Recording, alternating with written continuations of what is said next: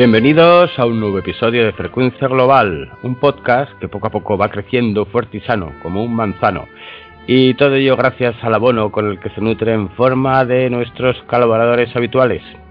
Hoy es un día especial porque teníamos dos deudas, una con una leyenda del cine como fue John Wayne y otra con una leyenda viviente como es el amigo Pablo Brastegui. Buenas noches Pablo. Muy buenas noches, Guru. Eh, muchas gracias por, por, permitirme participar en el programa. bueno, un honor para nosotros. Eso nada, estamos súper agradecidos de tener el auténtico reencarnación de John Wayne con, con nosotros. Un tío que, que, lo vive, lo vive. Eh, bueno, pues no hemos podido traer por razones, razones evidentes eh, al, al, auténtico John Wayne, pero bueno, tenemos un sustituto bastante bueno que, que es nuestro queridísimo amigo Pablo Brastegui. ¿Qué más? ahora vamos a tener la sesión de, sesión de cine para, para todos. Hemos tenido un montón de películas que Pablo irá un poco comentando, pero antes voy a pasar a nuestra habitual presentación de los contertulios. Aquí tenemos a nuestro querido Lorazot. ¿Cómo vas, amigo? Pues muy bien. ¿Cómo has pasado el, este puente de todos los santos? ¿Inflándote a, huesecillos de santos y...? Comiendo buñuelos, como, como está mandado.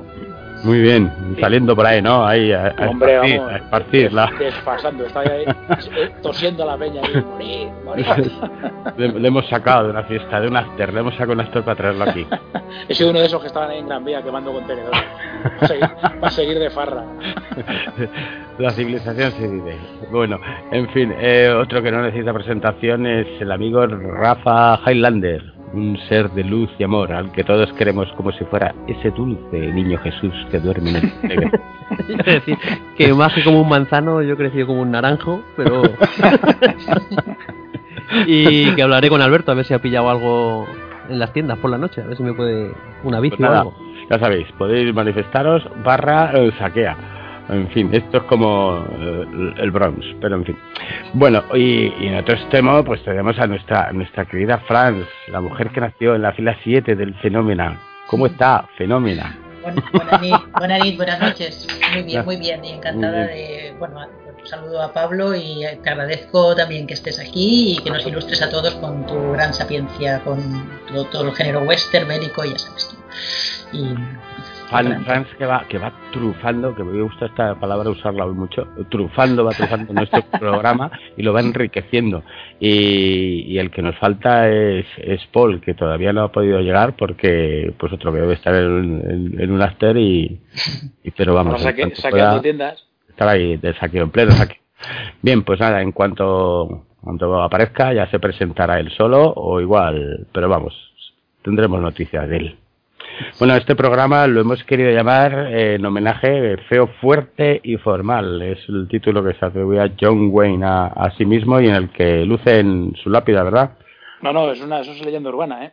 Ah, no luce No, en la lápida. No, no, es lo que quería que pusieran, pero su mujer no, evidentemente tuvo un poco sentido común y no, y no se lo puso. Dijo hubiera que no era formal, raro, ¿no?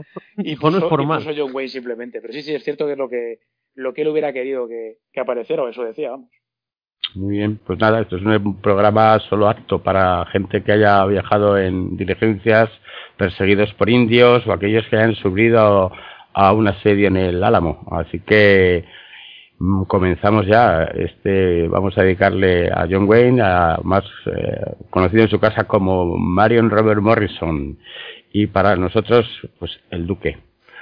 Bueno, vamos a comenzar un poco con todo esto y vamos a darle un repasillo a alguna de sus películas. ¿Algún, ¿Tienes, eh, Pablo, tienes algún alguna especial cariño por la que quieras comenzar? Sí, empezamos por la que más te guste. Claro, esto es a la carta, ya lo hemos dicho. Pues eh, gracias. Y a ver, yo empezaría comentando los que para mí son ya sus mejores westerns y también sus colaboraciones con, sobre todo con John Ford, que son Centauros del Desierto y El hombre que mató a Liberty Balance, que para mí pesan por ser los mejores westerns de, de la historia, digamos. Dos peliculones, sí, sí. Sí. Dale, dale a la, la que quieras. Tentado del desierto a mí me pone la, la, la piel como, vamos, como un erizo. Y además tiene las escenas míticas cuando mm, llega a la, a la casa y se le ve desde dentro en la silueta de la puerta, que además Ujú. yo, John Ford hizo que empezase así la película y luego terminase cuando consigue rescatar a Debbie la entrega y luego el hombre pues, se marcha dando a entender que no, que, que no tenía sitio en esa casa porque al final venía de, de la guerra, como se comenta al principio de la película, y, bueno, consigue rescatar a Debbie después de, de buscarlo durante toda la película, pero luego pues, por desgracia es un hombre que no se puede. Bueno, es la, la, la, la, obsesión por recuperar a su sobrina, entre comillas, porque, claro, es evidente, mm, yo lo veo así, como siempre estoy viendo dobleces en, en, en las películas, es evidente que esa chica, la que no es su sobrina, es su hija. Eh, además, la relación, si os fijáis, hay unas escenas muy, muy, muy, muy claras donde cuando él regresa de, de la guerra civil se quita el capote y le da la espada a. ¿Quién era ella? Eh, ¿Quién era ella? La actriz. La mujer es. Joder, es una muy conocida. No sé quién era la actriz. Loren, eh, la pelirroja esta. Hombre, pero ojalá no era. Bueno, cuando se quita el capote y se lo da a ella, ella lo abraza y lo estruja Sí, y lo acaricia, lo, eh. la acaricia.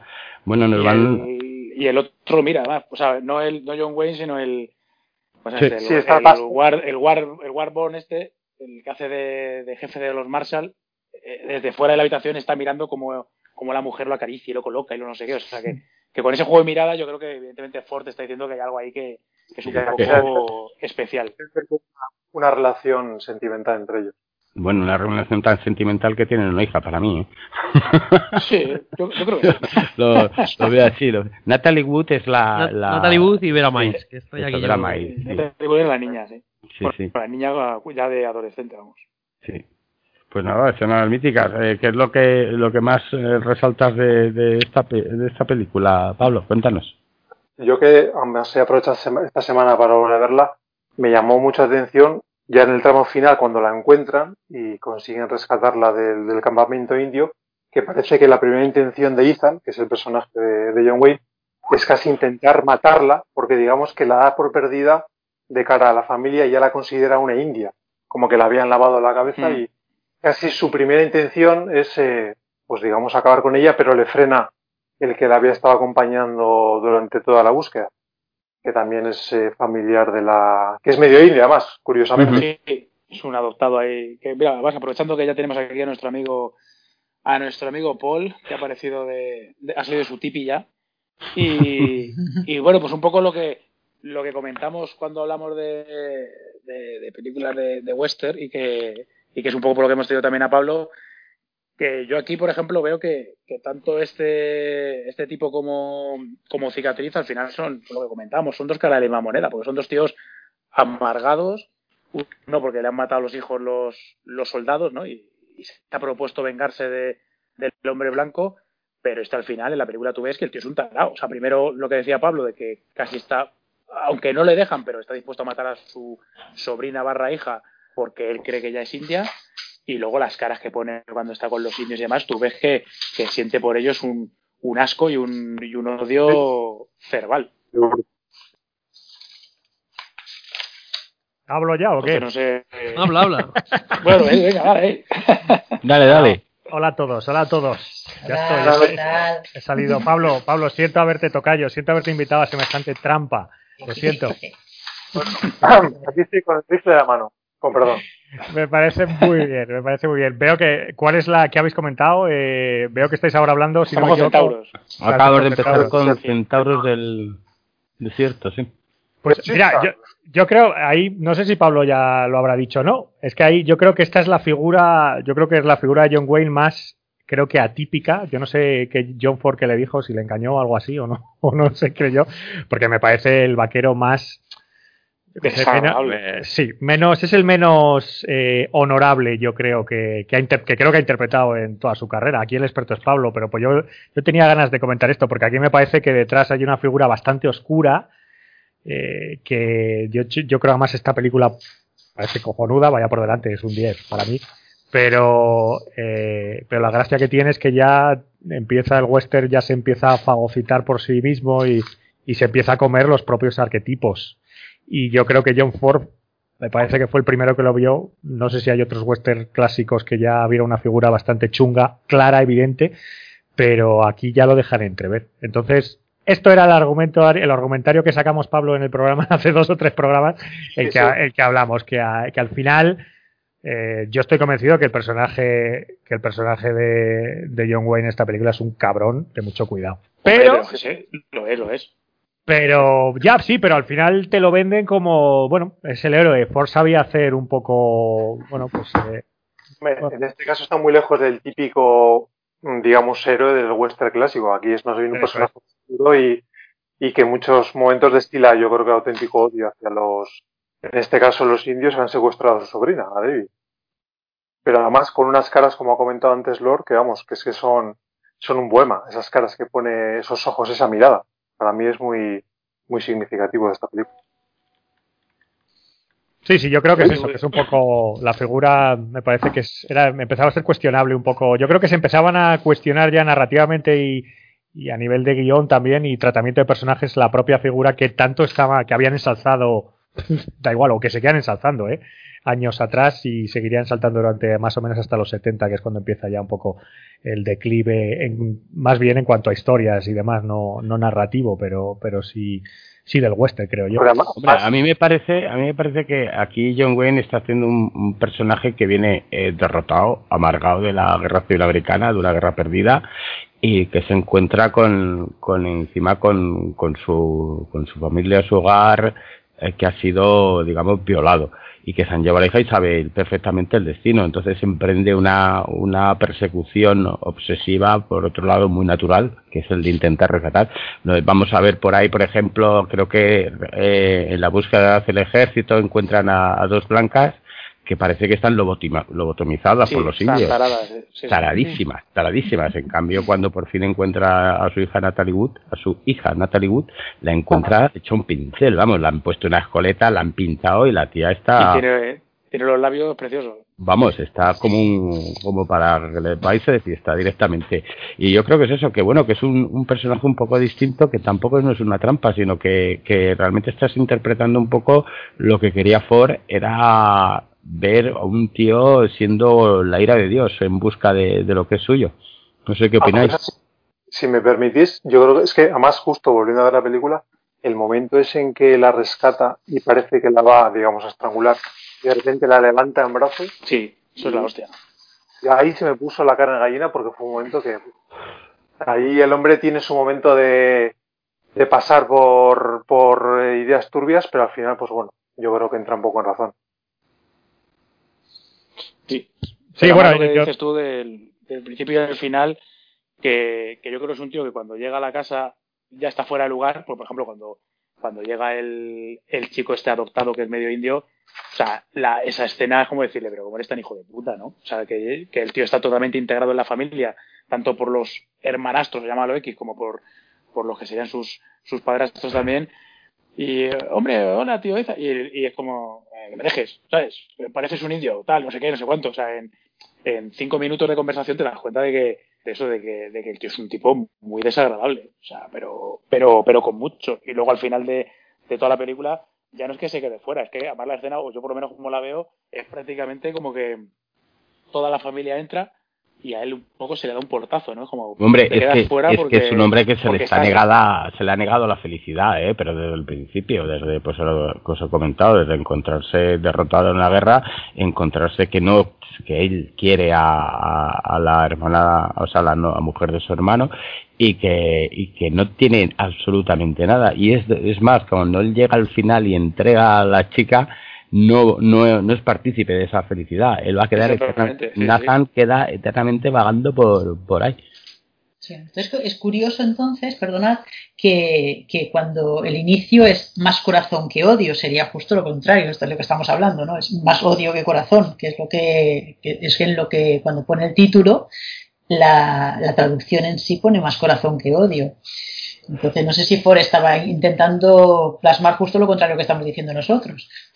Porque, ¿no? Yo lo veo también así como vosotros decís, ¿no? Que el tío parece pues eso, que está cabreado todo el día.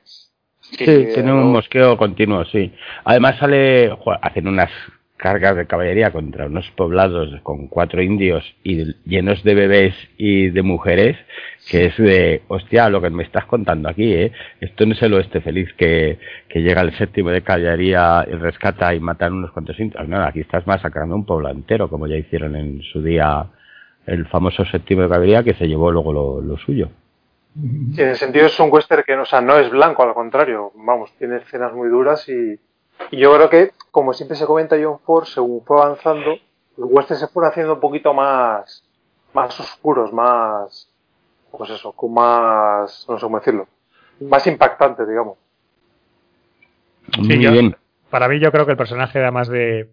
eh, no la he visto, me, me ha dado rabia porque me he querido centrar en, en Howard Hawks, pero pero Pues- me gustaría me gustaría haberla visto porque yo sí que recuerdo que en el fondo, a ver, que este es un personaje que, que yo creo que ya marcaba, creo recordar, ella habló un poco de memoria y si me equivoco corregirme absolutamente sin ningún problema, pero creo recordar que en el fondo, bueno, él venía de la guerra, ¿no? O, de- o era un Sí, militar ya medio era- retirado, pero Era un pero- era un, oficial Claro.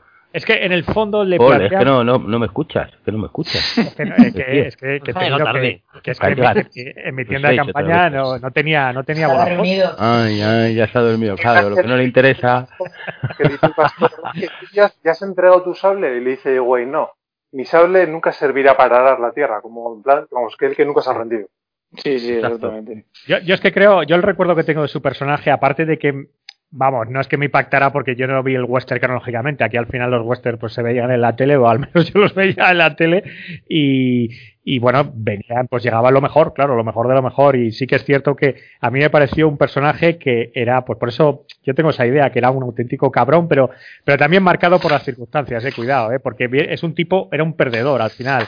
Eh, se había listado en mil cosas porque solo sabía, desde mi punto de vista, como solo sabía matar y odiar, quería seguir haciéndolo. Por eso lo de la familia, como que era el desplazado, lo que estabais comentando ahora, me parece que es un personaje eh, absolutamente fuera de lugar y, y de, y de, de su, bueno, no, no, más bien no de su tiempo, pero yo creo que creo que más bien era por fin un reflejo de ese vaquero que debió ser más común o, o era un personaje más, si quieres, cercano a la realidad histórica que, que el que Hollywood nos vendió, claro, evidentemente. Pero, pero bueno, es lo que Sí, a mí- Y si, me permitís una cosita, que hay un detalle que habla de la interpretación de John Wayne, justo en la escena final, cuando se queda él fuera de la casa y se ve su silueta a través de la puerta. Si os acordáis el gesto es que, hace de, agarrarse un, brazo con el otro, eso fue un homenaje que se le ocurrió a John Wayne en relación a uno de los actores de western clásico, creo que era Harry Carey, porque lo leí otro día y me quedé bastante impactado. O sea, que habla muy mucho de cómo preparó John Wayne su papel. Y además el homenaje que quiso rendir al, al actor de este clásico. Mm. A, mí por eso siempre me pareció un poco que este Centauros del Desierto era un poco una especie de, de oasis dentro de porque luego sigo haciendo sigo haciendo vamos sigo haciendo de John Wayne o sea lo- los westerns posteriores que hizo era pues eso esa era ese héroe noble y de valores y de principios y férreo y de y bueno y siempre vamos estoico ante el destino pero pero este me pareció Más John Wayne, en Río Bravo, ahí coincido contigo, que en esta de, Sí. de Centauros, por ejemplo, si te refieres a eso, yo creo. sí sí sí sí claro bueno Más y- su arquetipo de personajes, el de Río Bravo, por ejemplo. Sí, sí, total. Creo yo, vamos, o es la imagen que tenemos de Wayne, claro, sí, sí. sí. Bueno, ¿qué os parece si pasamos a, a otra de las que es obligatorio a comentar y que seguro que, que a Pablo le, le pone también Bueno, la mucho, otra, mucho? la otra decía Pablo, la de Liberty Ah. Oh, madre mía. Y yo, depende del día, casi, casi me parece mejor incluso la de Liberty Balance que... Vamos, hablamos de un 10 y de un 10 y medio, tampoco... Además, está comentado alguna vez con Lord, pero hace ya tiempo, que es de los primeros westerns, estos, como se suele decir, crepusculares. Sí. O sea, que realmente el tono es otro. En este caso, el personaje es distinto, pero al final es un hombre que está enamorado, pero que, como dice la famosa frase, el héroe es el que que es lo que hace John Wayne Sí. en esta película. Que es algo, en fin, que a mí me tiene. O sea, que es una, una interpretación también muy, muy marcada, muy fuera del arquetipo de, del típico héroe de, de western. Sí, pero aquí, por ejemplo, empatizas con él, así como te cuesta empatizar con, con el de Centauro del Desierto, aquí pese a ser también un, un poco un, un macarra ¿no? y un abusón en un momento dado con, con Stewart y demás, pero Sí. sin embargo sí se le ve una nobleza que, que te cuesta Sí. más encontrar en Centauro del Desierto. O sea, aquí pese a ser un perdedor y, y al final llevarse la peor parte y estar fastidiado y tal, pero sí es un tío que al final, bueno, se da cuenta que ha perdido y, y no, no, duda en, en, echar una mano a, a James Stewart y, y, y, no demostrarse un tío tan, tan retorcido, tan con tanto odio dentro, ¿no? Como en, dentro del desierto. Pero incluso cuando está la convención esta de los políticos y Stewart, va él donde él dice, oye, ahora no te puedes rendir, tienes que darlo todo, y es sí. cuando le cuenta lo que sucedió en realidad, que fue el que mató en el en ese callejón a Liberty Balance, en la calle del pueblo. Hmm. Eso lo dice todo él, hombre, que se sacrificó y quiere que sirva para algo, sobre todo porque se ha quedado con, con la mujer a la que amaba. Sí. ¿No queréis hacer un, que... un, un, pequeño resumen de la historia por si hay alguien que quede por ahí que cometa la herejía de no haber visto esta peli? Pues, a ver, más o menos, ¿eh? un resumen. Digamos que es, por un lado, eh, representa la llegada a un pueblo del salvaje oeste de un, de un hombre que es Stewart, que ha estudiado Derecho, y él va decidido, pues bueno, a, implantar la ley en el salvaje oeste. Y se encuentra con un villano que, por cierto, es otro de los papelazos, yo creo que del género, que es Lee Marvin, haciendo de villano, de Liberty Balance. Y ya desde el primer momento, pues se ve que en ese vuelo manda a Liberty Balance, de hecho le pega una paliza casi de muerte a James Stewart, y a partir de ahí entra en, en juego Tom Donifon, que es el papel de, de, John Wayne, que comienza, digamos, a ayudar a James Stewart, eh, pues bueno, a, a, sobrevivir con los enfrentamientos que va teniendo con, con Liberty Balance, hasta que al final Liberty Balance no le deja más opción a, a James Stewart que, enfrentarse como no quería hacerlo Stewart, que es una que es, eh, claro, ¿no? es un poco ahí el, el convertirse en, en lo que él, que él quiere acabar, ¿verdad? Se, se, niega a ser como Liberty Balance porque sabe que el único remedio tiene dos opciones para erradicarla y, se ve abocado a, utilizar los medios de, de Balance para acabar con él. Y al final, claro, sucede el tiroteo y, y luego cuando cuenta cómo sucedió en realidad, pues te quedas te quedas impactado. Y sobre todo el final del personaje de Tom Donifon, que es terriblemente triste. Como ha comentado antes Lord, al final pierde a su mujer, se, se llega a emborrachar, quema la casa, se queda solo, bueno, solo con, con su con Pompey, por cierto, que es un, sí. que es un secundario muy también muy habitual en el western y que protagonizó el sargento el sargento negro, que es otra peliculaza de John Ford. Y las que es, no sé, a mí es un western, yo diría que es un western cautivador por, por definirlo de alguna forma. Bueno, pues pasamos pasamos a otra o quieres añadir más cosas, porque no, no, no, no tampoco. Que... esta, bueno, esta, no. para, esta para mí, si me dejáis, esta para mí, yo creo que lo que marca es un poco eh, ya ese, ese conflicto entre, bueno, entre la ley que quería empezar a imponerse en Estados Unidos, que era la, la ley del, del, de la, llámalo un poco, del escrito de la no pistola contra la que estaba imperando, que era la ley de aquí dispara primero. Yo creo que es un poco el ejemplo, porque de hecho además es un personaje, podía haber sido un profesor, James Stewart, perfectamente, podía haber sido, yo qué sé, pues eh, eh, una figura un poco menos evidente, pero es un político. Es un político, un senador, que encima, bueno, pues a mí me gusta mucho más el arranque, porque hace el flashback de toda la película, me parece brillante para resolver un poco todo el tema, porque ya desde un principio te mantiene la tensión de qué demonios hace este tipo allí yendo al funeral de, un matao, porque es, es el, la figura de John Wayne en este caso, es lo mismo. Yo creo que ya estaba, estaba dando vueltas, yo creo que ya estaba, no sé si estaba aburrido un poco de su arquetipo, pero me da la sensación que el tipo, bueno, que, que fue un hombre muy inteligente y, y, supo hasta no reírse de sí mismo, porque no es la figura, ¿no? Pero reír, reírse un poco, jugar con la, bueno, con el mito, ¿no? Que, que era él, porque es que el, yo creo que no hay, mira que ha habido, ha habido actores que han, que han hecho westerns en la historia del cine, pero yo creo que el vaquero por antonomasia es John Wayne y pues no se hable más, la verdad. Yo es la personificación del western, para mí. Sí, para sí, mí. sí, sí. O sea, si tú asocias a John Wayne es con el West. Sí. Sí, además, de hecho, cuando estuvimos el otro día hablando de la de qué películas íbamos a comentar aquí y demás, la verdad es que te metías en su filmografía y, y las películas ajenas al, al western, pues la verdad es que, bueno, salvo El hombre tranquilo y demás, que a mí también me parece otra obra maestra, pero bueno, eh, la verdad es que te, como mínimo te, te, te genera una sonrisa. O las películas corales bélicas, pero en el fondo no era, no era él la estrella, era más bien pues el, sí, la superestrella de Hollywood que, que cobraba su cheque y, aparecía unos minutos en pantalla, pero, pero sí, sí, es el western por antonomasia, desde luego. Vamos a, a, la siguiente. Pablo, cuéntanos, ¿cuál es tu, tu, tu, en tu top, en la siguiente? El top 5, digamos, eh, la, tercera mejor, yo siempre coloco Río Bravo, que en este caso es de otro maestro, Pasamos de fuera, que a mí me parece, pues bueno, en fin, eh, un director, que yo siempre comento que el western para mí es un género muy de directores, entonces pasamos de John Ford a Howard House, que hizo la trilogía, digamos, de Río, Río Bravo, El Dorado, que es un remake de Río Bravo, y Río Lobo. Luego está Río Rojo, que es anterior, pero que no va en la línea de, de estos tres ríos que comentamos, que además, si no me equivoco, Paul las ha visto, así que bueno, me podrá corregir, ¿no? Y, pero para mí Río Bravo es el, pues para mí es una obra maestra.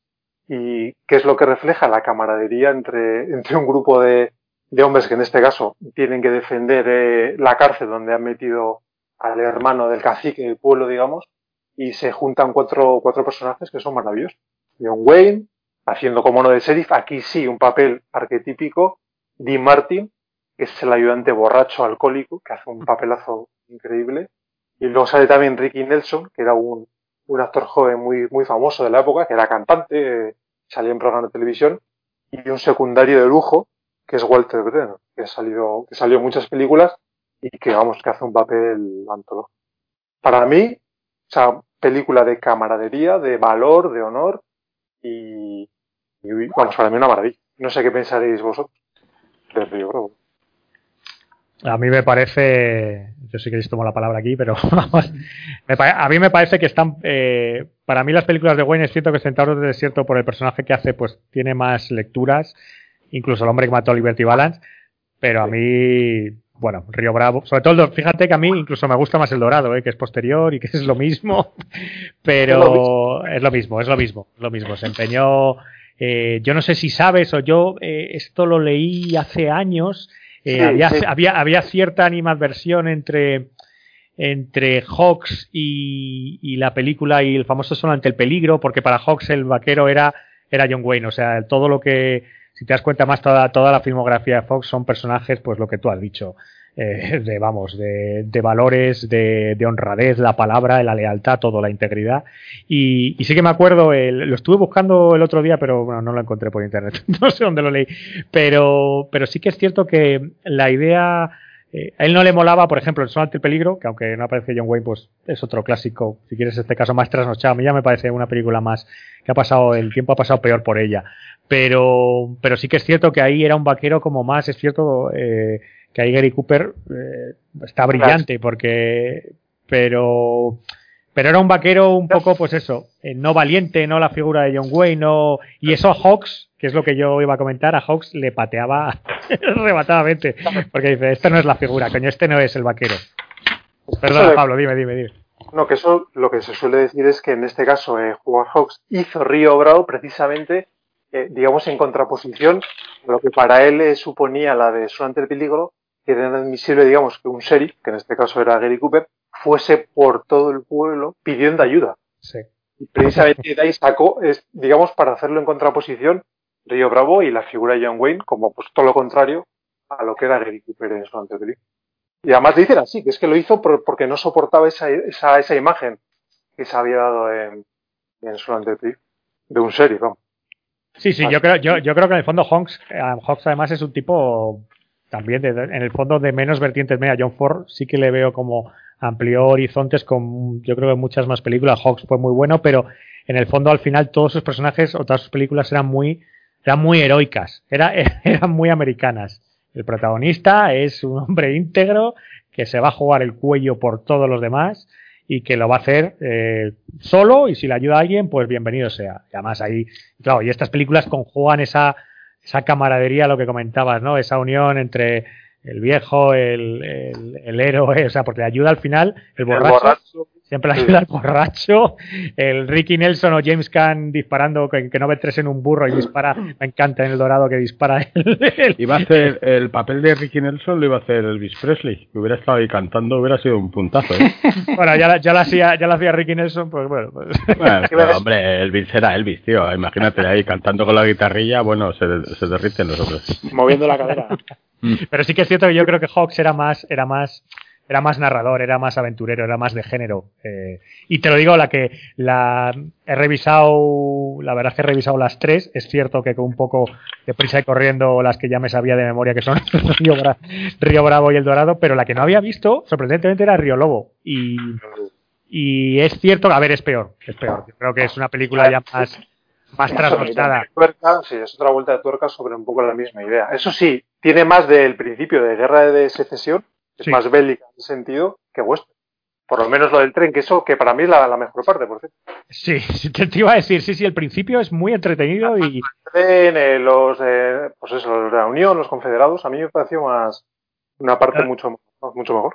Lo que pasa que a nivel un poco me, me sorprendió, yo no lo había visto, ¿eh? Y cuando, cuando a mí me sorprendió un poco, pues el, joder, el Jorge Rivero este, que yo me enteré que, que era un actor mexicano súper famoso de la época, eh, no sé, no estaba a la altura de un, de, que sé, de un Robert Mitchum o de un Dean Martin, no sé. O sea, eh, yo creo que la película pecaba por ahí, bueno, años 70, de las últimas de, de este hombre, intentaba modernizarlo y se queda en tierra de nadie, porque de hecho hay personajes, hay más violencia, más, más cercano nos acercamos a ese Don Siegel que, que trabajaría con, con John Wayne al final. O sea, ese más el spaghetti western ya pegado.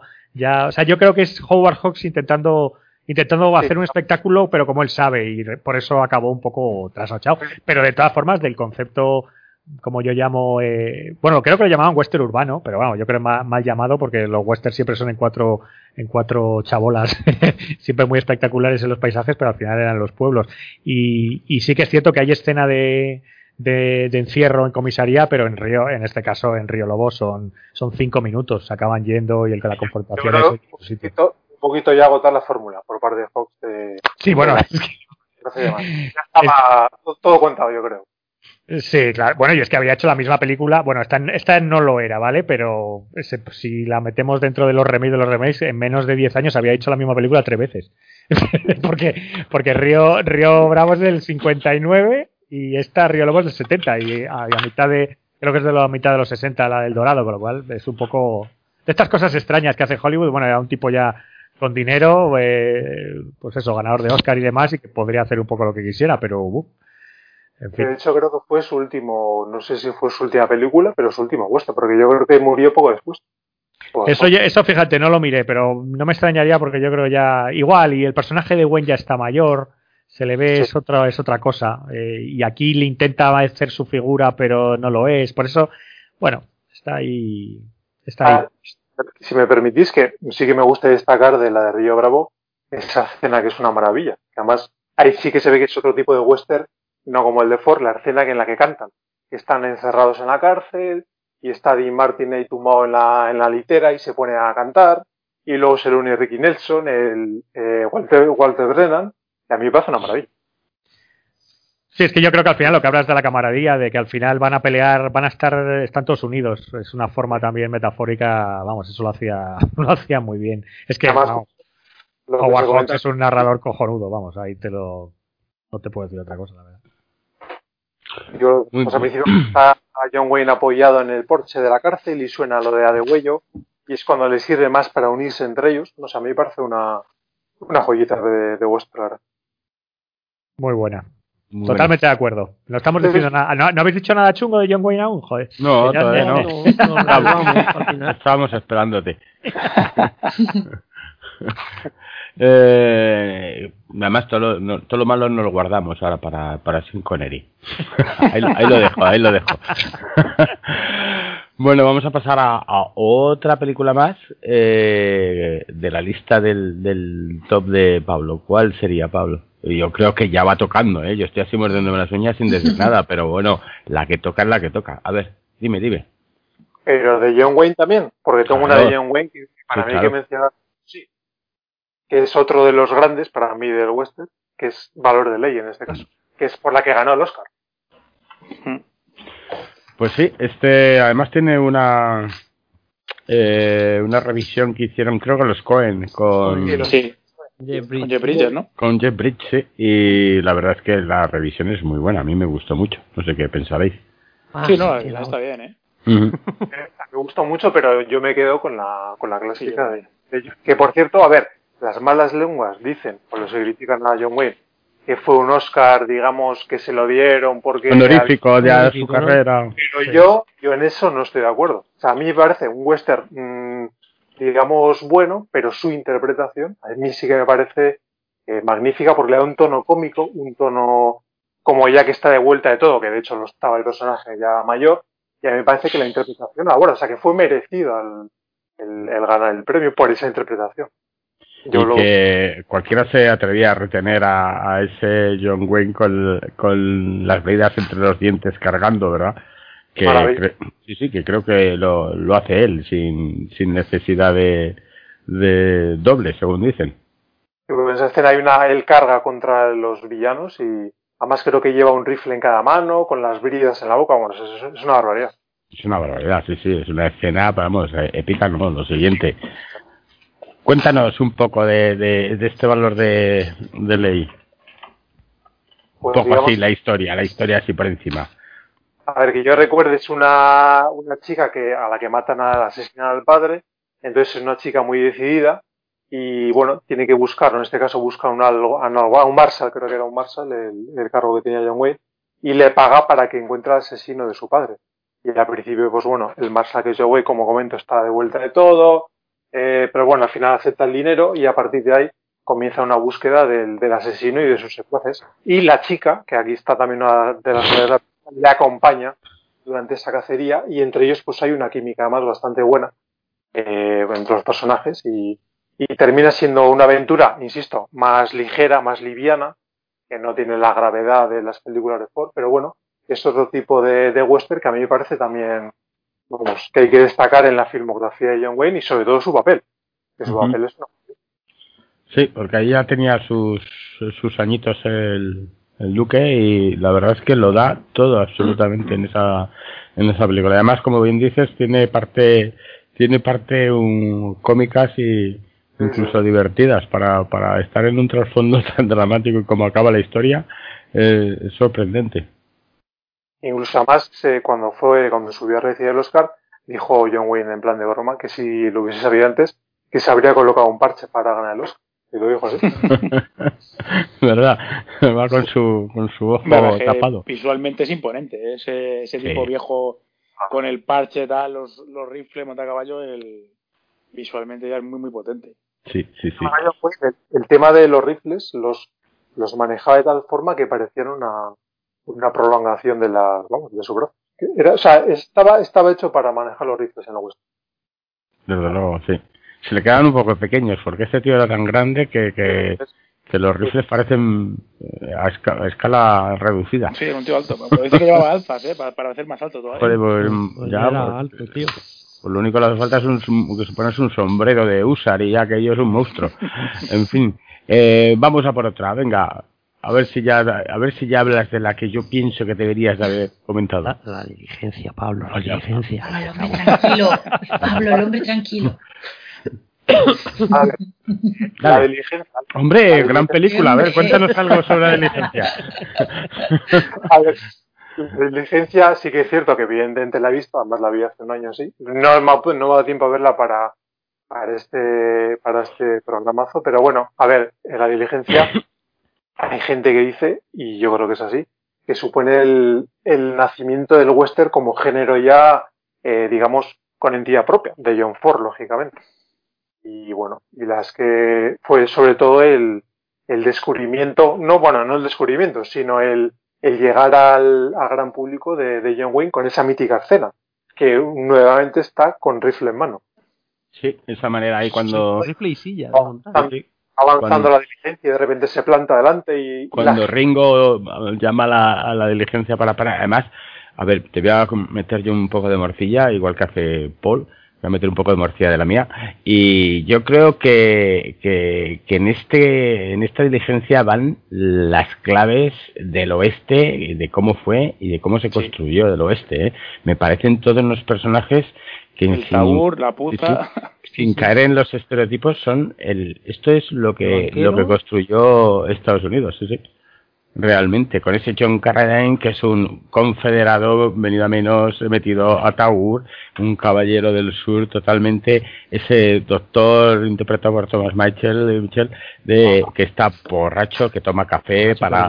Sí, sí, vamos, pero al igual que toma café para quitárselo, en, dos copazos se, se, vuelve a caer otra vez en el vicio. Eh, no sé, todos, el, el cochero, va, que ese el cochero, el cochero que, no, que tiene una diarrea verbal y que apenas se le entiende, si lo habéis escuchado en versión original, hablando, dicen, pero este tío, ¿qué está hablando? Pero que incluso la versión doblada aquí es incluso más divertida la voz que le han puesto al tío. Sí, como que con gallos todo el rato hablando. Sí, sí, sí, sí, es, es, vamos, vamos. Ahí va mi morcilla. es muy bueno, muy bueno. No, no, ya, eh, por lo que decía Pablo también de, de que John Ford establece lo que sería el género del western, eh, creo recordar, bueno, creo recordar, lo leí el otro día, que, que, es la primera película sonora de John Ford. Que hasta entonces, bueno, se dedicaba al. Data de 1939, ¿eh? que parece claro. que fue antes de ayer para algunos, pero no, no, tiene ya sus añitos. A mí me bueno. mola porque en muchas cosas es una, una simplicidad a veces que, que la hace buena. Es decir, el, el Ringo se enamora de, de Dallas porque en, en un día. Sí, sí. en media hora, porque si dices, oye, mira, eh, ¿qué hacemos los dos? ¿Por qué no te vienes a mi rancho? Y la otra dice, ¿de verdad que me puedo ir a tu rancho? Porque está harta de, de ser tratada como lo peor.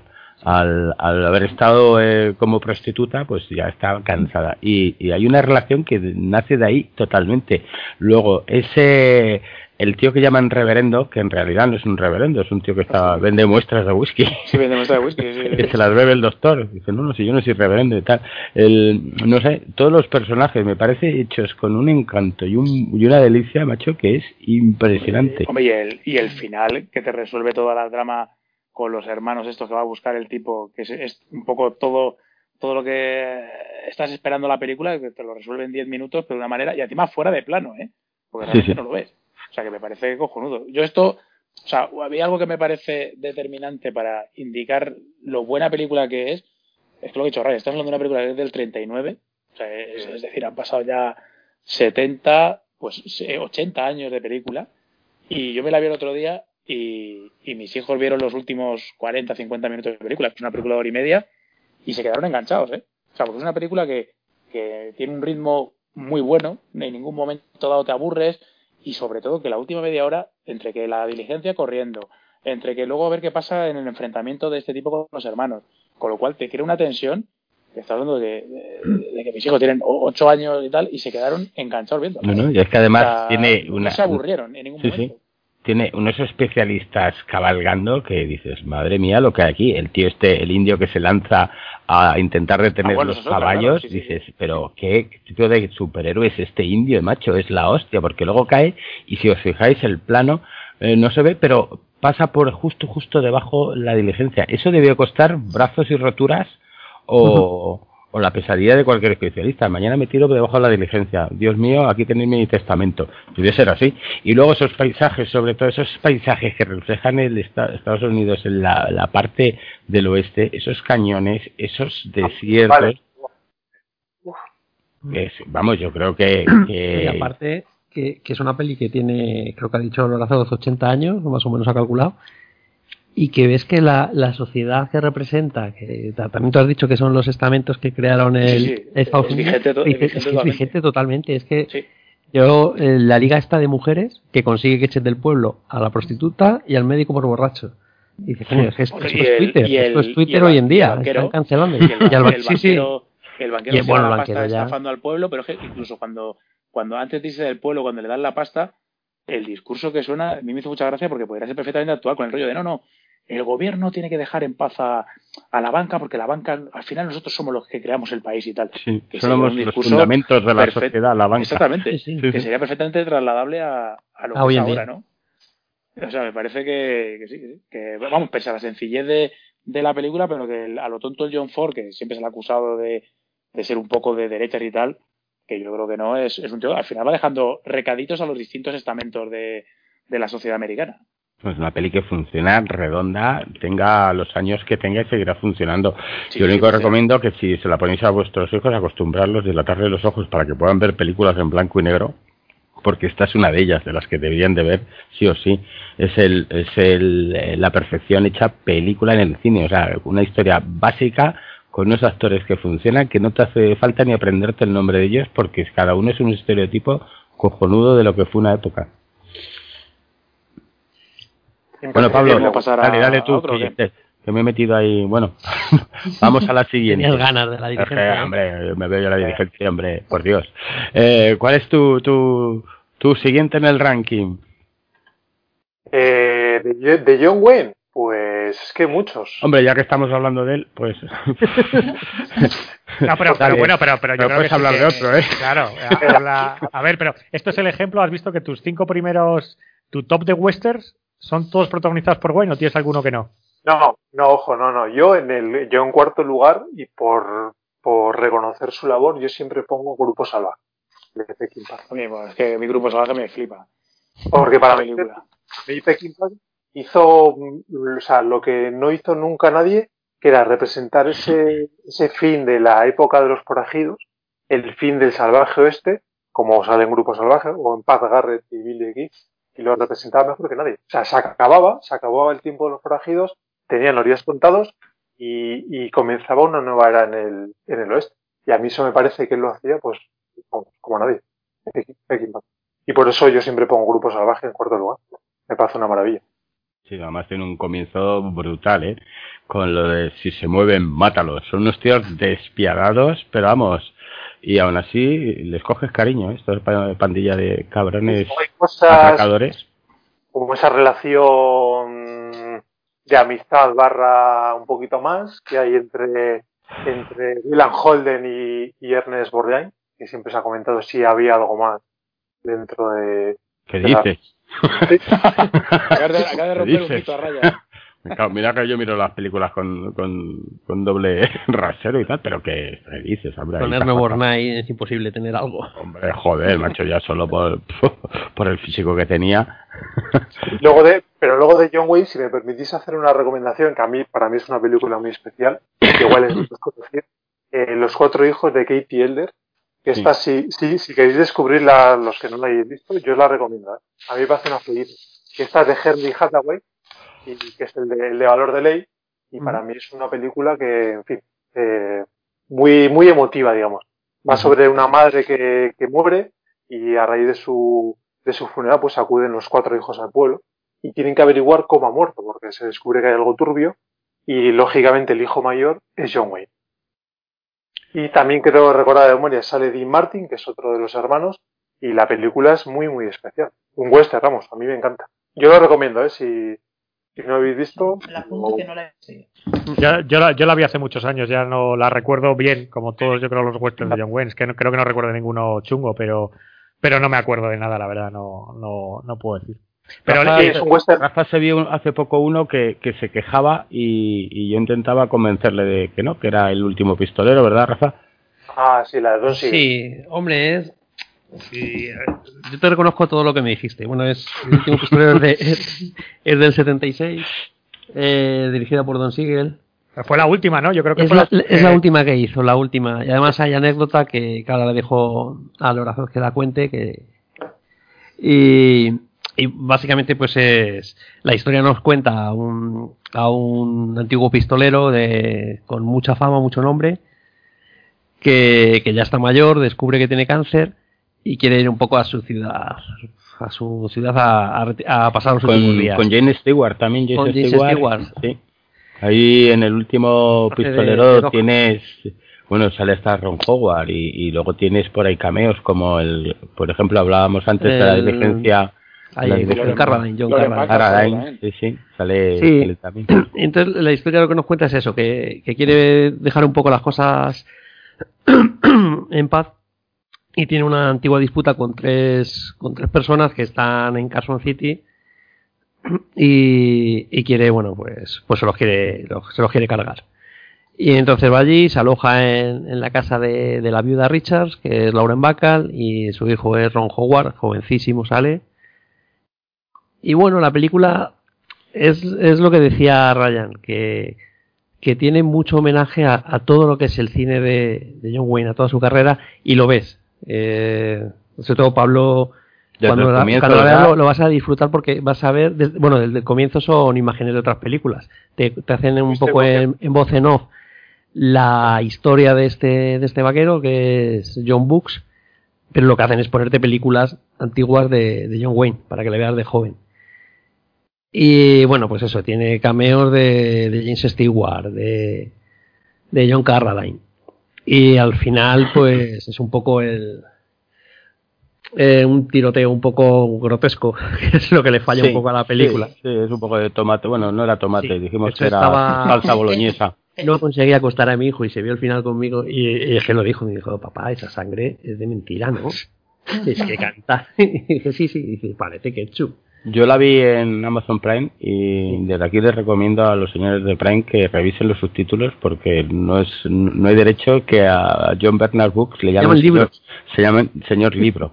Libros. Sí, el libro. Sí, Digo, Sí, madre del amor hermoso. Yo la vi en castellano doblada. Acabas hay de averiguar, acabas de saber lo que, lo que pagan por hacer los subtítulos. Hay Nada. una- Sí. ah, es que claro, hay una queja por todos los, los profesionales del subtitulado, que también existen. Un saludo a todos ellos. Que no, que es que lo hacen, lo hacen, no cuatro matados, vamos, que lo hace gente no especialista. Y sobre traducciones eh, electrónicas, para ir más rápido. claro. ¿no? Y es- Sí. Que electrónico, sí. Eso es. Y bueno, básicamente eh, la, la historia yo creo que obedece un poco el ritmo, porque es durante el 80% de la película. Es este hombre en, en casa de la viuda Roberts, con un par de cosillas de acción que le pasan, y el tiroteo final, pues son los últimos cinco minutos, y además rodado un poco desastrosamente. Y además Pero- a las drogas, ¿verdad? Sí, sí, bueno, está El enganchado. Lauda, ¿no? El Laudano. Pues, esto me va a enganchar. Dice, pues qué maldad. Esa es otra Tiene anécdota. un, tiene un cáncer que le dan dos telediarios. Claro, eh, pues. Sí, sí, es- está con el láudano. Eso también me pasó con otra cosa curiosa con, con mi hijo que la estábamos viendo. Y luego estuve viendo Branigan, también se quedó un rato a verla. Igual saca una botella de whisky y venga a beber. Y decía, papá, siempre están bebiendo, tienen botellitas pequeñas y siempre están bebiendo eso. Digo, sí, pues si te ves todas las películas, están- todas están así. Yo creo que esta película lo que más daño le hace es la estética que tiene un poco Sí. de telefilm. ¿Verdad? Sí, cierto. Eh, eh, es, tiene tiene ese, ese grado de película, eso que te parece que estás viendo una peli de televisión con actores buenos, pero al final como una peli de- Y quizá la, la simplicidad del, del guion a la hora de, de ser pues el último acto de un pistolero que se quiere llevar por delante a tres tipos que con los que tiene que saldar antes de irse a ver al Santísimo tiene que saldar eh, deudas y, y no está bien rematada estás No. esperando algo algo mejor y la verdad es que no Estás esperando algo más épico o un enfrentamiento final y, y es que al final es... Joder, está toda la película, a ver qué va a pasar, a ver qué va a pasar y al final es, déjale un mensaje, que se vaya tal día a tal bar. Y dices, ya está, joder, lo puedes haber hecho el primer día, te has tirado Le- siete le- días en el sí, pueblo. sí, le resta un poco, le resta un poco, la verdad es que la epicidad que debería de tener esta película, que es más por la presencia de, de John Wayne y de saber de que es eh, su legado final lo que lo que está dando y pese a eso no lo hace mal el tío porque No, eh, él, él bueno, está bien, él y...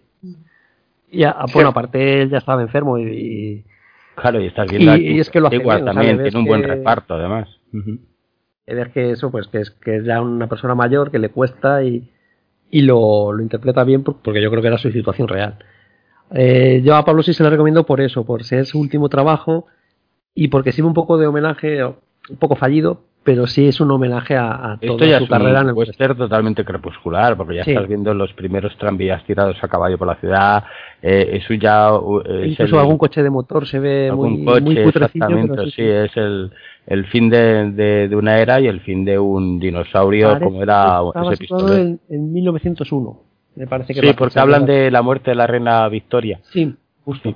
Eh, cuentan ahí un Pues, poco. Rafa, me, Sí. eh, vamos, la siguiente película que voy a ver, eh, la recomiendo. Yo, yo te lo recomiendo, o sea, yo creo que lo vas a disfrutar por eso, como homenaje a John Wayne y, co- y por ser su última película. Además, Como película, pues bueno, película tiene aspectos mejorables. Bueno, es un tío Oh, que no permite. está súper bien también. Está súper bien, sí, Sí, sí. sí, Lauren Bacall está muy bien. sí. No, el último demuestra que, que es un tío que, que para ser- llevar un cáncer se niega a morir por el cáncer y prefiere morirse como toda su vida con una pistola en- y una bala que tienen que para matar a John Wayne tienen que matarlo por la espalda, porque no hay cojones para matarlo cara a cara. en fin, un- una película Además, justo con lo que has dicho, de matarle por la espalda, daría paso a, al Horazón la... Sí, pero cuéntala, cuéntala, cuéntala tú. Ah, cuéntala tú, hombre, a- sí. Bueno, pues A a un poco lo que al cuento de esto de por la espalda, pues, eh, bueno, eh, algo que, eh, que mirando diferentes fuentes, porque cada uno te lo cuenta un poco de una manera diferente, pero, pero el, eh, la base es la misma, es que en un momento dado, o al final de su carrera, eh, pues John Wayne aborrecía profundamente a, a Clint Eastwood, ¿no? Por, eh, bueno, pues por las diferentes visiones del, Y del- porque era el nuevo tipo duro, ¿no? De... Sí, bueno, y porque, y porque también, por ejemplo, Ah, eh, vale. a- aquí he oído dos cosas. Por un lado, que, que el propio Clint Eastwood intentó que su película Infierno de Cobarde la protagonizara John Wayne. O por otro lado, que John Wayne, después de verla, eh, en ambos casos le mandó una carta a Clint Eastwood diciendo que no, que o, o que se negaba a interpretarla o que la película le había parecido una auténtica vergüenza y basura, porque claro, para eh, John Wayne esa película es el anatema a, todo lo que lo que para él representaba el western, ¿no? Cualquiera que haya visto esa película de, de Clint de Cobardes, es que es totalmente opuesto a, cualquier película clásica de John Wayne, es decir, es un pueblo lleno de miserables, eh, los que acaban con, con un sheriff, todo es cobardía, todo es suciedad, todo es, es mediocridad, el pueblo se, se llega a los deseos de, de los malvados, etcétera. Entonces, claro, para, eso John Wayne era, era como, como decir, Dios mío, esto no, no puedo, ¿no? Y, y bueno, pues eh, Don Siegel, que es el director de este último pistolero, pues un poco la, la- el cómo planteaba la diferencia entre, entre los dos personajes, entre John Wayne y, y Clint Eastwood, era un poco lo que ha comentado Rafa, es decir, que, que si, por ejemplo, hubiera un tiroteo en el que el, el que está enfrentándose a John Wayne abandonara el salón, John Wayne nunca le dispararía por la espalda, ¿no? El personaje de John Wayne nunca le dispararía por la espalda y, sin embargo, cualquier vaquero interpretado por, por Clint Eastwood sería lo primero que haría, ¿no? Y eso es un poco lo que lo que marca la diferencia, pues los del, del- ese cambio de paradigma que hay en el western que ya había comentado también también Paul. Y luego también enlazando con Don Siegel, que es el director de, de Harry el Sucio, pues también viene un poco al, al hilo de otra película que también ha visto Rafa de John Wayne, de, de cómo, bueno, cuando debían hacer Harry el Sucio, el papel originalmente se había pensado para, para Frank Sinatra, pero Frank Sinatra no pudo hacerlo porque se había hecho daño en una mano, no sé qué. Se lo ofrecieron a John Wayne, pero John Wayne yo creo que pues, porque estaba tocado por el cáncer o porque ya estaba eh, jodido por el alcoholismo que, que ya soportando, o directamente porque eh, o no le gustaba el papel o, o quizás lo veía un poco diferente de... Yo creo que también, o por lo que comentan, le da un poco de miedo hacer un papel en el que él ya no era el héroe, ¿no? Porque sobre el papel, pues Harry el Sucio al final era un, un poco ni siquiera un antihéroe, ¿no? Si era un policía cuasi corrupto, eh, violento, etcétera, que se salió un poco de, de lo que John Wayne había interpretado toda su vida. Entonces, bueno, por H o por B él no lo hizo, lo hizo Clint Eastwood. Y una vez John Wayne vio la película, pues vio que, que bueno, que tampoco era tan diferente, ¿no? Que era un poco un antihéroe, pero tampoco era una- un personaje tan vil como, como que no, como para no haberlo interpretado. Y aparte, aparte fue un pelotazo para Clint Eastwood y, y esa, esa franquicia en sí. Entonces, bueno, pues a, raíz de, de eso, él, hizo el, este Brannigan, ¿no? Que está un poco, eh, y, eh, si no basado, pero tiene cierto aire a, este policía un poco duro y, y que se toma la justicia por su mano, ¿no, Rafa? Que es la, la que te has visto hace poco. Sí, eh, Brannigan, pues creo que es su anterior película, porque es del 75. Y, y sí es cierto que, lo primero que te recuerda es un poco a, a un Harry el sucio, pero pero no es tan tan tan rudo ni tan mal encarado. De hecho, tiene toques de humor esta película o contestaciones que da que da John Wayne. Y la verdad es que la recordaba peor. Yo esta película la recuerdo haberla visto hace mucho con mi padre y como que no me gustó, precisamente a lo mejor porque yo era muy jovencito y veía, ese es un viejo. Y ahora que, que ya soy más mayor. Joder, pues, eh, joder, Rafa. No tanto. Joder, No, no, sí, joder, sí, me dije, joder, está muy mayor. persona. Claro, yo recordaba a John Wayne eh, a caballo y, y más joven. Y, joder, qué mayor está. Eh, ahora ya no, ahora ya no tengo tantos prejuicios. Y la película, pues está bien, es un film de acción, un policiaco que, que muy setentero y, y que se disfruta. Es Brannigan es un policía, pues eso, muy duro, no eh, de Chicago que dan a entender que tiene, tiene ahí asuntos inconclusos con un, con un mafioso, que este mafioso ha ido a Londres y entonces su, su capitán de policía le dice, vete a Londres que tenemos tratado de extradición y tráetelo. Y cuando llega a Londres, pues, pues este mafioso finge un secuestro y colabora con Scotland Yard y es un poco las diferencias que hay entre pues el americano y los ingleses. Una buddy movie. Una buddy movie, sí. Además, yo- yo la trabaja recuerdo con ¿eh? Richard Attenborough. Bueno, tiene su compañera es una chica y Richard Attenborough que hace un papel de, un lord que está metido a comisario de policía de Scotland Yard y, muy bien Richard Attenborough, o sea, es muy, muy, muy gracioso, muy flemático, muy inglés y en contraposición con, pues con eso, con, con un John Wayne más, más bruto, más, pero también muy socarrón. O sea, no, le veo muy distinto el, el perfil de, co- comparándolo con Harry Callahan.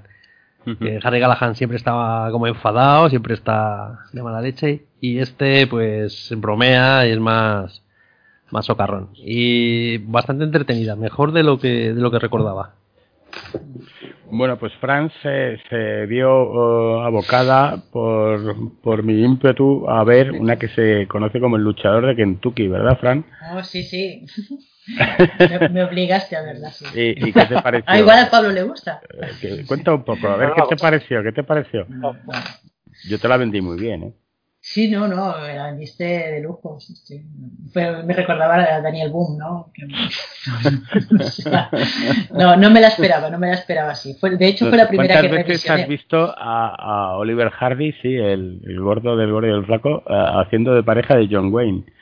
Era muy... pensaba que te estabas cachondeando de mí cuando dices, No, no, sale Oliver Hardy y digo, vaya, sí, sí, claro, claro. Y cuando la eran, puse, digo, eran, eran muy amigos, por lo visto eran muy amigos y el, y el hombre se estaba recuperando de un tratamiento de que padecía, ¿qué padecía este hombre? Diabetes, eso es, sí, claro, otra cosa no puede darle. Diabetes, y entonces pues eh, le dijo que, que, que se metiera con él a hacer esta película de donde, aventurera y medio cómica, medio fargos, y, y bueno, lo hace muy bien el tío, ¿eh? ¿A que sí? Sí, es un cachondón, la verdad es que eh, aparece como su, ¿no? Su super amigo, ¿no? Entonces Sí. está como, como siempre salvándole de situaciones o haciéndole la coartada cuando tiene que escapar, alguna cosa de estas. sí, sí, Además, está- el contexto pocas veces se ha visto, ¿eh? No me lo negarás, ¿eh? Esto es justo cuando han acabado la, la guerra con los ingleses, la de 1815, donde los ingleses le prendieron fuego a, por cierto, a la Casa Blanca y, y que, que acabaron tan amigos.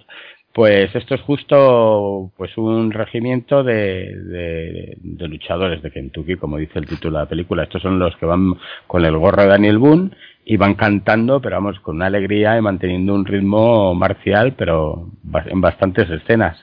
Y todo esto se desarrolla en un marco que es después de las guerras napoleónicas, los que esto es, eh, de hecho, es, es real.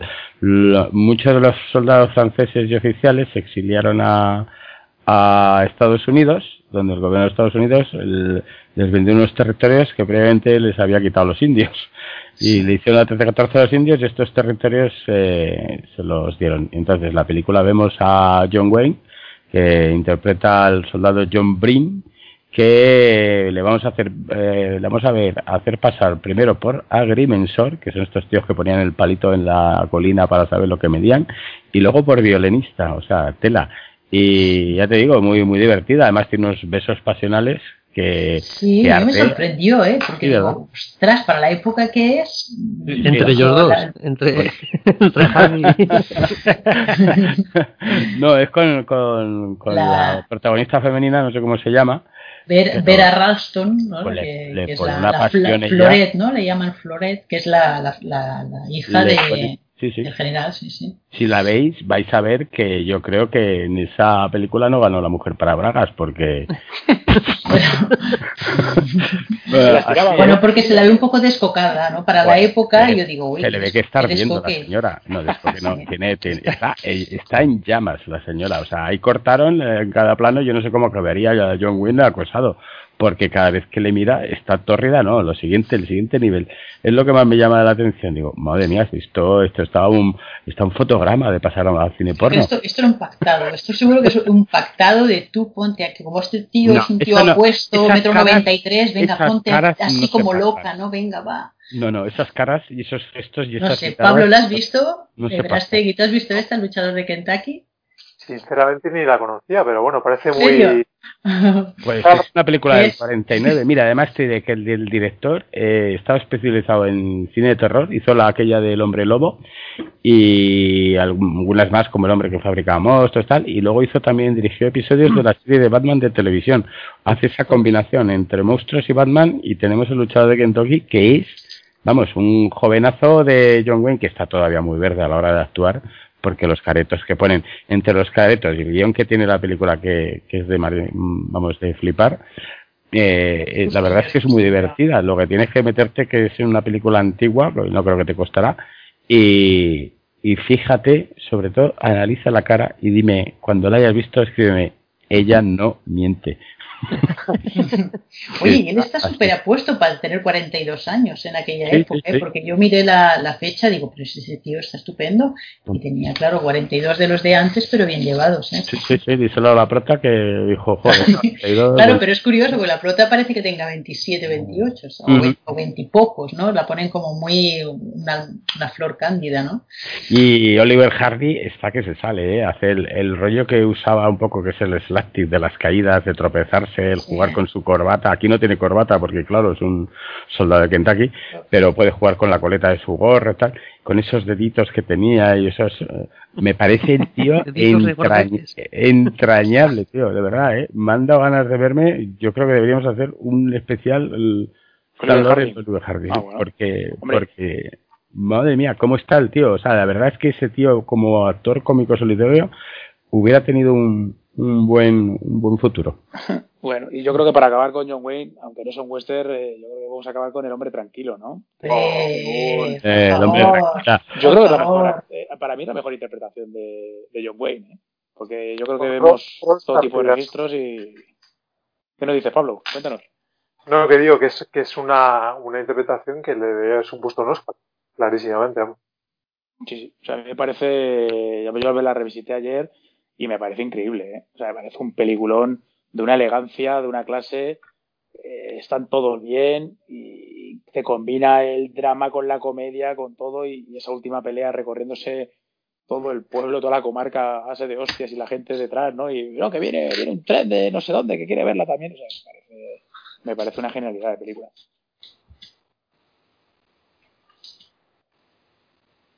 Ya, no, no, no, decir nada, no, no, no, nadie dice nada, es, es brutal. Ah, no, no, sí, hasta Paul, hasta Paul se ha callado, esto es increíble ya. Se ha quedado, se ha quedado muerto, ¿eh? Se ha quedado muerto. Hombre, hay que, hay que respetaros, hay que respetaros un poco, muy que bien, muy bien. estáis opinando con, con cierta credibilidad.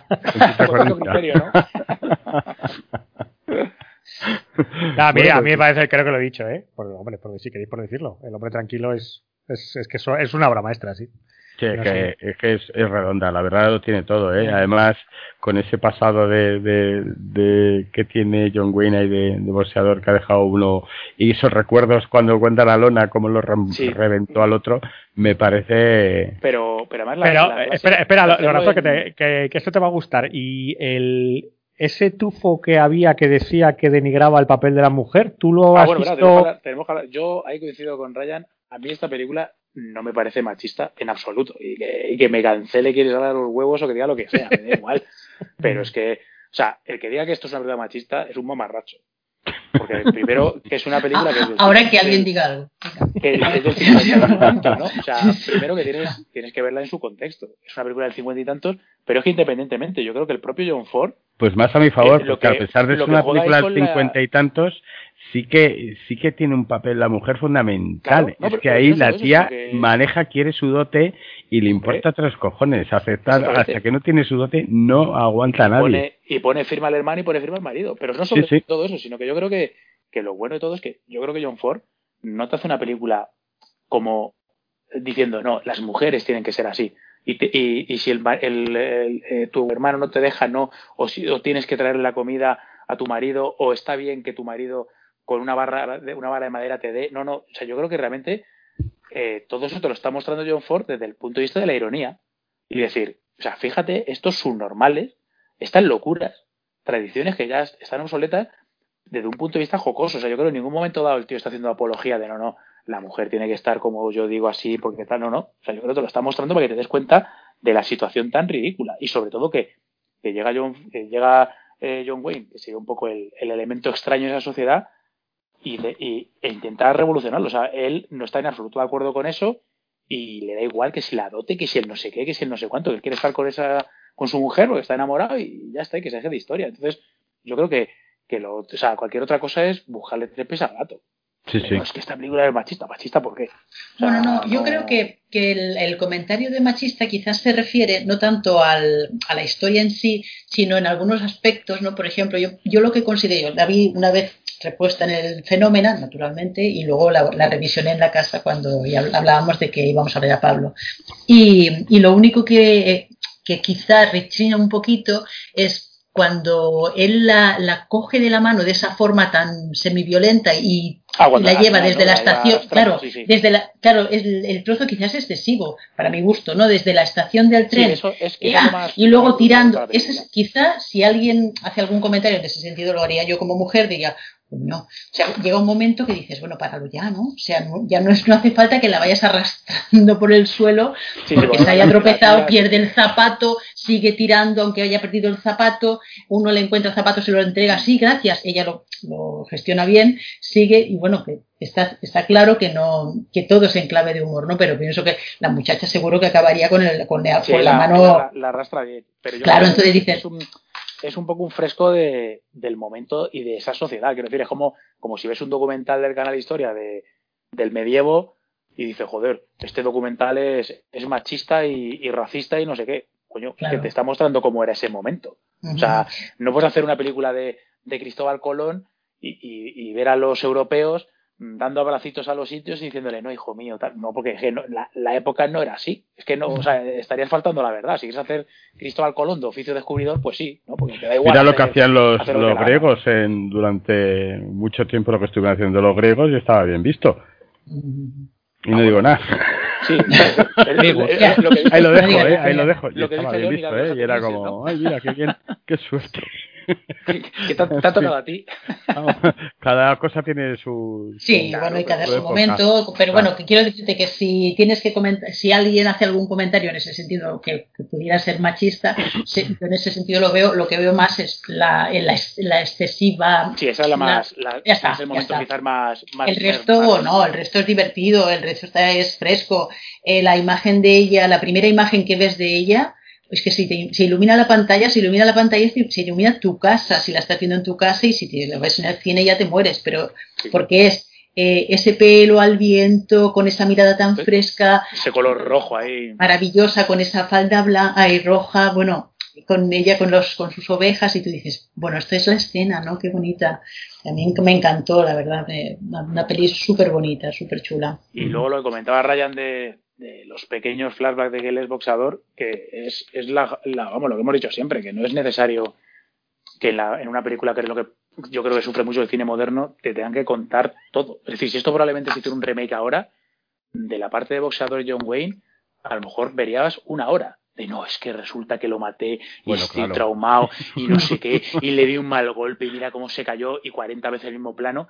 Aquí te lo resuelven en un minuto, minuto y medio, y a ti te queda claro lo que ha pasado. O sea, aparte de las pequeñas pinceladas que dice el cura de, ay, tú eres tal, tú eres Thunder, ah, sí, sí, tornado, no sé, ah, tal. Y tú te queda claro que el tío está traumado por eso, que por eso no quiere enfrentarse, que por eso tal, y no te hace falta estar contando y, y que la película sea totalmente autoexplicativa y, y contándote rollos, ¿no? Sí, Yo cualquier director de un... ya hubiera alargado la película dos horas claro. y media a base de, de flashback y sí, sí, sí. Un trocito de combate y entonces no sé qué. Uh -huh. Pero bueno. Muy bien. Bueno, yo quería recomendar última, una que está un poco eh, perdida, que la gente no seguramente no la conozca, que es de John Ford, de 1940, y se, se llama Hombres Intrépidos. ¿La conocéis? Bueno, no. Pues ¿Qué eh, hace eso? le- Yo, bueno, pues, ¿qué hace eso? Ah, sí, es un papel, tiene un papel secundario. Aquí hace de, de noruego, creo que es, sí, o sueco, de granjero sueco que está, es un poco bobalicón, quizá un poco simple el, el, el, el papel que tiene, un- un- es un tío grande, enorme como era él y bueno, pero tienes ahí un montón de, de actores secundarios que ya eran favoritos de John Ford, como Thomas Mitchell, el médico de la diligencia, eh, Warbone, que sale en Centauros Desiertos, ¿os acordáis? Es este juez con la chistera y el guardapolvo blanco. Sí. Es Y el también- sí, sí. Yo, yo creo que Warbone salen casi todas las de. Sí. Yo creo que Y- eran íntimos. Y Es Barry el cura- el cura Fitzgerald, de- que salía en esta que hemos comentado ahora mismo, que es en El Hombre Tranquilo, pues es el, el que va diciendo un poco las normas de etiqueta de cómo se tiene que comportar. El Miquelinio, Miquelini este. Y tiene un rollo, una estética, esta película, una estética de cine negro muy chula, ¿eh? Muy chula. Eh, muy parecida a aquellas películas, pasa que claro, esto es en un barco y demás, pero aquellas películas de Humphrey Bogart, un poco en el, como el ambiente de, con maltés y demás, ese, ese tema, esas, y desarrollan en un barco, luego claro, tiene momentos muy locos, porque claro, estos marineros eh, nada más empezar se suben a, a estar en las indias holandesas y se suben a nativas para traerles fruta y alcohol. O sea que si tú mezclas fruta, alcohol y mujeres en un barco con marineros, ya la tienes montada. Pero es por la fruta, ¿eh? No por otra cosa. Claro, el afrodisíaco que tiene el... Claro. es que traído Los- fresas, no malo. Los plátanos, los plátanos y los melones es lo que tiene. Darle, la tenéis en, en Amazon Prime y... Y en filming, creo. Sí, están y- las dos. sí, sí, darle, darle. Si no tenéis empacho de, de Wayne, darle una bueno. oportunidad que, que, que os gustará, os gustará.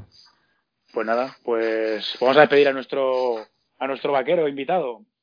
Sí, nos han Marshall. faltado muchas, pero bueno, está, hemos hecho ahí un top de películas de, de nuestro invitado y algunas que le hemos encajetado nosotros porque sí también. Sí.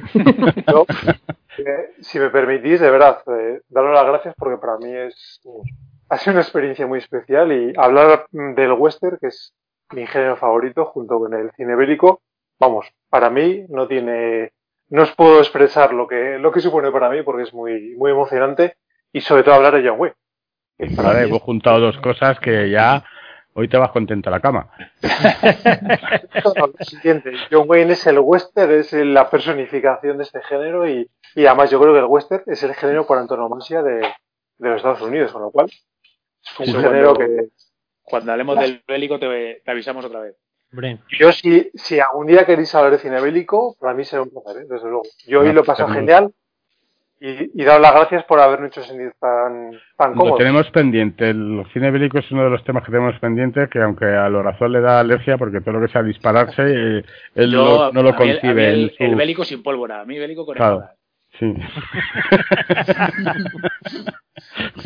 bueno, pues intentaremos traer el, el cine con espadas y luego traeremos algo de pólvora, El, el de Esparta, sin, sin demasiada así. pólvora para no ofenderte.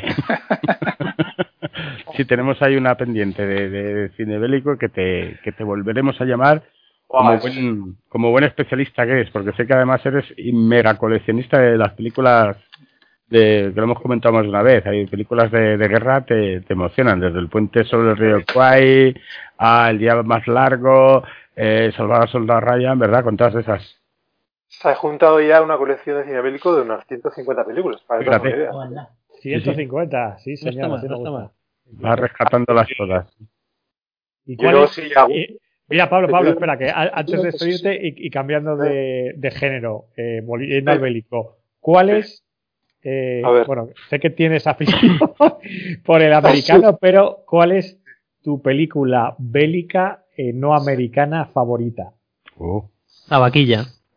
No americana favorita. Es que sí, es que le he pillado, porque a, a ver, a ver qué dice.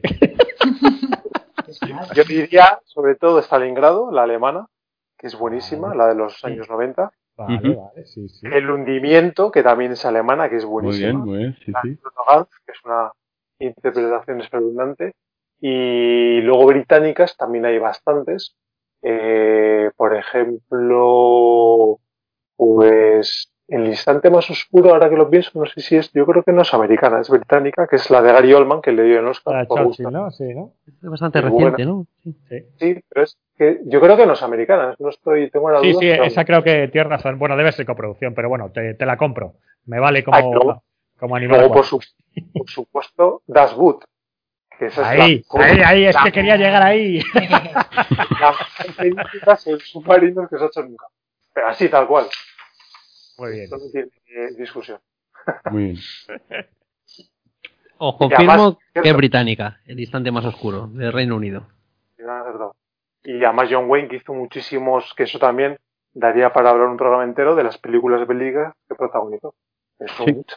Que yo me había favor. preparado unas cuantas, pero por no alargar esto demasiado, me las las, te- me las guardo para, para otro futuro programa. Las tengo aquí delante y vamos, son muchas de ellas apasionantes.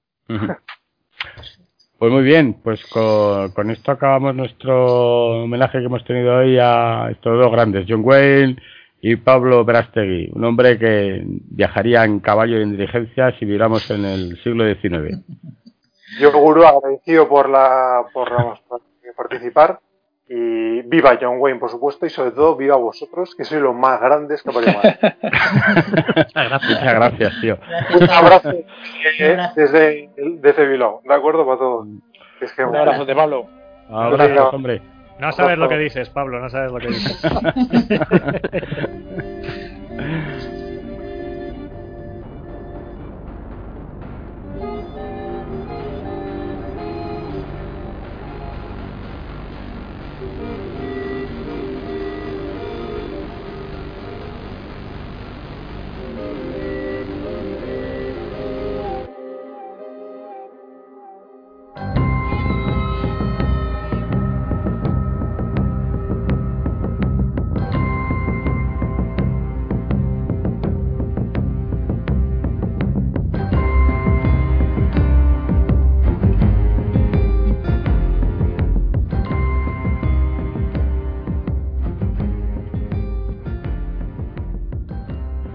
Para comenzar este programa de frecuencia global número 27 ya, ¿quién lo diría? Eh, vamos a comenzar con esa, esa sección que todos aman y con le sirve de, de guía de, de- para saber qué poder ver y qué no. Y seguir nuestros consejos. En nuestra otra sección, que otra sí, no, el cinematógrafo, el cinematógrafo, la sección que te habla de las series. Y bueno, la serie, la serie que, que de la que hablamos nosotros y habla todo el mundo hoy en día eh, se estrenó este viernes y es Mandalorian, segunda temporada, primer episodio. Damos el pistoletazo para que Pablo comience a hablar de, de los van a salir bendiciones de su boca, estoy convencido. Pablo, ¿qué te ha parecido este primer episodio de, de- de- del Mandalorian? Pues me ha parecido la perfección hecha serie. Oh, vete a cagar. Es brutal. Yo estoy con Pablo, ¿eh? Pablo. No sé, me parece, bueno, por lo pronto es un western, o sea, eh, mira, si Pablo nos sigue escuchando, eh, no, no- no sé si lo habrá visto, ¿no? Pero es un western puro. Pues el título, el Marshall. Eh, eh, el Marshall, claro. Y aparte, a- aparte del homenaje, eh, es que es una perfección. Yo lo veía en la tele y digo, si es que eh, es- eh, visualmente es espectacular, de diseño es espectacular, Joder, se ve, pero- se ve súper limpia. Pero eh, le sobra, le sobra 20 minutos de capítulo. Pero, pero, pero- pero si son 50, pero está corto. Pues le sobra, y le sobran 20. Joder, a mí me parece que está sobra tiempo todo, es que lo tuyo ya es una... ¿A que sí, yo, yo es que venía pensando lo mismo. Digo, son series de media hora. 8 episodios, que sobran Pero dos. ¿por qué Pero, no? tío, si le dan ¿por qué series no? de 22, te las hacen de 8 Pero ahora. porque, una pero constante hay que sintetizar aquí. eh, O sea, bien, esto ¿Qué- qué- ya qué lo te sobra? su momento. ¿Qué te sobra? Pero- Bueno, at- atención, Mira, spoiler. el- ¿Le, el- sobra- el- le el- sobra, el- tie- ¿Le sobra spoiler tiempo o es que te falta a ti? Yo creo que te El falta tiempo a ti. no, este- no, pues esto lo vi con los niños, esto, esto tenía tiempo, me podía haber visto otro si hubiera, pero, pero, a ver, o sea, esto supongo lo comentamos en la primera temporada. A ver, la serie mola, de producción está de lujo, visualmente guay, pero esta serie se sostiene porque es Star Wars. O sea, si tú a esto le quitas el lore de Star Wars, esto es un, un equipo A de baratillo. O sea, Pues ahí estuvo. la, la historia que, la historia que te cuentan, la historia que te cuentan es una historia del equipo A. De llego aquí, tengo que ayudar al pueblo este de subnormales y, y les ayudo. El, el plan que montan, Luego soy yo hater, ¿eh? o sea, el plan, Sí, el plan sí. es, el- ojito. el plan es demencial, ¿eh? O sea, es un bicho que es como, como, como un tren de mercancía. No, le voy a lanzar unos arponcitos aquí y como es arena, lo fijo con madera. Es como decir, pero tío, que es arena. O sea, se supone que son, son gente, sobre todo los Tuscan, que están habituados a vivir en la arena y no tienes nada mejor que clavar estacas en el suelo. No tienes una tecnología un poco orientada a la Hombre, por lo menos si, son como un arcón, ponle una cadena. aparte, o sea, es que es demencial. O, o, ponle, o ponle, topes, ponle piedras, no, que, que el tope no sea, que el tope no sea un Tuscan agarrado. Que no, que no seas tú, no hagas tú de tope. Yo lo he visto en positivo, eh. Yo, yo, yo no, no, no, yo he visto la serie, pero muy en positivo, eh. O sea, yo me ha dado como una emoción y la piel de gallina. Cuando ha empezado la música, digo, pero no puede ser. Y lo que no quería es que acabara el episodio. O sea, no es que me ha parecido que sobraba, es que me ha parecido delicioso. Corto. Claro, a mí también. A mí, a ver, había parecido bastante tontorrón. O sea, se soporta por, o para mí o para mí porque es Star Wars. Y luego, por ejemplo, meter al Raylan Givens es como decir, o sea, esto no se puede, o sea, es como voy a jugar al rollo ya no, ya no referencial, sino metareferencial. La ley de Raylan. claro, voy a meter a Raylan Givens porque como soy Marshall, qué gracioso soy. Y le llamo Marshall. Es como, tío, o sea, ¿por qué? O sea, vale, mola. Hombre, pues porque, ya que estamos libres de spoilers, y si en vez de Raylan Givens, claro, si en vez de Tommy Oliphant meten a Kevin Bacon, ¿no sería mucho mejor el puntazo? Muy mayor. Por Tremors por temblores. sí, mira. Pues así la oscura, eh, digo, digo, Rafa, ¿qué coño dices? vale, vale. No, no va mal, no va mal. Es lo que razón, Pero, no sé, a mí, a mí me parece que, que, es como demasiada serie, o sea, a mí se está acercando ya peligrosamente a Stranger Things, de, de serie de guiño, guiño, guiño, guiño, guiño, guiño, como, tío, eh, no, es necesario, o sea, no tienes por qué caer en el, en el rollo de, de tío, mira, aquí sale, como iba ya en, en, en, Twitter, no, porque resulta que si te das cuenta es que en el libro de arte de, de Retorno del Jedi se ve que, o de no sé qué, que cuando recuperan la armadura de, de Boba Fett después de que el Sarlacc se lo coma, la mochila cohete tiene una brecha aquí justo y si te fijas, eh, resulta que claro, que le han arreglado esa brecha, como decir. vamos a ver, eso no lo veo como guiño, ¿eh? Yo, eso sí lo veo bien, eso sí lo veo como... Esto no, es Olympic, tío, esto es una serie para pasar el rato, muy divertido, que lo consigue, se hace entretenido y, y a mí se me hace corto, ¿eh? Y fíjate que, hace corto, joder, algunas cosas pero algunas cosas son muy mongolas, pues lo que hablamos. pero, pero, pero, muy mongolas, ¿eh? Pero, pero, pero, claro, es Star Wars. Alberto, es, es que Star Wars es, no es que sea mongolo, vaya, Dios me libre. O sea, es, es tonta, es aventura, aventuras, sí, pero exactamente, aventuras sencillas, sin darle mucho vueltas a las cosas. Sí, por supuesto que el plan es ridículo, sí, pero es que ni te lo planteas. Yo, a mí me da igual, o sea, lo que quieres ver es la confrontación. Y, luego hay algo que ya a mí me pone enfermo, que es que los Tuscan sean colaborativos. O sea, los Tuscan son la peor gente que existe en Star Wars y lo han demostrado a su vida. Solo lo has visto dos minutos. En pantalla. no, han visto nunca. Todo lo contrario, le están dando un trasfondo a una raza que no había. Alberto, la, gracia que tiene. Ya, no, no, pero la, sí, claro que los odia, porque son tíos que viven eh, con, su. No, no, ¿por qué tiene.? No, son los indios, te lo dejaron en la primera, les están quitando el territorio. Pero si, están, pero si están en la carrera de vaina y se quedan a disparar por, por el placer de verlos morir, que están en la vaina. Claro, claro, porque, porque que son unos hijos de puta. Claro, ¿tú, has visto la, ¿tú, has visto la, serie enfadado? Ya te, lo, ya te veo. Sí, sí, sí, porque a, a, mí ya, mira, ya solo por el hecho de que monten un capítulo en el que los Tusken Riders son, son protagonistas, ya, ya es para rodearme y decir, ¿qué, ¿qué huevos tenéis? Tenían que ser cabrones y, y más personas, ¿no? Hay una, Hombre, sí vamos a hacer un plan. Hombre, son cabrones que básicamente a Timothy Olyphant no se lo cargan de milagro. O sea, si te deja ver, es que encima tienen, te crean un lore alrededor que, que, que mola. O sea, que dice, joder, estos personajes que aparecían ahí, que el Alec Guinness haciendo un grito. Eso, imagínate, George Lucas ni se lo imaginaría lo que han montado con estos tipos que los harían con tres, eh, oye, que nos falta, nos falta dinero. Para... la cabeza. pues que monten eso y el que vive en el desierto y no sé qué, no sé. Me hace, a mí me hace mucha gracia que, que encima jueguen con eso. Y a ver, Sí que es cierto que lo comentamos, que, que, tienes que ser fan de Star Wars o no para que te guste.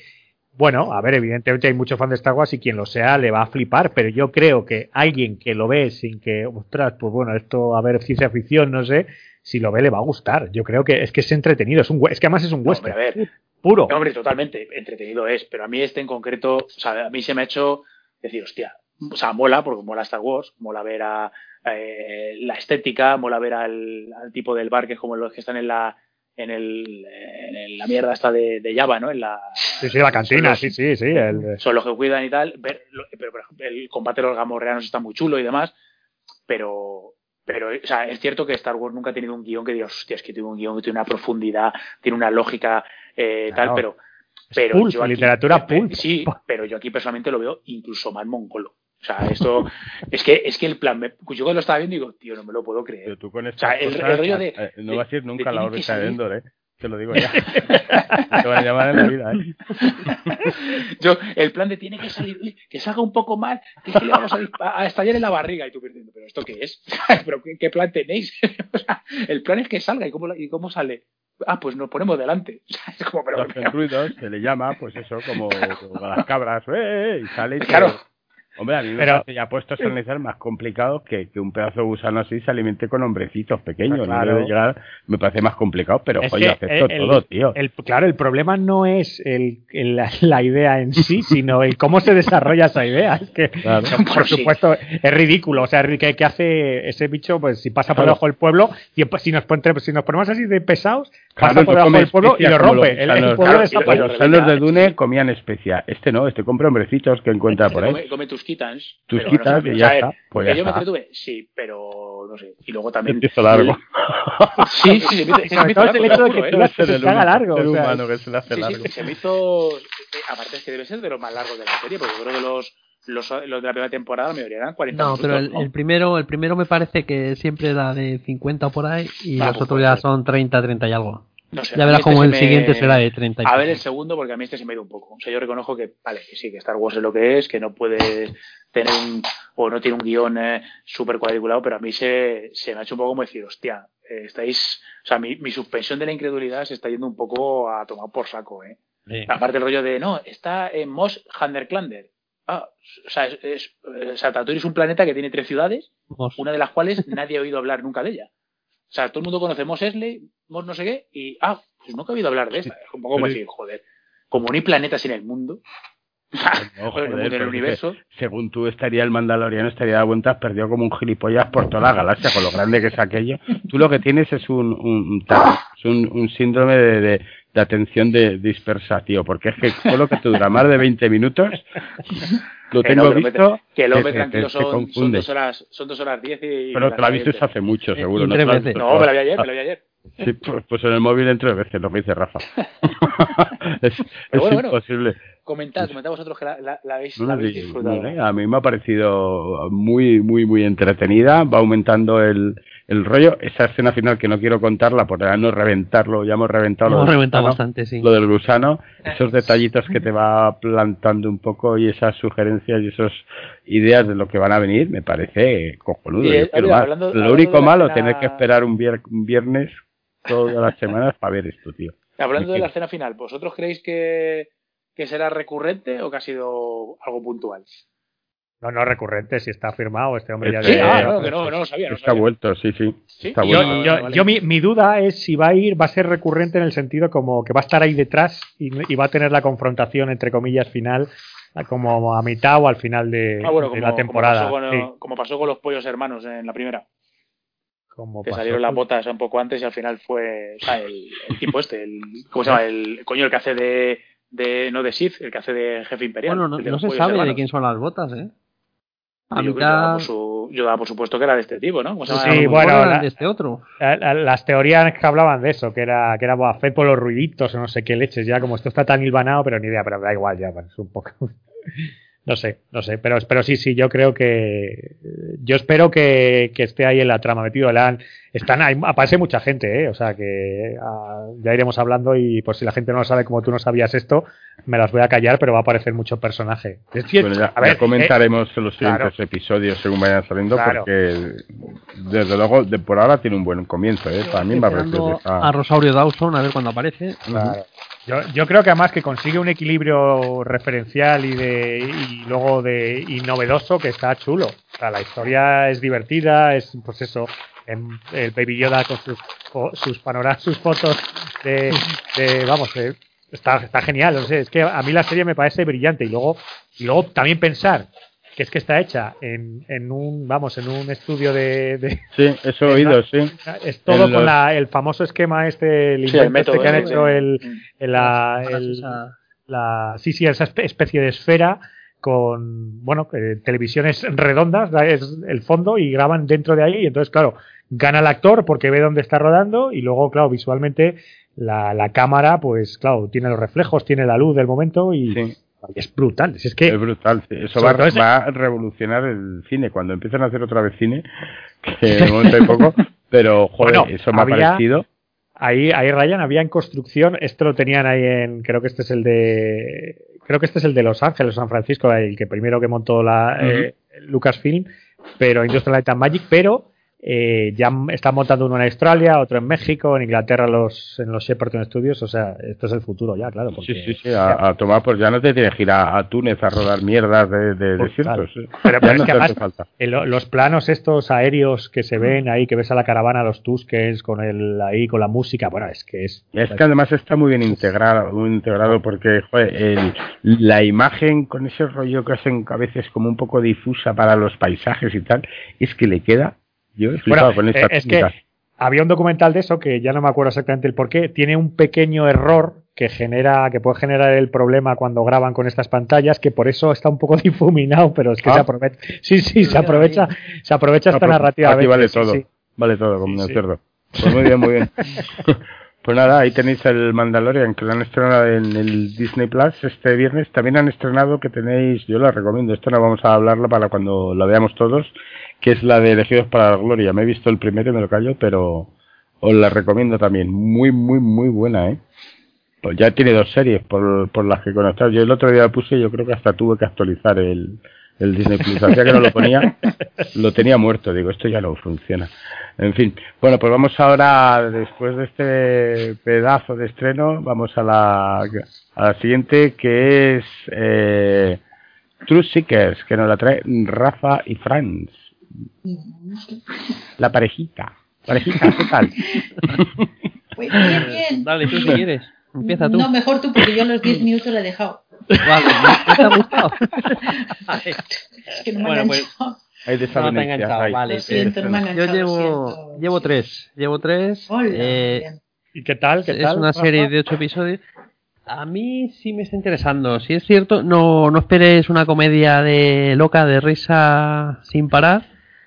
Eh, pero pero tiene tiene su gracieta. Es Pero, la pero historia... no, es, no, no es en plan zombie party, o sea, es estilo el ellos dos, vamos, Nick Frost. y- Sí, lo que pasa es que Simon Pegg es anecdótico, ¿eh? Es, Ya, es bueno, más pero bien está detrás, no Frost. es guionista, Sí. ellos dos, ¿no? Creo Eh, recordar, ¿no? son guionistas los dos, directores también, Sí. y los dos tienen un papel. Lo que pasa es que Nick, Nick Frost es el prota y Simon Pegg es un papel anecdótico de dos minutos por capítulo. Tampoco tiene Ya. más. Y bueno, la historia lo que nos cuenta es que el Nick Frost es un instalador de, de cable, de, de esto de telefonía, de routers, de ADSL. Y se, al parecer es el mejor en su trabajo, pero bueno, lo que a él le gusta es un poco meterse en, en historias de para Sí, de temas paranormal, paranormales. Sí, tiene su propio canal YouTube y, y bueno, le ponen un nuevo compañero y le lían esto y va un poco va un poco por eso, por en cada episodio pues los entuertos que se encuentran o casas encantadas. Pero bueno, va, va con trama, no es episódico, ¿eh? es, se supone que va a ser una trama un poco larga porque se encuentran a, a una chica que tiene que parece que le persiguen unos fantasmas y entonces ha hecho el grupito de los tres en una furgoneta, parecen los de Scooby-Doo. Y, y lo que digo, no es, no es graciosa, de que no, no busca chiste constante ni, ni comedia absurda, pero sí tiene ese tonillo, ese humor, no sé si decir humor inglés o, pero tienen sus coñas, sus, sus cositas que, que sí que son, son divertidas. Y luego también a destacar que sale Malcolm McDowell, el Alex de la Naranja Mecánica, haciendo de padre de padre de Nick Frost. Da más De momento lo que digo, llevo Territorio tres- Lovecraft. No, no da miedo, no da miedo ni. Bueno, Territorio Lovecraft tampoco. Sí, eh, o, sea, eh, o sea, es en plan un poco, pues, el, pues eso, Zombies Party y demás, un humor así británico muy, bueno, pues que de repente tiene sus coñas, ¿no? Y, y con una historia, ¿no? sí, sí, sí, sí, es, sí sigue esa, bueno, un poco pues los trabajos de ellos. Sí. Bueno, son cortitos también, ¿no? Los Son episodios, cortitos, porque no, no llegan a media hora, 28 ideales para el corazón. le, da- le daré a lo- al segundo y al tercero. Venga, venga, venga. Sí, lo que pasa es que si no entras, pues, pues no lo sé.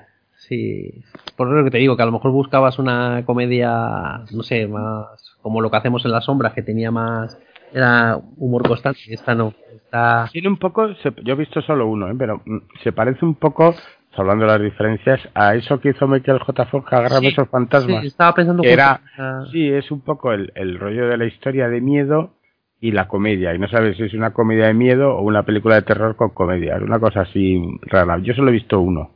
Sí, porque dar oportunidades. sí que cuando te presentan los fantasmas o, o- sí que va por el rollo del terror, pero sin ser de esto que te, que te caigas para atrás.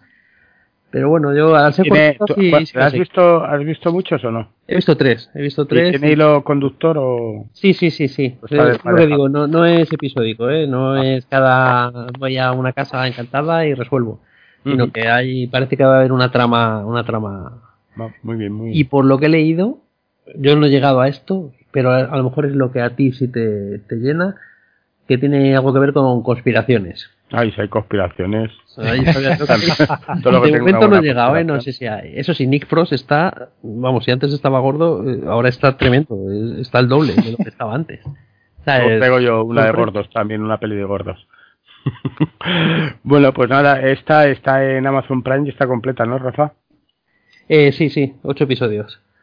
Muy bien. Y ahora vamos a, a la película que ha, ay, bueno, la serie de televisión que ha cambiado la vida de, de Lorazot y la está recomendando en todas partes, que es La Veneno. Y no es la de Tom Hardy, ¿no? La Veneno. A- atención, preparen Eh, las achiporras ¿eh? a por él. La serie eh, está muy bien y a ver, yo me la vi, había visto la de Paquita Salas que me sorprendió gratamente, pese a que Coño. tenía mis reticencias de verla. Joder. Y, y esta serie, ahora dirá Fran también que le está gustando. A ver, es cierto que yo voy por la No, mitad. no, Fran ni empezó a verla. Eh, es, Sí, es estos probable los que. Calla, lo explicando. Calla, calla, calla. Ahora queda, ahora queda la, me queda la parte chunga, ¿no? Que es el, el- la bajada a los infiernos de la veneno, que supongo que será la parte más dura de, de la serie, pero yo, lo, o sea, lo que sí hay que reconocerle a esta serie, ¿te puede gustar o no el, el tema? O el- como eh, lo que te está contando, porque a lo mejor no te interesa un, un cagao, pero Bueno, yo creo si que no, la si no es realización... el tema, es, es el boom que tuvo esta, esta Sí, mujer sí, ahí pero con bueno, en el pero- momento con el Mississippi, el estallido de la popularidad, de dónde venía, contar un poco la y historia, su- los traumas a los infiernos en, en la cárcel. Y, en la cárcel, bueno, que te quedan sale- esos episodios que ya verás tú cómo termina. que Sí, te eso es lo te que, vas- lo que vas a más, acabar que más malito, palo me sí, está dando, sí. me está dando de ver. Pero me alegro Sí, por un comentarme un esta mierda. Te jodes Pero ahora, te yo- jode. Pero yo no creo que es una mierda, ¿eh? O sea, me parece que técnicamente está muy, muy bien hecha. O sea, se aleja de, de la- el estándar de serie española cutre. O sea, yo creo que está muy bien rodado. El tema de los flashbacks está muy bien llevado. De las transiciones entre una, la- los diferentes momentos, porque te presenta la juventud de, de, de ella con, en su momento de plenitud en el Mississippi y ese, esa etapa posterior de la cárcel y ya su, su muerte y demás. Y yo creo que está hecho de una manera muy elegante sin caer en el, en el morbazo que podría haber sido esta serie, de ir a buscar el, el morbo por el morbo y tal. Yo creo que se aleja de eso y sobre todo, por lo menos en los episodios que he visto yo, eh, hace algo muy difícil que es que te, te va combinando de una manera muy inteligente el, el Pues drama con la estamos, comedia. o sea, estamos viendo series diferentes porque para mí lo de la, el éxito de la venena fue el morbo por el morbo y, No, y- digo, y pero el digo cómo te lo cuenta la serie. Otra Sí, cosa es. pero es que es eso, lo que te cuenta la, serie es ella. exactamente eso, la visión de ella y un poco cómo se vio involucrada, cómo se metió y cómo fue pues sus aspiraciones de nacer que se llamaba Joselito, no sé cómo se llamaba, a, convertirse en Cristina no sé cuántos y en la veneno.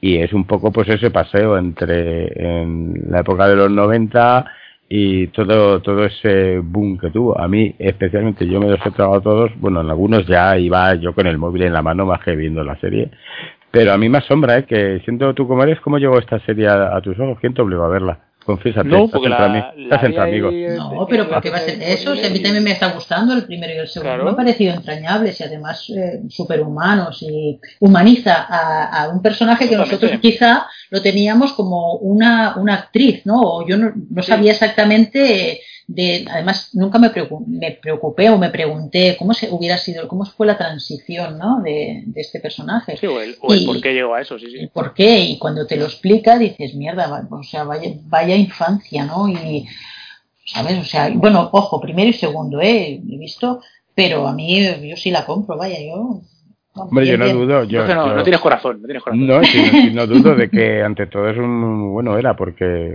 palmó esta mujer y entre todo era un ser humano, pero es que de verdad que, que hagan una serie de un fenómeno televisivo como fue esta persona que se convirtió en un vamos a chupar de ella, vamos a, sacar todo y luego la tiramos con un papel de usado. también yo creo que lo que lo que te está mostrando o por el que tiene esa relevancia es porque a ver, a nosotros no porque no es nuestro perfil, pero pero por lo que yo luego aparte de la serie, luego vas leyendo un poco, por ejemplo, de la de la el, libro en el que se basa esta esta serie, ¿no? Que es el, el, el escritor aparece también como personaje y, y, la propia Veneno fue alguien, un personaje que fue la que la motivó a, porque es también una, una, una persona transgénero y demás, que fue la que le dio ese pequeño impulso para pasar de, de chico a, a, chica como se había sentido siempre. Entonces yo creo que, que, aquí, aparte de contarte, o sea, no se está centrando en ese boom televisivo que fue la veneno, sino yo creo que también lo que te está mostrando es que fue un personaje que dio una visibilidad a un cierto, o sea, a un cierto grupo de personas y que un poco sirvió como, como estandarte para ellos, ¿no? Y que a muchos yo creo que les, les hizo mostrar que podían triunfar, que podían estar ahí y que no solo tenían que acabar de prostitutas en, en el Parque del Oeste, ¿no? Entonces yo creo que pero si una cosa es el mensaje que, que emita, pero otra es, no sé, en fin, eh, decías hoy que, que la habían comprado, ¿no? A HBO esta serie. Sí, hoy lo he puesto Rafa por ahí, que, vamos, me parece o sea, yo creo que es una muestra más de que independientemente de que gusto o no, es una serie que, que, tiene una calidad, porque HBO Max la ha comprado para emitirla fuera de, de España, ¿no? Porque esto es una producción Pero espero que, que, la den subtitulada, porque como lo, tenga que comprender el doblaje, aquello yo a veces hasta me perdí. Eh, sí, eso va a ser, va a ser complicado, pero tú, yo, yo creo que también aparte de eso, que te pueda gustar o no, yo creo que lo bueno, o como puede ser con la serie también de antidisturbios que también es reciente, yo creo que, que la, la ficción española, por lo menos a nivel formal, está dando un, un, subidón importante, ¿no? Que ya hemos, nos hemos quitado encima ese rollo de, de series de hora y media, de padre familia, de, de mierdas así, o de, de, lo que había y, estamos alcanzando un nivel técnico que por lo menos no de vergüenza ajena, ¿no? Una realización importante. Yo lo que veo en esta serie también, que estos tipos, los Javis, aparte de, el guion que te puedan hacer, yo creo que la, la dirección que están haciendo sobre la serie está bastante bien. Ahora dentro de poco estrenan la de 30 monedas, la de... Sí, de la de esa. La de Iglesia, sí. A ver qué tal, a ver si, si tenemos ahí... Como todo, empezará bien y no se va a acabar. A ver si no es un, a ver si no es un bluff como el 90% de, Venga, decirlo ya. Era una mierda, pincharon para. Ya sabéis que tenéis negado la presencia en este programa de, de este tipo. Yo creo que no va a venir, no va a venir. Bueno, vamos a, a otra que también está, esta os está gustando mucho. Yo de esta me descolgué. Me voy a descolgar tanto que voy a dejar a los cascos, que es Star Trek Discovery. Hablad lo que queráis. Darle. Dale, Rafa, que a ti Yo también.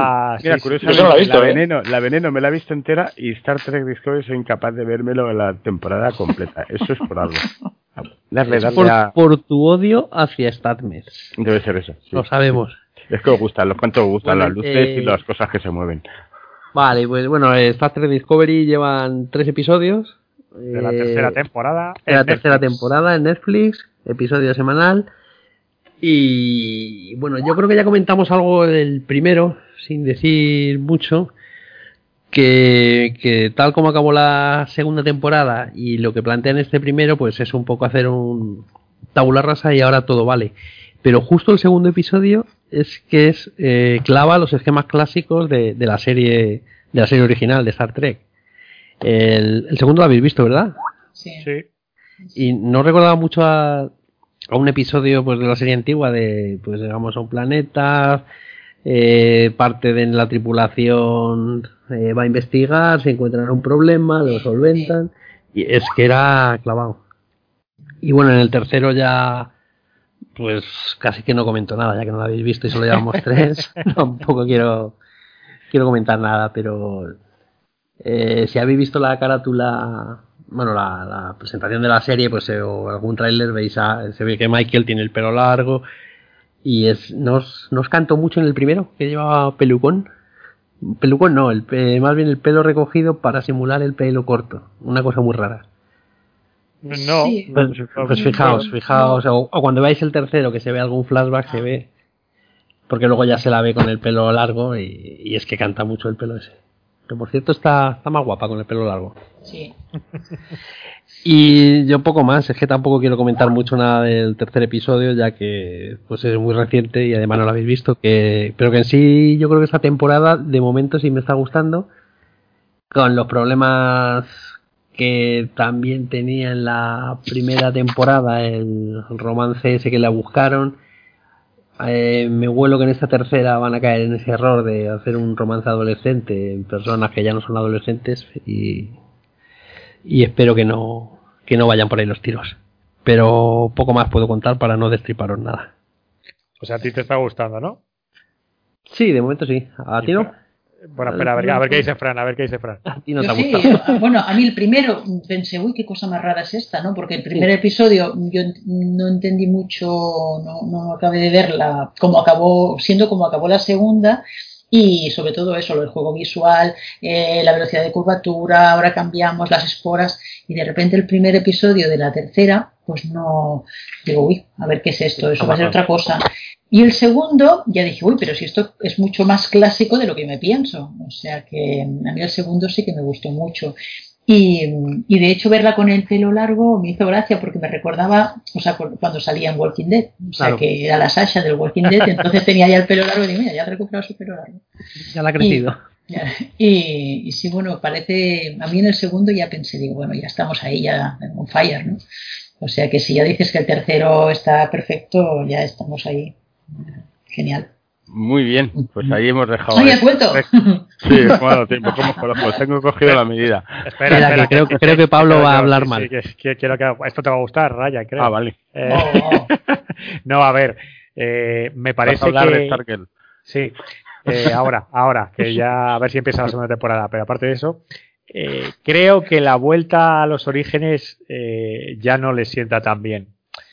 A ver, me explico. Las dos primeras temporadas a mí me gustaron, eh, aparte de pequeñas licencias de amores.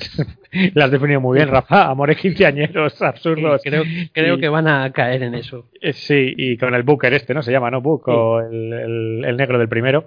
Eh, pero, pero no sé, la vio, eh, ya lo había leído, ¿eh? Que decían que iba a ser más, más luminosa.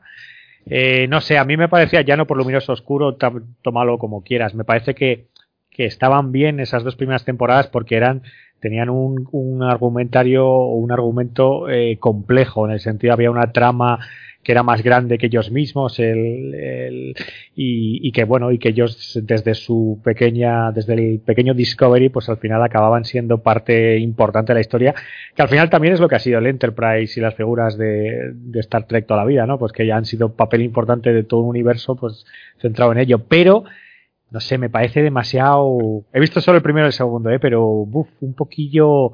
Sí, muy clásico, muy volver. Pues mira, vamos a hacer Star Trek, eh, la nueva generación 2.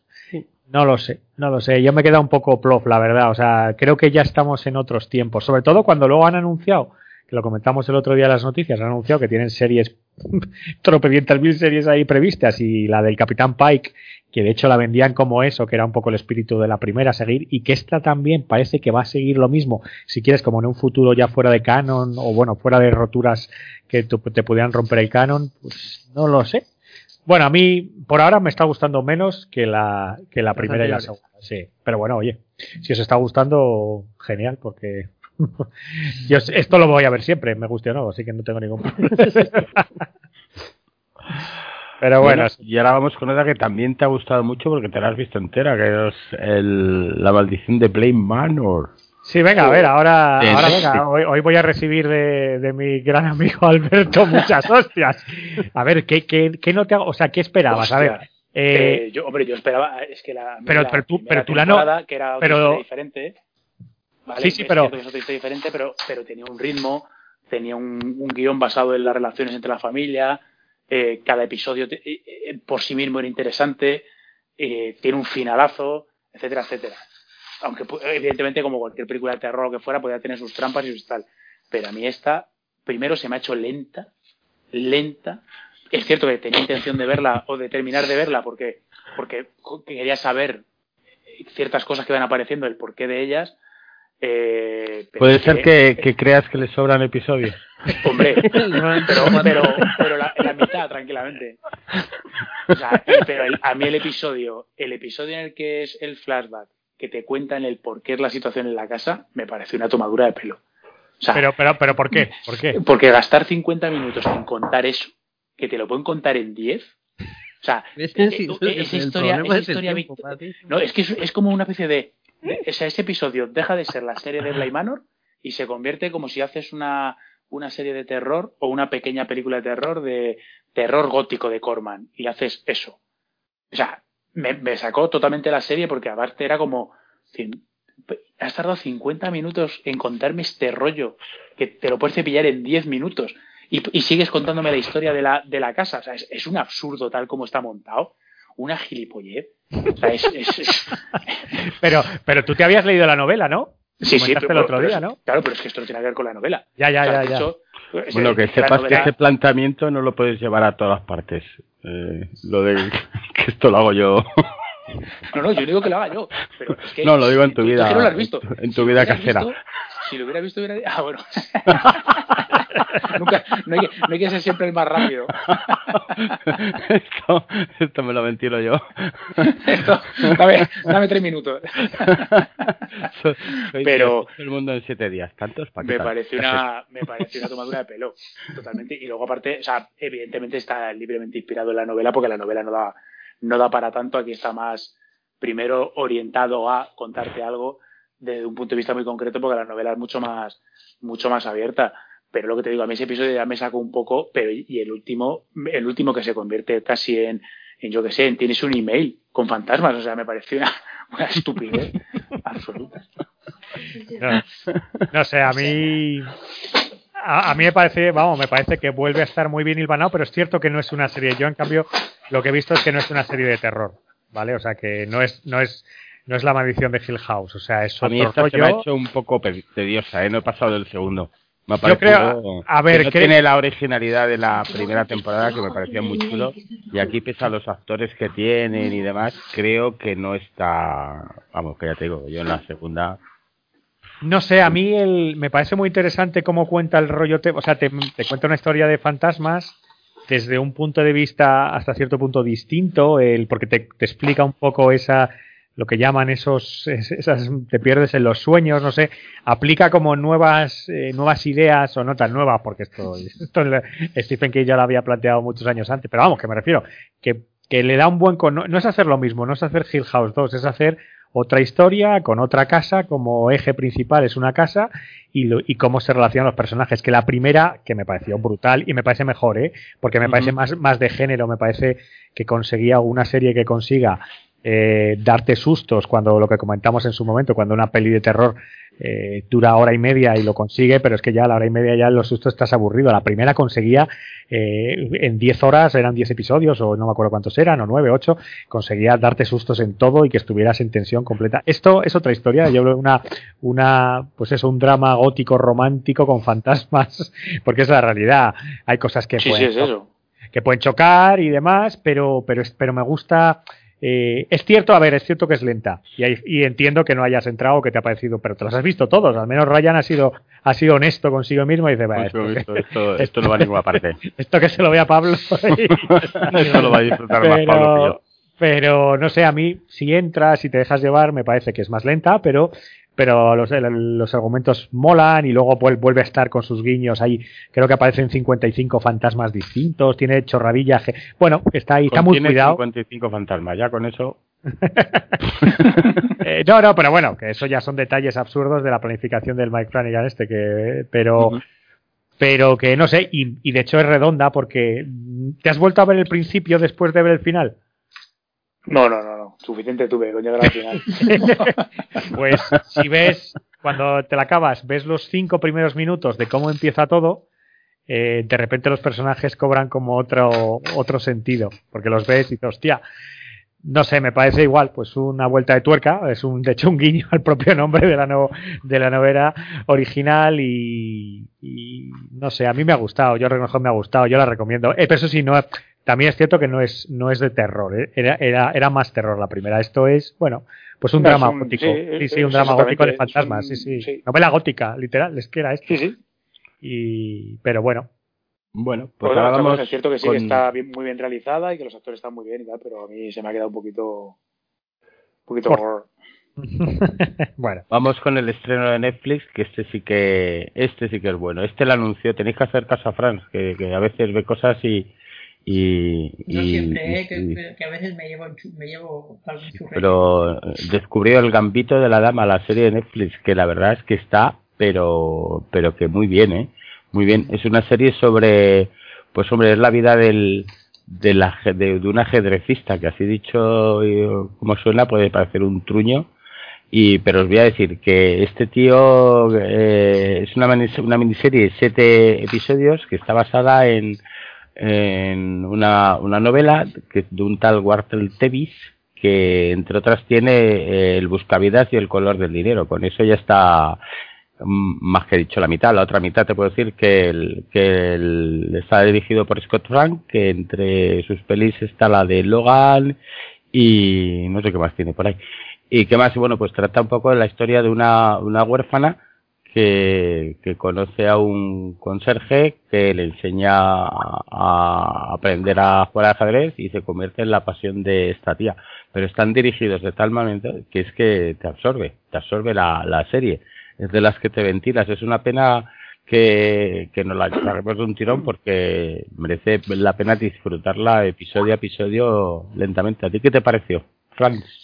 A mí me ha encantado, de- bueno, desde el primer episodio, ¿eh? porque me parecía mm, una historia, bueno, una historia como muy interesante, porque el ajedrez yo poco menos que sé cómo, cómo se mueven las piezas, pero no juego desde que era niña, o sea que ni idea, y, no iba con, eh, con la mente abierta, ¿eh? no sabía bien bien. Y más bien por la actriz que, que, que es la protagonista cuando ya es mayor, porque los- el primer episodio es cuando la niña tiene 8 o 9 años y está y está en el, en el orfanato, ¿no?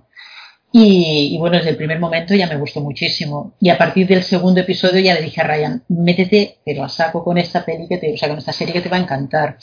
y, y la verdad es que cuando ya te metes ya no puedes parar, es uno tras otro y el juego que ella va, va pasando de, un, de una escala a otra, eh, cómo va cómo va em, analizando cada jugada, cada jugador con, contra el que tiene que... Además está muy bien hecho, ¿verdad? Porque ella se tumba en, en la cama y visualiza las jugadas sobre el El sobre el techo. de, Sí, de eso, su habitación. eso, eso a mí me ha gustado. Es que yo he visto, he, he visto solo dos, ¿eh? ¿Has visto? Ah, vale, muy bien. Sí, muy sí, bien, sí. muy bien. ¿Y qué te ha parecido a ti? A ver, me ha parecido el primero, reconozco que voy a hacer, voy a hacer ya que Lorazón no lo ha visto. eh, me ha parecido un poco. Sí, sí, yo creo, yo creo que se, eh, va. Como es tan interesante el planteamiento que ya enseguida lo captas, venga, quiero saber cómo evoluciona esta, esta chica, porque de hecho, como empieza con un flashback, pues ya quieres saber eh, qué, qué- qué- cómo ha llegado ahí o qué ha pasado con ella. Y el primero, bueno, creo que se recrea. Bueno, el primero no está del todo mal, porque es la historia ahí en el orfanato este. Pero bueno, aún así se me hace un pelín lento. Y luego el segundo creo que igual, venga, que sí, que ya venga, arranca, venga, pónmela a jugar al ajedrez, coño, que es lo que quiero ver. Eh, pero bueno, pero me está gustando, la voy a seguir viendo, ¿eh? me parece que Bueno, ella no está- para, eh, si, si se presenta, además mola la evolución de los personajes, la- los, Pinta. padre- los padres adoptivos que la cogen. Bueno, la, que- me he quedado en la madre, sí que. Claro, la cogen El- el- realmente porque dan un dinero ahí por tener una niña y la visten, vamos, eh, la visten la pobre que, que ni en ni en almacenes Arias, madre mía, de comprar lo más barato, no, las gangas. Y bueno, pues vas viendo un poco como poco a poco el, ella se va a- haciendo, creando una especie de amistad con la madre, porque la madre está más sola que, que la una. Y cómo, cómo le hace ver que el don que tiene le puede traer dinero y cómo van subiendo el, su, su, Mira, su hay, hay una frase, es que como lo he visto, lo he visto esta tarde, hay una frase que me ha gustado muchísimo que es que dentro ya la depresión total en el episodio 2, ¿eh? pero imagino que, que encauzará toda la, toda la serie.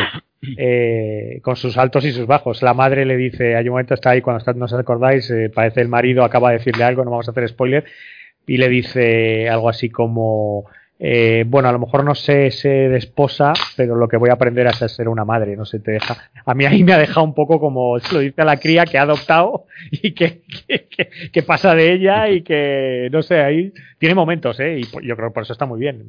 Me, está, gustando. me parece un pelín lenta, pero, pero oye, que a lo mejor este tipo de cosas necesitan este desarrollo. No, yo creo que sí, que, necesita ese. Estamos tan acostumbrados a que la acción se, se origine en el primero y el segundo episodio que buscamos esa inmediatez. Y en este caso, en concreto, eh, esta serie requiere el ritmo porque ese ritmo pausado te lleva a ti también a ir con el personaje de la mano, ¿no? ¿Te parece, sí, Sí, sí. yo, estoy de, acuerdo, ah, estoy de acuerdo, pero, eh, pero claro, pero por ejemplo el segundo dura una hora y cinco minutos. Es que creo que se, se le pasa un, se va un poquito la mano, pero bueno.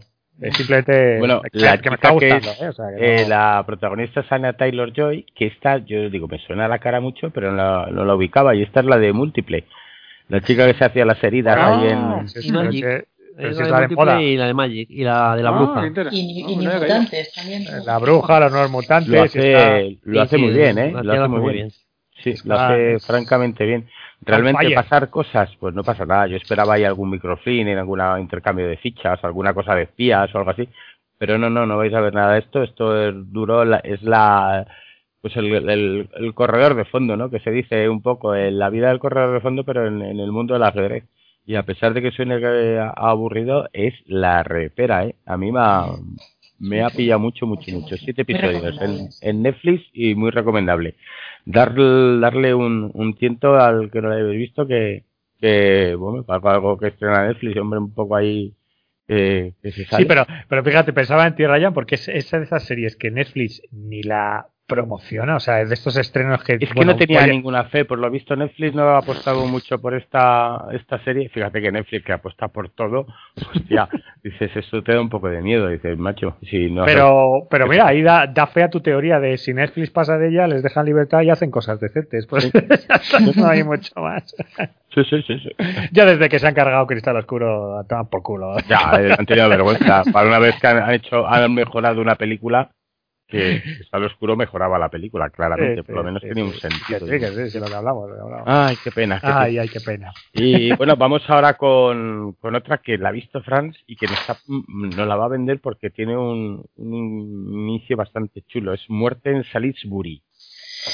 Sí, está, está en Movistar y la descubrí porque el Tony de la Torre, que siempre recomienda series así chulas, decía Muerte en Salisbury. Yo pensé, qué raro, ¿no?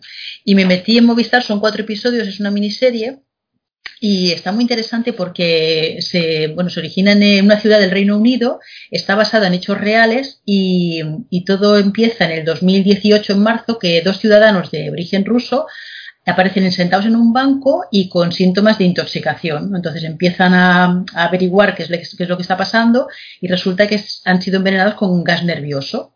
Y es un gas nervioso que, se supone que utilizaban los espías rusos. Entonces, claro, hay una, una directora de, que es la, un agente de prevención de riesgos que la traen de, del centro de ciudad para que se ocupe de investigar eh, qué está pasando y para que no haya una pandemia, ¿sabes? Entonces, para que no, no pase de ahí, y entonces estoy en el, me quedé en el primer episodio, ¿eh? Y entonces estoy en el primer momento en el que tienen que acotar para buscar al, al paciente cero, de alguna manera, ¿no? Pues ya tarde, está claro, ¿no? Y me... perdona, ¿eh? pero sí. terminan, terminan que no van que, que es recomendable, no me alargo porque llevamos ya mucho tiempo hablando de series, pero a mí me pareció muy chula y el, inicio por lo menos es, tiene un arranque muy, muy interesante, pero por lo mismo, porque además está basada en los hechos reales y, yo creo que el tercero, cuarto, o sea, todos los episodios hasta llegar al cuarto lo van a, lo van a abordar, ¿eh? porque los, los todos los personajes son bastante, los que están saliendo hoy por hoy eh, son muy sólidos. ¿Cuántos capítulos es esta serie? Son cuatro, cuatro, y está en Movistar. cuatro se puede ver bien, vale.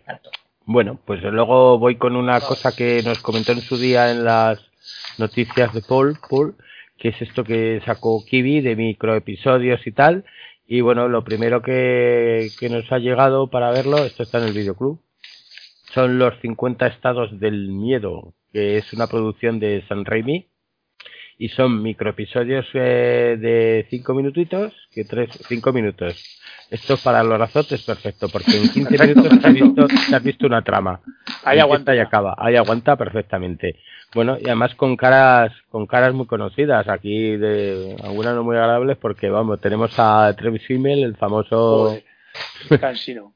Pero también está Rachel Brosnahan, en la que salía en la maravillosa Miss eh, Maisel. Maisel. Sí, sí, sí, tienes un par, tienes gente trabajando en los microepisodios de cinco minutos, que es un poco recuerdo, a mí me recuerda un poco sin salvando las distancias a los cómics de la EC, son esas historias un poco medio de leyendas urbanas y medio un poco gore, así tal. La primera se llama El brazo dorado, que aquí interpretan Rachel Brosnahan y el Travis Fimmel, y es una mujer muy pagada de su mismo que se junta con un hombre que no tiene muchos recursos y que se gasta la pasta ya en embellecerse. Por un accidente pierde un brazo y se hace colocar un brazo de oro con el que se siente feliz. Pero la felicidad tiene su precio. Ahí te dejo. Luego tenéis series, otros episodios tan bizarros como La Bola de Hilo, que es un pueblo donde hay una, ese, ese es tremendo, es una madeja de hilo que se ha juntado que se come a la gente. En fin. Luego, eh, y, bueno, otro detalle muy chulo, muy chulo, es que están contados en, son como leyendas urbanas y están contados en los diferentes estados. Cada mini, m- microcapítulo de cinco minutos que compone una historia eh, están localizados en un sitio como Michigan, Kansas, Oregón, eh, Minnesota, o sea, puedes buscar sitios con más catetos, pero sería difícil encontrarlos y localizarlos. Y es un poco esa historia, pues eso, eh, son, eh, ¿cuántos capítulos? 15 capítulos, dos temporadas creo que llevan, ¿no? Sí, 14 capítulos veo aquí. Eh, el último termina en Florida y luego una segunda temporada con otros 14 capítulos allá visitando pues a Iowa o el estado de Washington. En fin, mm, verlo que merece la pena porque no vais a perder mucho tiempo, no vais a sentir estafados ni que ni nada. Si podéis hacer una visita al videoclub y ver lo que son tan bizarros y sobre todo está San Raimi ahí metido que siempre es un añadido y un y un plus Veremos. a verla, verla. Yo, yo creo que esto no va por el formato, no lo vamos a ver en la vida en la tele. Me extrañaría mucho, pero bueno, ojalá. Bueno, luego ya las noticias os Ah, comentamos. tienes una noticia ahí que parece que sí. Claro, ah, mira qué bien. Bueno, bueno, pues nada, ya para acabar, eh, pues podéis ver el segundo capítulo de Undoing, esta serie de HBO, con, con la guapísima ex mujer con Nicole Kidman, su mujer de Tom, que este, luego esta se hace apaños, pero los paga bien y porque le quedan muy bien, ¿eh? Está la tía fenomenal, ¿eh? Y con Hugh también ahí, con su cara, que este se debería hacer algún apaño, porque cada día se le está descolgando la cara, cada día más. Va a terminar la cara en el suelo. Y bueno, Andoing ya comentamos en el último capítulo de lo que iba. Y, yo os mm, intento convencer de que veáis el segundo porque va, va a más. Bien, y luego pues nada, de Apple TV, acabada la serie de Teherán, ocho episodios y esperando una segunda temporada. Muy buena, muy buena las dos. La de Teherán la podéis ver en Apple TV y Andoin en HBO. Y con esto terminamos nuestro seriematógrafo. Bueno, pues ya estamos con nuestra sección dedicada al cine, a las cosas que se estrenan y demás, y la sección que se llama El Cinematógrafo.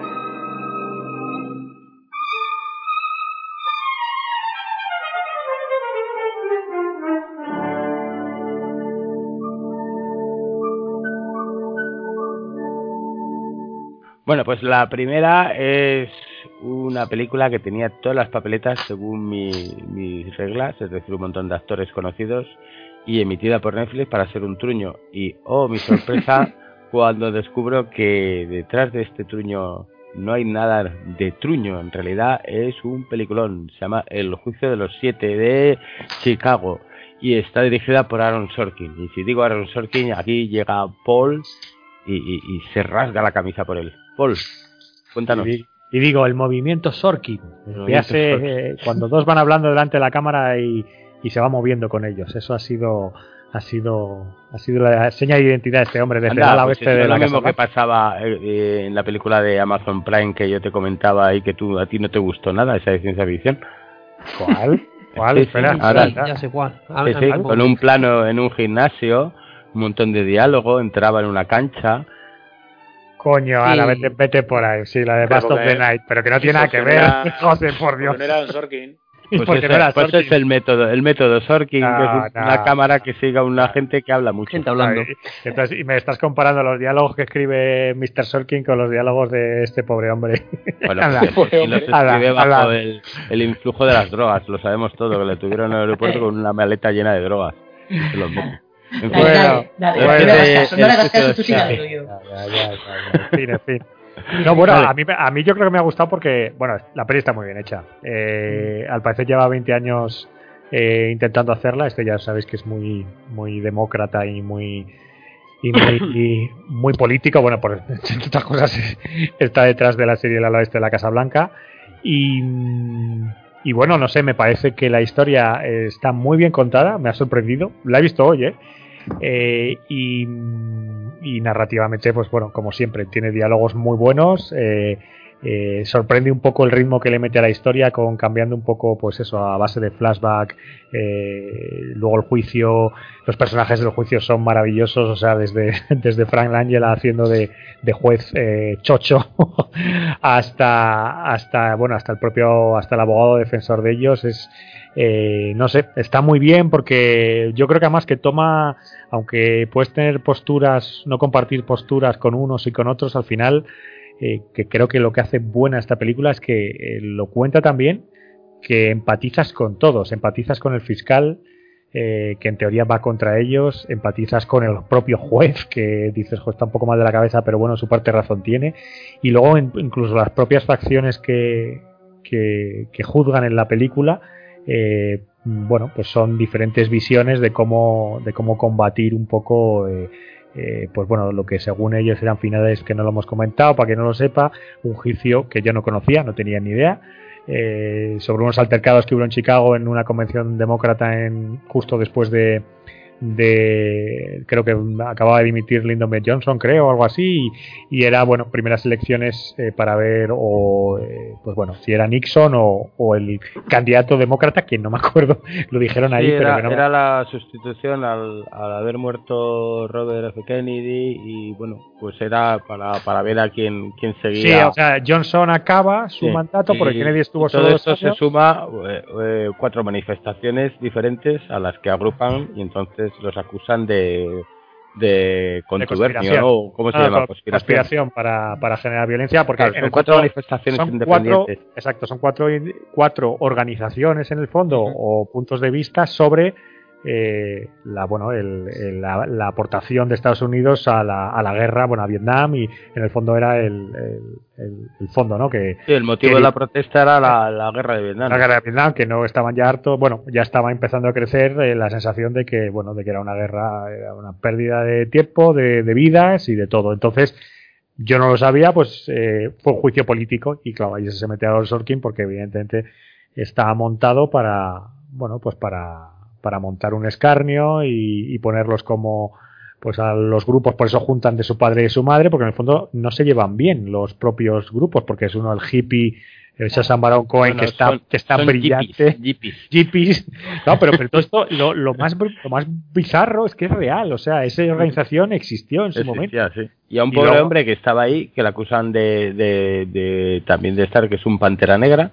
Pantera Negra sí tiene mucha gracia que metan también al negro. y lo dice sí. muy bien él. Dice, me habéis metido para, para, me- para el odio que siente la gente por los negros, para que, para que encima más, más mierda. Sí. Es, Sí. es Y el brutal. que está que se sale es el abogado, la defensa que tienen estos grupos común, que al final eh, intenta intenta ayudarle lo más posible y el abogado lo hace de miedo. ¿Quién es el hombre este? ¿Quién es Mar el- Mar Rylance, Mar- este que desde que. Bueno, no sé si desde que lo descubrió Spielberg en la del Puente de los Espías. Es verdad, sí, sí. es, es un, es un actorazo como la copa de un pino, vamos. Yo no sé, no sé qué habría hecho antes, que seguro que habrá- habremos visto en mil películas, pero, Bueno, tú le vistes en, en, la que no te gustó, el cuando llegan los bárbaros, ¿no? El, esta que, que bajaste del videoclub hace poco. Ah, sí, sí, sí. sí. Esperando a los bárbaros, ¿no? es verdad, que hacía de, de capitán. Ahí, sí. Del, sí, sí. hacía de capitán ahí de, de, la guarnición, esta pseudo francesa, que ni era francesa ni nada. Pero vamos, a mí, a mí por, bueno, eh, por, ir, por ir rápido y también de que decir vuestra opinión, a mí lo que me ha gustado es eso, que consigue eh, que empatices con todos, hasta con los panteras negras que uno está acusado, vale, que no. Bueno, incluso con el fiscal del Estado que, que lo interpreta. Fiscal, claro. ¿Quién era el. ¿Quién es el que hace de fiscal del Estado? El. el Robin. No, es bueno. Joseph, Joseph Gordon Levitt, hombre. Robin, sí. Eh, que, no, que nunca fue Robin. Fue el bueno, ese, ese futuro Robin. Robin. de Nolan. Pues incluso con ese quería, que, quería que incluso con ese que, que en un momento dado, eh, bueno, es la defensa del Estado más dura y, y, tal, incluso con, con ese personaje te identificas, porque, joder, si algo tiene Sorkin es que sus personajes ni los más malos son malos ni los más claro. buenos son buenos del todo. Ya lo veíamos en, en el ala oeste de la Casa Blanca con, con, con, con alguno de los personajes que era la oposición al mejor presidente que ha tenido, que podría haber tenido Estados Unidos en ese mundo, en un mundo real pero que nos tenemos que conformar en, en la tele. Eh, y era la repera el tío también, a pesar de sus valores super cristianos. Bueno, eso la, ya no me enrollo por ahí, pero vamos, que Sorkin si hace algo es humanizar a los personajes y no ponerlos odiosos a todos. No, no, no, no. Y de hecho, el, los más odiosos pueden ser un poco, que sí, es la figura del Partido Republicano con esos dos fiscales que aparecen del jefe, el fiscal general y y demás que sí, que ahí puede ser un poco un maniqueo, porque bueno, porque en el fondo también los tiene que poner así porque o sea, desde la película evidentemente te vende que estuvieron manipulados, o sea que era un juicio político uh -huh. y fue, fue un castigo un castigo para un escarnio, vamos, vamos, un escarnio luego, porque les salió el tiro por el, bueno, no vamos a decir más, que por aquí la gente no lo haya visto, porque como no sabemos sí, nada de este un, caso, la verdad pues, es que es un caso que, que como no estés muy claro. metido en, en, la historia reciente de los Estados Unidos, ni, ni te huele. No lo estamos, claro, que no lo estamos. Uh -huh. es, por eso también gana, porque es interesante. Luego de repente ves todo lo que sucedió y te quedas un poco con boca abierto, pero... Sí, y pero con eso... diálogos, pero magistrales. Algo sabe hacer ese tío, eh, sí. son los diálogos de, de esta manera, no, no. Vamos, yo cada vez que, veo este tío haciendo series, flipo en colores. Ahora parece que se ha dejado el mundo de la serie y está metido en, en el cine, ¿no? Bueno, es que es un, es un tipo complicado, ¿eh? eh es también un activista, tampoco le ha, es, bueno, es un gay confeso también y eso no, no gustaba mucho y, y tiene sus ideas un poco bastante, bastante radicales a nivel de, bueno, de todo y no ha caído bien, es un tipo, es un tipo que, que tiene sus enemigos en Hollywood, por eso acaba así, bueno, pues date cuenta, mira, de series hizo El ala oeste, uh -huh. luego hizo The Newsroom, que es otra obra maestra del género, sí. en este caso de los informativos, y luego, luego otra de Estudio, Estudio 60, que ahí sí, donde se la pegó un poquillo también, pero también te contaba muy bien esa serie. Claro, claro, pero si es que son brillantes, porque en el fondo eh, analiza la actualidad política del, de su país, de Estados Unidos, pues a través de sus de sus series. Y, y, bueno y esta y parece mentira que esta película sea más actual o sea parece que estos son años 68 pero vamos. Bueno tiene también y fíjate que, que es una de las flojillas tiene el juego de el Molly's Game que es la mujer esta que sabes cuál es, no la... es, es, verdad esa no la llegué a ver es verdad. Pues no está mal no está mal. Fíjate que de un caso que, que es una tía que, que sí, sí. organizaba partidas de póker y tal y queriendo Era hacer él, un es verdad sí sí sí sí la red social también es suya y bueno está está ya solo voy a decir ordenó un código rojo pues el guion era suyo Sí, bueno, ahí, pero ella ya más, sí, era, que sea un buen guionista y un, vamos, un pedazo sí, sí, la de, creador vamos, de diálogos. Estoy viéndolas, estoy viendo las de Steve Jobs, sí que es cierto que cuenta con un, un pedazo Fincher, director, claro, sí. pero eh, también es un, una de las pelis en general, yo creo que, que este tío, Bonnie Ball, también de suya, fue la de las reglas estas de esto que hicieron con el la de Brad Pitt con el béisbol y demás. Sí, la del béisbol, sí. En general. Pero bueno, y luego tiene... Y el American President, el, el mi querido presidente, o como le hayan llamado aquí, está también, que es un, es un precursora, no sé si es precursora de ala oeste de la Casa Blanca, no sé del año. A ver, evidentemente no son todo obras maestras, pero bueno, pero, pero el tío, bueno, pues hace sí, cosas pues, interesantes. No, no, tiene, tiene una media alta a la hora de, sí, de, de películas, sí. Bueno, pues nada, esta es el, el... ¿A ti te ha gustado? ¿Te ha gustado? Sí, sí, a mí me ha parecido. De hecho, yo ya estaba diciéndolo por el WhatsApp ahí, decía, mira, salen tantísimos actores, seguro que el guion es una mierda, tal, no sé qué. Y la verdad es que luego, cuando me encontré que al final sale Aaron Sorkin los títulos de crédito, le dije, digo, hostia, oh, callo mi boca. Y quedé muy sorprendido, sí, sí. A ti, Fran, también te ha gustado, ¿no? Y, bueno, es que esta se y estrenó, Alberto, si, si recordáis, se estrenó el 3 de octubre en los Ferómena. ¿Te acuerdas? que el, Y entonces la fuimos, bueno, la fui a ver y me encantó. Y entonces lo que pasa es que se estrenó, el, se hizo un preestreno el 3 de octubre en cine y luego el 15 pasó a Netflix. Sí, esa es la 15 o el política que está 16. siguiendo Netflix ahora, sí, las Sí, sí, estrena sí. para encima que se lleve los premios. Sí, sí, está muy chula, muy chula. Bueno, pues vamos con otra que tiene en común con este juicio de los siete, es el actor, es Sacha Baron Cohen, y es Borat, la secuela. bueno, pues nada, tenemos una nueva película de, este personaje de... Ay, me había aprendido, se me ha olvidado, ya las horas que son, se me había olvidado el saludo de de Chicristán, este casi Cristán que hace Borat, y que me parece muy divertido. Bueno, pues aquí lo que vemos es a, en la continuación cómo acabó Borat, pues en su país siendo torturado por haber avergonzado públicamente al mundo, a, a todo su país. Y entonces pues está picando piedra y siendo objeto de tortura. El presidente le dice que le va a perdonar, pero que tiene que hacer una misión. Esta misión es entregar un mono sexy al vicepresidente de Estados Unidos. Este mono sexy lo mete en una caja, mm, Borat descubriremos que tiene una hija no macho, con la cual que se asombra, bueno, y vamos pasando un poco, pues, ¿qué ocurre? Que cuando llega al, al centro de, de bueno, a, a Nueva York, pues la gente le reconoce y quiere hacerse selfies y fotos. Con lo que decide cambiar su misión y se va al centro de Estados Unidos, donde es menos conocido, y ahí veremos, pues, cosas muy turbias, por ejemplo, lo que ocurre con el abogado de Donald Trump, que no lo quiero contar porque esta es una, es una peli a base de muchos chistes y de muy mala leche.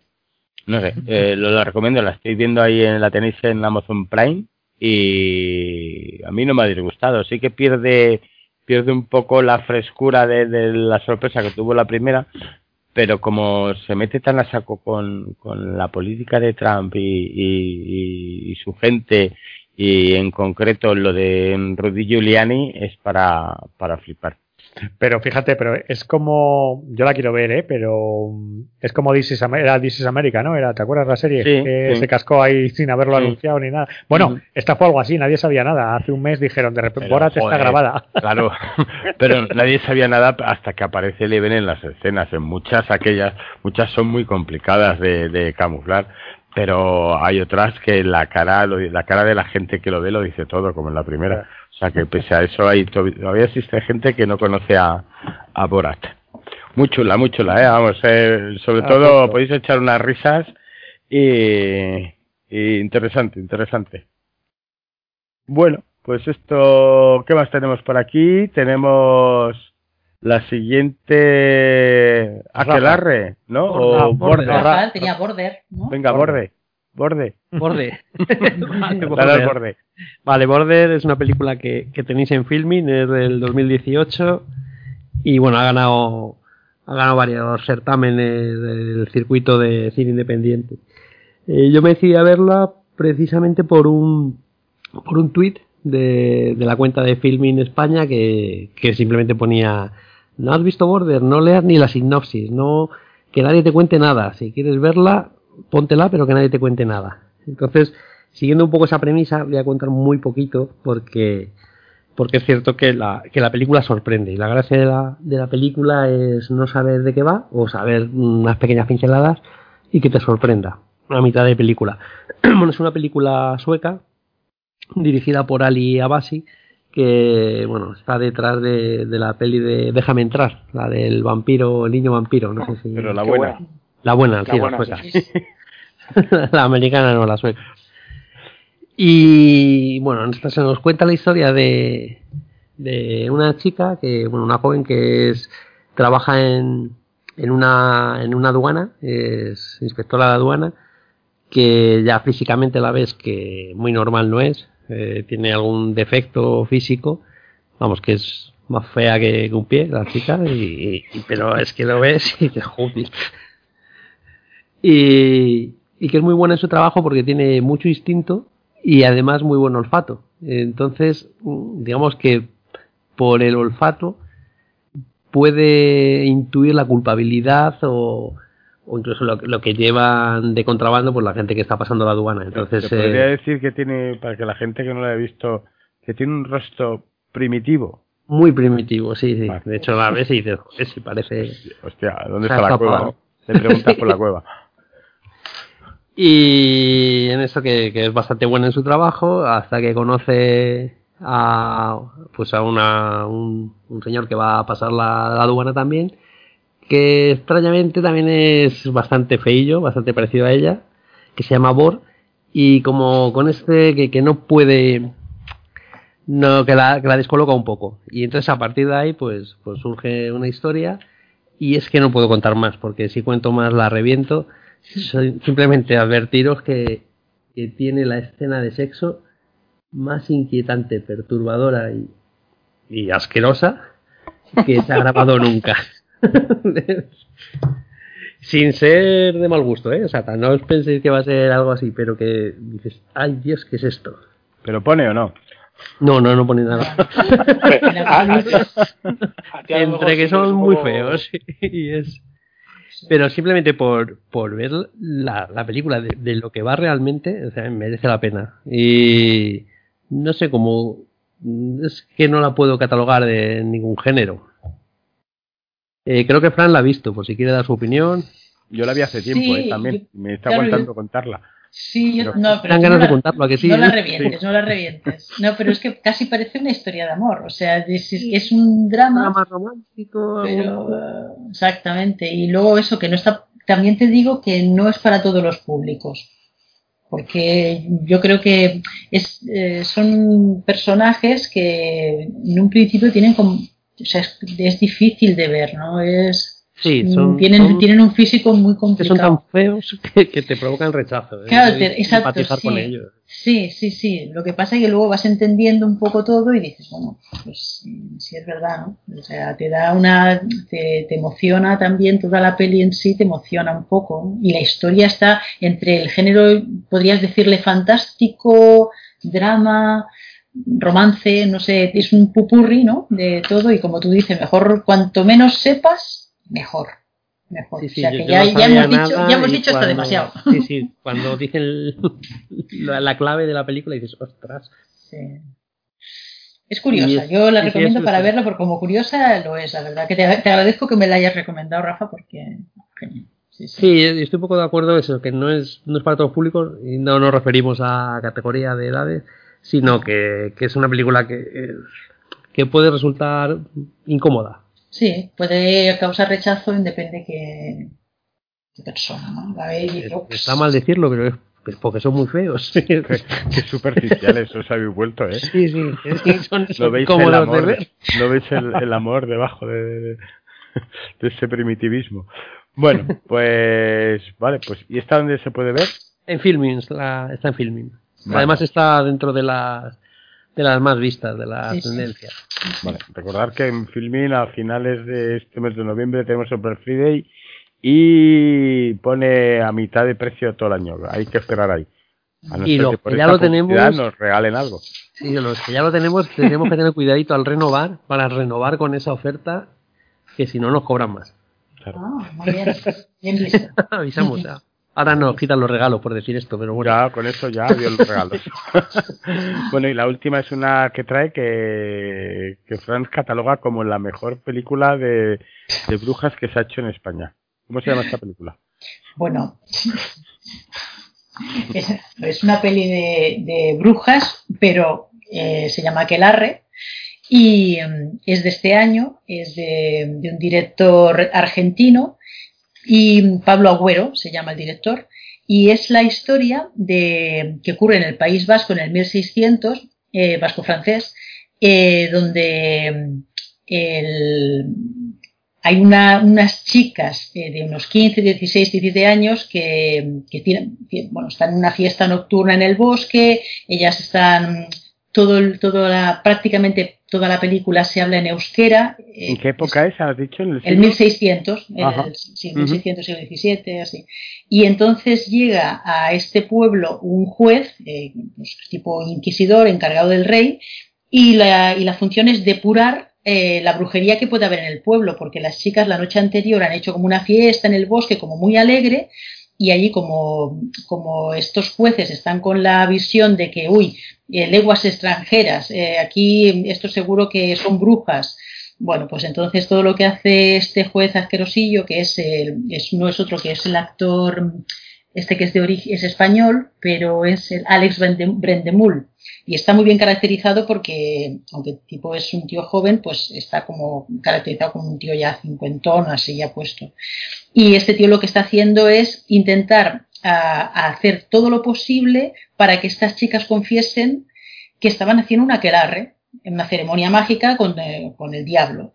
Y claro, van, las meten en un calabozo todas juntas y entonces van haciéndoles una a una de todo, intentando que confiesen. Y la peli en sí es que me impactó, la verdad es que me gustó muchísimo. Me gustó por la, porque ellas cantan bastante, bastantes trozos de la película y todo en, euskera, como comento, y, no cuento más porque precisamente los fragmentos de, esas canciones que cantan es el hilo de, cómo se va a desarrollar toda la película. Así que si podéis verla, pues darle un vistacillo. No, de momento está en cines, pero estaba en los cines cuando estaban abiertos. De cuando este programa salga, espero que los cines vuelvan a reabrir y que tengáis la oportunidad de, ir a verla. Muy bien. Y nos parece que tiene mensaje, es... ¿no? Porque son gente que hace jóvenes que hacen fiestas por las noches y jueces que las prohíben. Bueno, es que es muy. Ahí la ha pillado. Y aparte, bueno, aparte, decir que es, es cómoda porque son, bueno, son 90 minutos para. que, que veis, no, no, por, na, no por nada. Para, para quién. No lo digo por nadie, pero para los, para los inquietos. Pero sí que es un como un, entre las brujas de Zugarramurdi, Rementari, ¿sabes? Es, es ese, ese, esa atmósfera, por decirlo de algún, de algún modo. Y, y muy chulo, a mí me gustó muchísimo. Ajá. Muy bien. Bueno, yo creo que con esto le hemos dado un repasito al. Hombre. Interesante. Y ahora. Bien, al acabar esta sección, tenemos sobre. Eh, falleció hace un par de días, hace dos días, Tim Connery. Y bueno, y Lorazota estaba en su sepelio y dijo unas palabras que las vamos a pasar a, ahora a continuación. Eh, en honor de este gran actor que fue Tim Connery.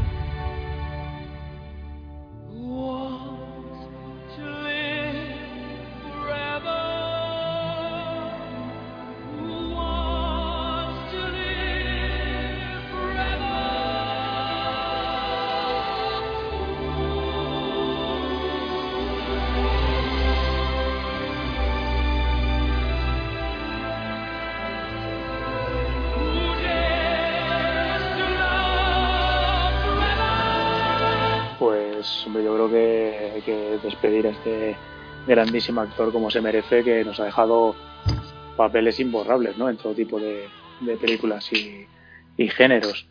Y eh, bueno, pues también un poco comentar que ha habido cierta polémica, eh, porque bueno, este hombre en su momento hizo declaraciones las que justificaba el, el golpear a mujeres, ¿no? Y, y demás, y bueno, pues tenía un poco, en algunos momentos, algunas de sus declaraciones al hablar parece que subía al pan pero yo personalmente creo que sin disculparle en ningún momento, porque no, evidentemente sea famoso o no, pues eso es algo que no, no está bien hecho, o, o, o siquiera comentarlo, pero creo que por otro lado tenemos que, diferenciar un poco el, el actor de la persona, ¿no? Que el actor puede ser un pedazo cabrón o una malísima persona con la que no te irías nunca a tomar unas cañas o, o no le prestarías más mínima atención ni serías amigo de él y otra cosa es el, la película que nos ha dejado, ¿no? Que si Ya, por eso mismo yo, yo en este caso no entiendo un poco aquí el, el doble rasero que se juzga a unos y a otros.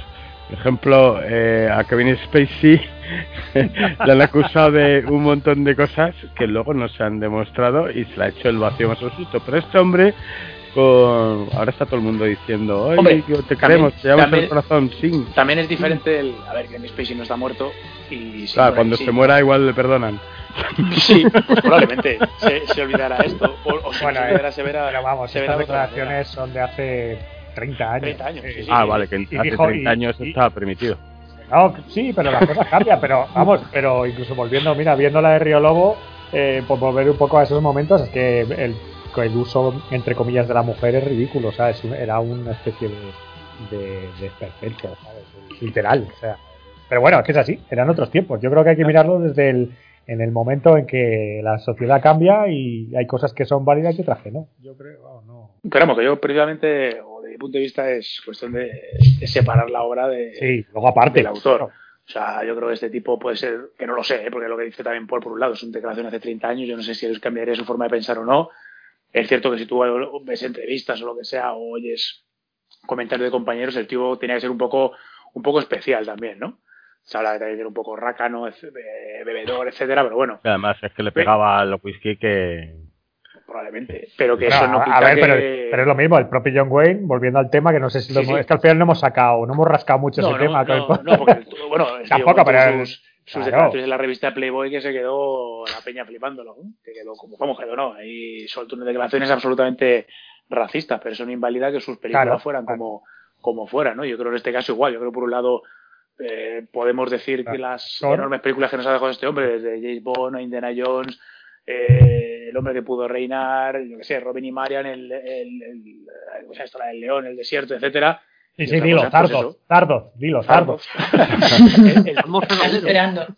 el- el precursor del triquini de, de Borat, ¿no? De Borat. Y, y otra cosa es decir, bueno, pues sí, pues puede ser un tipo más o menos despreciable y punto. Bueno, Pero John Wayne iba con el, con el, el macartismo, iba con el dedito acusando a los que eran Sí, sí, no, claro, y, y va de que es algo curioso en el caso de John Wayne, que siempre, o sea, que ahí yo creo que identificamos personaje y persona, y la persona era bastante diferente del personaje, es decir, el, el John Wayne de sus personajes eran tipos súper íntegros, valientes, eh, decididos. De- mira, por ejemplo, el Liberty Balance, ¿no? un tío dispuesto a, de alguna manera, que su vida quede destrozada por, pues, por llevar a, a cabo, conseguir eh, el bien y la justicia. Y sin embargo, lo que dice John Wayne es un tipo que estaba a favor de las listas negras con el marcartismo y que, por ejemplo, tan valiente, entre comillas, que siempre fue, o, o se daba ese aire, eh, se negó o se rajó para ir a la Segunda Guerra Mundial, cuando compañeros suyos como James Stewart o, Henry Fonda fueron y, y tuvieron incluso ciertas eh, act- actividades eh, heroicas y él se rajó, que era algo que, por ejemplo, John Force, que tiene una relación un poco de amor-odio con él, siempre se reía de él o se, o se metía con él atacándole diciendo, "Ah, tú que vas de valiente y no fuiste a la Segunda Guerra Mundial, o te rajaste, tal, ¿no? Y John Wayne da sus excusas de, de no es que era la, tenía que cuidar a mis hijos, etcétera, ¿no? Entonces, bueno, pues yo creo que, que una cosa es el- la persona, otra cosa es el personaje y, y las obras que nos, que nos ha dado. Entonces, yo personalmente le agradezco todos los buenos momentos que, que me ha dado en el, en el cine. Pues mira, lo otro, no voy a disculparle en ningún momento, pero creo que es otra, es algo diferente, ¿no? Que no tiene por qué afectar a, a su obra cinematográfica. O sea, creo que hay que valorarlo de, de diferente manera. Pues sí. En fin, bueno, pues... Bueno, a lo mejor un futuro programa, ¿no? El, de Joder, pues otro que por. Félix también tiene Claro, ahí... sí. Una cada uno, ¿eh? Ese puede ser Uf. divertido. Tenemos ahí para rascar uno- unas cuantas, sí, sí. El Además, tuyo- muy- el tuyo lo tienes claro. No, yo ni de coña vuelvo a ver Zardoz, que Hostia, John que ver. Tarnoff, uf, a ciertas edades pues, te puede llevar a la tumba, ¿eh? y ya estoy, estoy cerca de ello, así que no. Y estás No, mayor ya. Yo recuerdo haberla visto en ese momento y ya quedarme un poco turulato y, y yo no me yo no me veo capaz de, de volver a ver Zardos, la verdad es que no. Pedirme lo que queráis, pero eso no. Bueno, pues después del panegírico que ha soltado aquí Lorazos, llenando de mierda sobre el ataúd de Sean Connery, y ha salpicado para todos, incluso para John Wayne. ha, habido para todos, ha habido para todos. En fin, eh, decirle a Kevin Smith, si no se. A, no, Kevin, a Kevin Smith no. Kevin Smith. a Kevin Spacey, si no se descarga todos los programas, que vamos que sepa que cuando palme todo el mundo le perdonará. por lo que hizo o no hizo. En fin, y con estas palabras pasamos a esa sección inolvidable, esa sección entrañable que está en el corazón de todos y que todos ansiáis y que esperáis el programa solo por esto, y es el truño de Paul.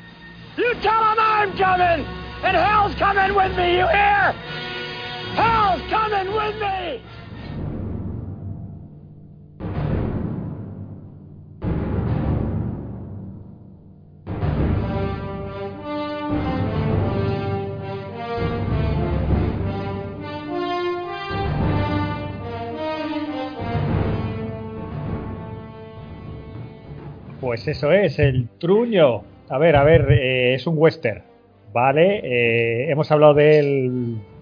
Suelo hablar de él. Hemos hecho apuestas, ¿eh? Hemos hecho apuestas. venga, venga, venga. Eh, mira, Franz creo que decía que decías algo de miedo, ¿no? Bueno, yo pensaba que era algún slasher, digo, este nos va a traer alguna alguna peli slasher de estas de los 80, pero si dice que son western ya, yo intenté ya, me apeo, ya me apeo. Sí, intentamos Rafa y yo picarte para ver si nos comentabas tanto. Y tampoco hubo juegos, tal. Así que nada, y como no has querido revelarnos, ahí estamos esperando. A ver, Si, ya de montar caliente vas a traer. No, no, esa a mí esta me parece un peliculón y creo que a vosotros medio también. medio, pero solo medio. Sí, no, vamos a hablar hoy de Tombstone, la leyenda de Wyatt película de 1993. Decirme que os gusta. Pero hay Russell, ¿no? está bien, hombre, ¿no? Russell, por supuesto. ¿eh? Ah, hablé y os lo dije, que hablé, la mencioné un poco de, de refilón porque estuve buscando. Que dirigió él, ¿no? Sí, sí, sí, sí. Pues ahora vamos un poco a entrar más en detalle y demás. Pero bueno, sobre todo, a ver, eh, la quise traer porque yo creo que en contraposición a todas las películas de John Wayne, eh, y a esos vaqueros, y por eso me da rabia que Pablo, bueno, nos está escuchando, esperemos. Eh, eh, eh, yo creo que aquí el éxito que tuvo esta película, porque lo fue, fue un éxito, nadie se lo esperaba, y ahora hablaré un poco de, todos los días que hubo en producción que os van a, que os van a parecer como mínimo estrafalarios, porque es la palabra. pero yo creo que mostraba al oeste un poco de una manera bastante fiel, y al parecer era un poco lo que se buscaba desde el principio. En el fondo la idea es la de siempre.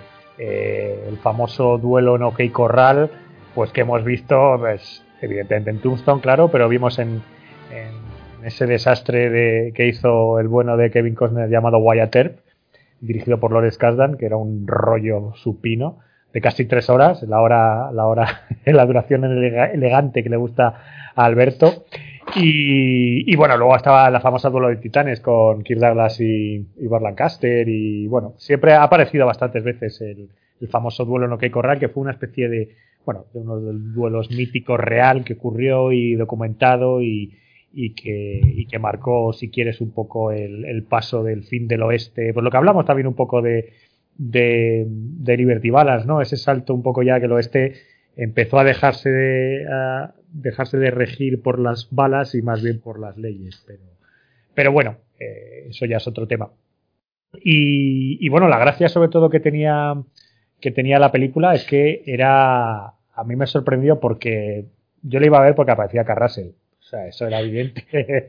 y yo cuando la vi en el año 93 eh, flipé porque me pareció un western eh, brutal. O sea, me pareció algo eh, tenía la trama, era, o sea, molaba y sobre todo era, me parecía como muy fiel, como estaba contado, eh, los duelos, si os acordáis, eh, cinematográficamente hablando, pues ya no era el típico duelo de uno a 50 metros y uno de con planos, contra planos, no sé qué, sino eran duelos como sucios, como probablemente hubiera sido, ¿no? Pues a tres metros sacaban el arma.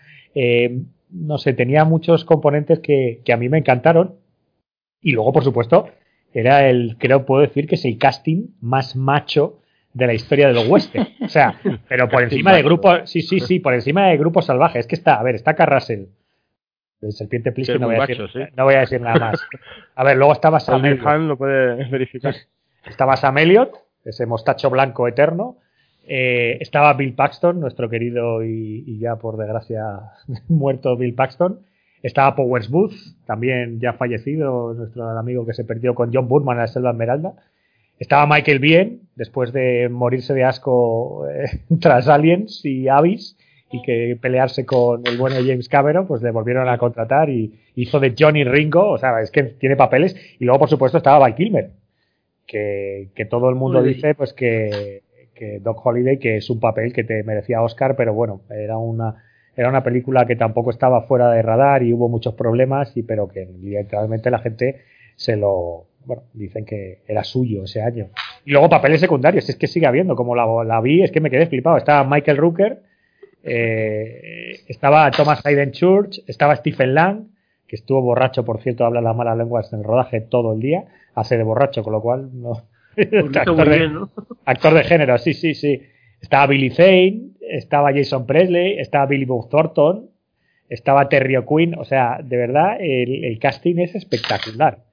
Y, bueno, la verdad es que cuando ya empecé a indagar, ya lo que os comenté, comentamos en Soldier, ya me acuerdo cuando fue un poco el comentario acerca de Carrasel, eh, eh, bueno, pues la, la película tuvo, tuvo su, su intrahistoria bastante curiosa, porque, bueno, estamos en el año 89, Carrasel acaba de hacer Tango y Cash, ¿eh, Alberto? Hombre, Con- chulín. Hombre, claro. Eh, y bueno, pues está, se puede decir que Carrasel ya ha cogido un estatus de estrella brutal. Y, y bueno, pues por motivos un poco curiosos, Kevin Costner, eh, que vuelve a salir aquí, eh, estaba, estaba trabajando en la historia de Wyatt con, con el realizador, el posible realizador de la, de la película, que era Kevin Jarre, que era el guion, el guionista de una peli que sé que a Ryan adora, que es Tiempos de Gloria. Si no me Hombre, equivoco, ¿no, Ryan? peliculón. Pues claro, pues, eh, eh, pues sí, Kevin Jarre era el, era el guionista, eh, que era un tipo además que por eso yo creo que eh, Tiempos de Gloria, la gracia que tenía es que narraba muy bien y contaba muy bien los hechos de, de la batalla. ¿Qué batalla era? ¿Te acuerdas, Ryan? La de- del fuerte, no sé qué, es esta que se enfrenta con una fortificación eh, Sí. confederada y los pusieron con el culo mirando a Cuenca a, a todo el Pues bueno. este de... Era, era una apasionada de la historia y precisamente lo que quería hacer un auténtico un western, pero muy basado en la realidad. Entonces, bueno, estuvo Sí, muy, muy realista, sí. Eso es. Y estuvo trabajando con Kevin Costner en ello, pero bueno, Costner eh, de repente pues descubrió que le molaría hacer una peli suya. y, se, y pasó de este guion que le parecía muy coral, muy distinto, que no se centraba en y él se, se fue a hacer el Wyatt Earp y le dejó un poco, entre comillas, medio tirado a Kevin Jarre. Pero resulta que el guion eh, que estuvo pululando lo intentó sacar adelante y le llegó a Carrasel, que, que bueno, pues que le pareció cojonudo y llamó a, a su amigo Andrew Baña, que es, es el tipo de Carolco, Rambo, Traición sin límites, Desafío total, ese hombre que, que hubiéramos hecho en los 80 sin su dinero. Y, y nada, le dijo, porque esto venía de lejos, pues de- nunca había trabajado con Carrasel, pero le dijo que, que nada, cuando tuviera un buen guion que le daba 25 millones de dólares. Y tal cual. Eh, fue así, Carrasel vio la peli. eh, era un momento, además, en ese año, yo ya no me acuerdo por qué, hubo, hubo una guerra interna en Hollywood con las agencias de representantes y demás, y fue un tiempo un poco convulso. Pero bueno, eh, en el fondo, pues consiguió la pasta y, y bueno, pues en eh, la producción se puso en marcha. Y es muy, tiene, bueno, es gracioso porque evidentemente como nuestro querido Cart es íntimo del señor Carpenter, habló con, claro, no sabía, le enseñó el guion a Larry Franco, que era el productor de Carpenter, que pues están vivos, Golpe en la Pequeña China, todas las producciones eh, low cost de Carpenter. Y, y le dijo, oye, ¿puedo hacer esto por 25 millones de dólares? Y le dice, "Uf, eh, un poco justito. Pero, pero bueno, eh, sí, yo creo que sí.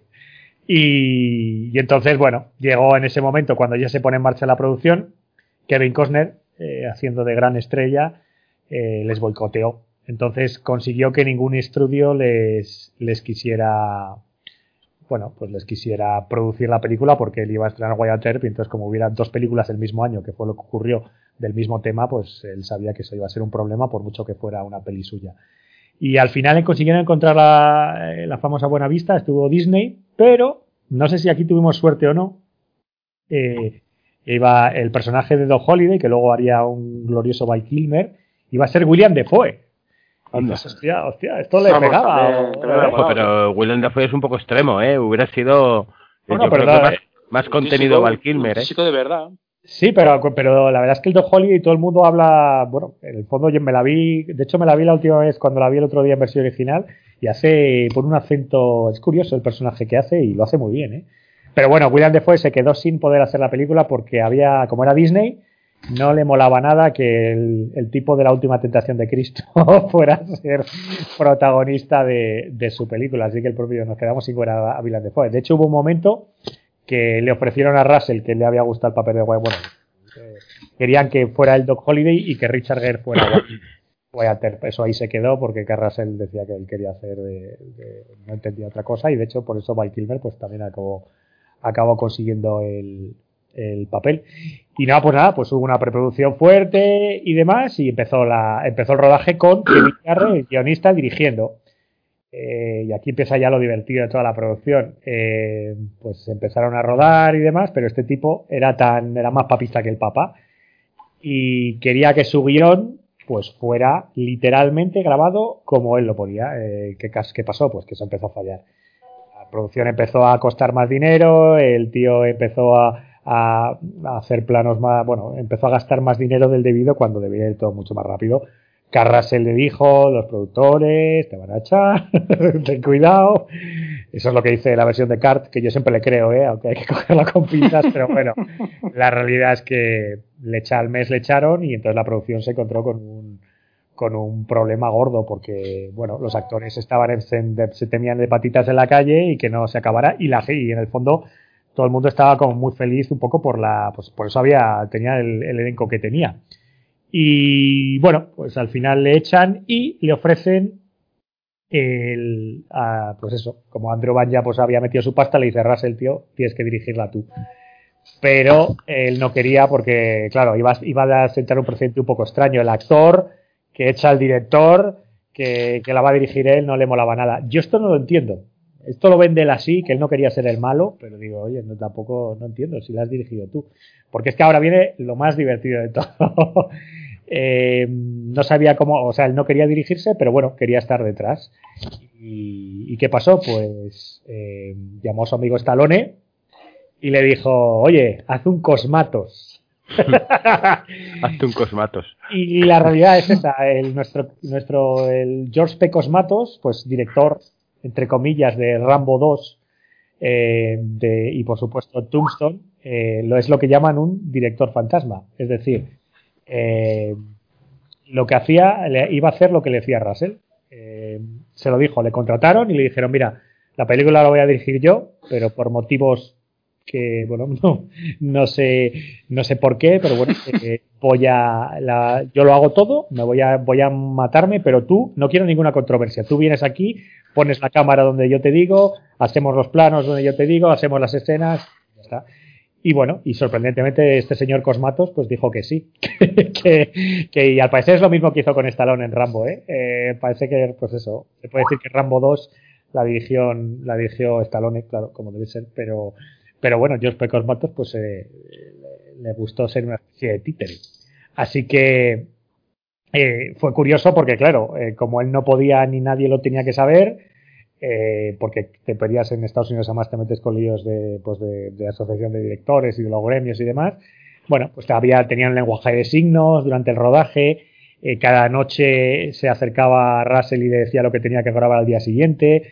Eh, bueno, y este tipo lo hacía todo. De hecho, hubo un día que debió ser muy divertido porque le pasó toda la planificación del día siguiente y le había puesto eh, todas las cámaras y toda la, eh, la situación un poco al revés de cómo se tenía que poner. Entonces me imagino que llegaría Russell al plató y cuando viera cómo estaba puesto todo, pues dijo, hostia, a ver cómo, cómo se lo digo yo al, a nuestro amigo Cosmatos, que tiene un acento griego que tira para atrás cuando ves en, la, en, las, en los making of, que me vi el making of y es ridículo, ¿no? Porque ves que el tío habla, no, no, a mí me gusta eh, pues las historias realistas y que cuenten un poco la veracidad y dices, joder, joder. Y bueno, Carl es cierto que le dijo que no jamás diría jamás diría, hasta que muriera, él no diría nada de que él había dirigido la película y lo respetó. Eh, Cosmatos murió 2005 creo que fue, y este ya se fue de se empezó a ir de la lengua un año o dos después, pero en 2013 fue donde soltó la, toda la, la retalía. De hecho, a ver, lo puedes coger con pinzas, pero también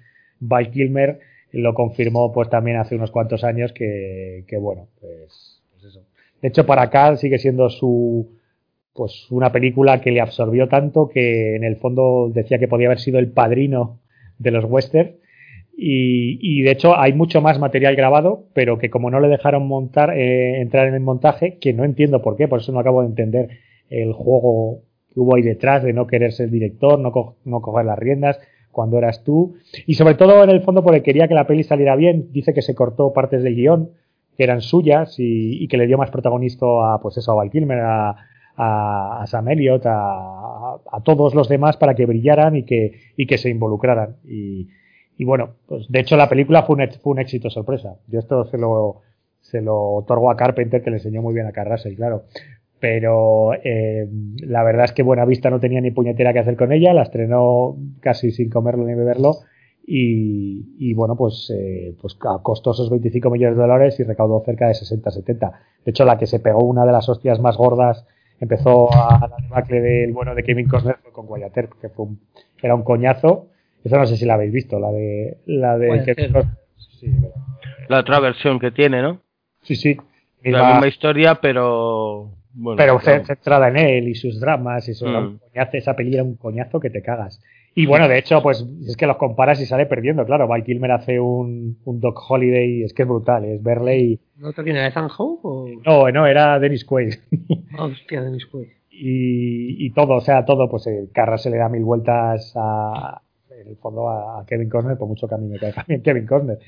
Pero, pues bueno, y a pesar de que la película tiene bastantes licencias artísticas, eh, es bastante fiel, por lo que luego comentaron y por, por el, en el fondo, pues quería hacer una producción muy digna. El, los, los famosos, los, el duelo con Carly Bill, este, por ejemplo, una de, no sé si acordaréis, que una de las escenas más míticas de la película es que cuando ya está desatado y eh, va detrás de los hermanos de los cowboys porque han matado para quien no la haya visto a Wyatt Earp eh, le ha, hay una hay un hecho muy grave en la película y, y entonces spoiler, se va spoiler. spoiler. Spoiler y, y, va por ellos y hay un momento que se enfrenta contra Powers Booth que es que es Carrie Bill que es se puede decir que es el uno de los dos antagonistas, porque el otro es Johnny Ringo, que es Michael Biehn, se puede, tiene eh, Wyatt Earp es pues, Russell contra Powers Booth y Val Kilmer contra Michael Biehn y, y, bueno, hay un duelo que, que, parecía ridículo, pues yo no es que ridículo, porque está también hecho que además que hay una tensión brutal, porque es que directamente va,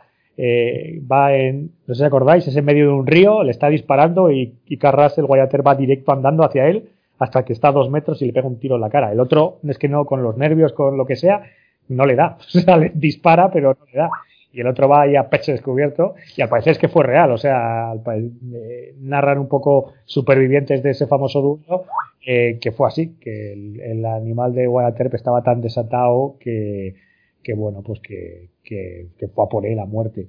Entonces, pues bueno, pues está, a mí me gusta, pues está todo es muy real, las armas que usaron eran las de las de los las que llevaron en el, eh, pues los protagonistas eh, que si Do Holiday, que si, que si Wyatt Earp, la vestimenta, siempre había sido los westerns muy gris, muy, y al parecer pues era muy de colores, porque, bueno, pues estaba, había un estudio ahí detrás, que yo creo que por eso fue un western atípico y que, y que, bueno, y que para mí funcionó muy bien.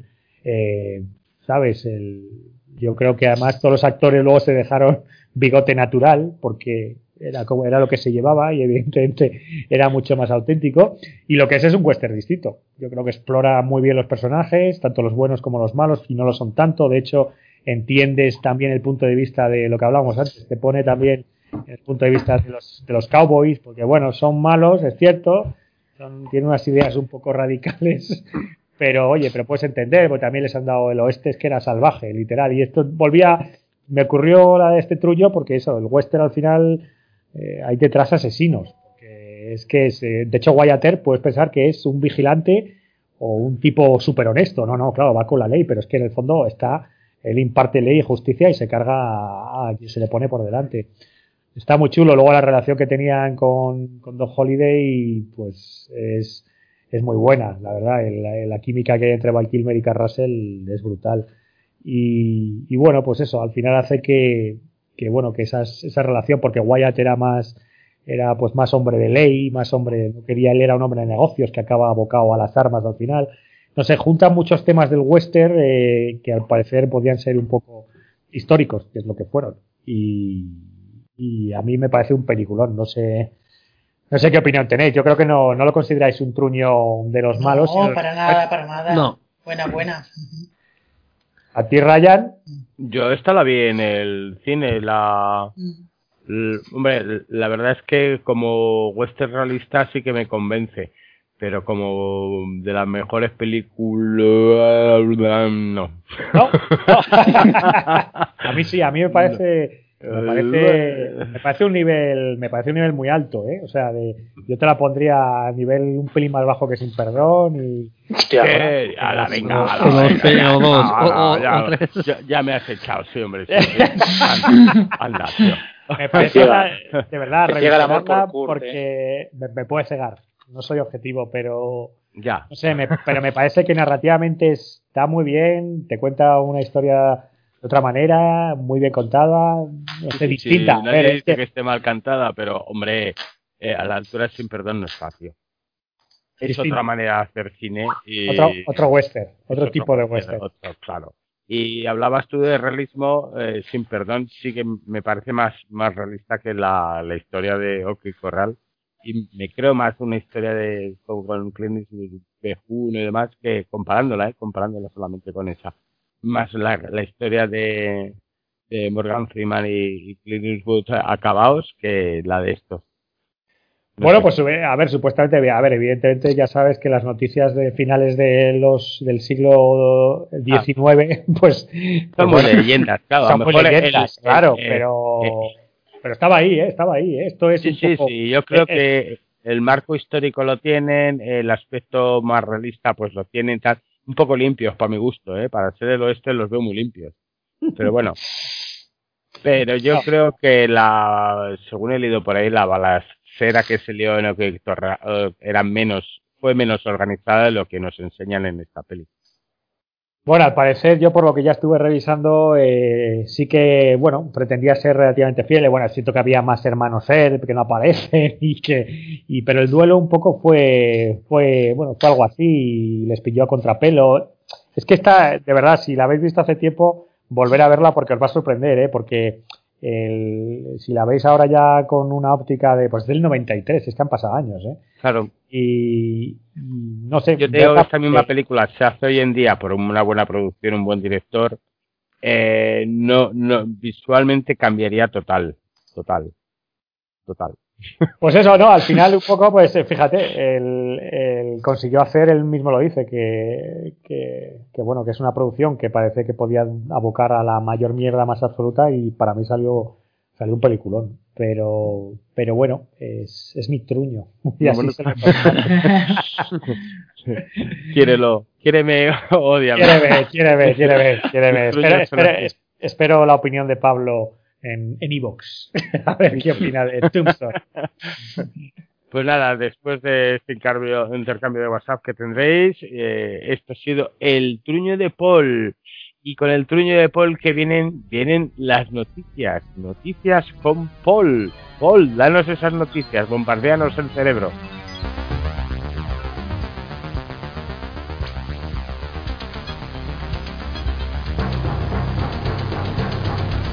Cuéntanos. Vamos, vamos a ello. Sí, oigo, estoy oyendo aquí en mi, mi cabecera, que me encanta Blade Runner, me encanta esta música de Vangelis. Eh, qué buen técnico de sonido tenemos. Hombre, Eh, bueno, mira, la, la primera noticia ya casi se nos ha se nos haya quedado antigua, como siempre. ¿eh? Ya sabéis que esta maravillosa sección sección que tenemos de noticias que, que, pues es la única sección que cuando la oyes ya están archivadas en la hemeroteca. sé que os gusta la frase, así que la repetiré eternamente. Pero bueno, han intentado vender a nuestro querido Bond. ¿Te acuer- ¿Os acordáis un poco que hablamos de, de que qué pasaría si se estrena Bond en plataforma? ¿Pagaríamos, no pagaríamos? Pues bueno, pues eh, la Metro Goldwyn Mayer la ha intentado vender por 600 millones de dólares. Evidentemente, a, a una plataforma de streaming. ¿o qué? sí, se la han intentado vender a Apple y a Netflix. Y Bueno. los dos han dicho que no, claro. porque- Eh, déjalo. para, para que os hagáis, para que os hagáis una idea, eh, Senfield, que es la serie más, bueno, más vista y más valorada en Estados Unidos, aunque aquí la tenemos un poco otro nivel. Pero bueno, se puede decir como Friends, pues costó 400, 500 millones de dólares. Y estamos hablando de una única película de James Bond que, bueno, pues estará bien, pero 600 millones, que es probablemente lo que pretendían ganar, ¿vale? Yo creo que ha sido una especie de globo sonda porque se habla de que Apple, que ya sabéis que le está costando ganar, mmm, se puede decir, eh, abonados a esa plataforma que se la regala a todo el mundo, eh, pues necesita un punch y se hablaba de que iba a comprar un estudio. Y entonces estaba hablando de que a lo mejor compraba la Metro Goldwyn Mayer, que bueno, que no, es un estudio ahora mismo que esté muy potente, pero bueno, pues sobre todo por la cartera de películas, pues podía ser, pero, pero bueno, creo que ya eh, la noticia empezó hace una semana larga y ya, ya se ha desinflado porque, bueno, básicamente han dicho que no van a pagar. Así que parece que. Se les quema la película en las manos, ¿eh? Como no la ven, no ven ocasión de estrenarla, la quieren. Es que, según leí, va perdiendo un millón de dólares al día por intereses del préstamo. Claro, es que, claro, las pelis cuestan dinero y él se pide dinero al banco. Y esto es una cosa que, que no tenemos. Vamos, que te quedas flipado, pero es eso. Y... Sí, que no somos conscientes de ello, ¿eh? eso no. Claro, lo que hablamos un poco en el tema de, joder, pero se estrena, se van a cargar el cine, ¿no? Pero claro, es que si no pueden estrenar, eh, tienen que estar bien Es que es un suicidio estrenar esto tal como está hoy en día, es que yo no lo veo ni para Navidades, ¿eh? No, no, vamos ni de no, no, Bueno, o sea, esta ya tiene, lo que os dije, ya tiene fecha, la fecha sigue siendo abril, pero vamos, yo incluso la veo, yo la veo en verano, ¿eh? No, no lo sé. en un cine de verano, querrás decir, al aire libre. la veremos ahí. Una sabanita puesta en el retiro y ya la. pero, bueno, pero bueno, pero bueno, pero me da la sensación que vamos a ver más películas eh, compradas. Bueno, Borat fue una compra de última hora de Amazon, ¿eh? Tu querida Borat 2. Uh -huh. eh, eso lo hizo, bueno, eh, presionó para, y hecho ha sido un éxito para ellos. Así Muy que bien. yo creo, bueno, y el príncipe, lo que hablamos el otro día, el príncipe de Samunda 2 también la pillaba Amazon, ¿sabes? Son películas no de estudio grande que, oye, les ofrece, pues yo qué sé, 40, 50, yo qué sé, 60 millones y que es lo que imagino que las, a la productora con eso cubren y, y están felices, ¿sabes? Pero me ha parecido curioso que, por ejemplo, Amazon Prime no haya querido sacarle dinero a, a Borat 2 y se haya conformado con la suscripción de la gente, porque luego tiene otras películas que, que las sigue ahí con un, con un rollo del alquiler. Y en esta que es un estreno que a lo mejor podrían haber rascado un poquillo, no te voy a decir que hubiera habido una un, un, muchos fanáticos que lo hubieran comprado, pero pero, lo que, pasa, pero que- lo que está haciendo Amazon es que pone las mismas, tiene da alquilar las mismas que están en otras plataformas, en el famoso Rakuten y en el Skype el, el alquiler un poco online, es lo que está ofreciendo es ellos mismos también, pues si se alquilan esa película que en vez de hacerlo por otras plataformas que la alquilen, que la alquilen con ellos. Bueno, no sé, hombre, es una razón para, o sea, oye, mira, pues me pago 40 euros, que es lo que nos cuesta en España, y tengo paquetes, me envían gratis y veo películas. no sé. No sé, una llamada. Y mira, ahora voy a la noticia que te gustaba, la de Kiwi o Kiwi o Ah, sí, Kiwi. Kiwi, sí, que iba Lo, previ- lo dijimos, lo anunciamos. Sí, que dijisteis, ¿eh? Que eso iba a cerrar. Eso, Bien. iba a chapar. No, no ha chapado, ha chapado. Dos mil millones de dólares a la basura. O sea, es que estos, ves unas inversiones que dices, pues, pues es que, ¿qué habéis hecho? El Jeffrey Katzenberg este, el famoso de DreamWorks, y que os acordáis que se asoció con Spielberg y con no sé qué.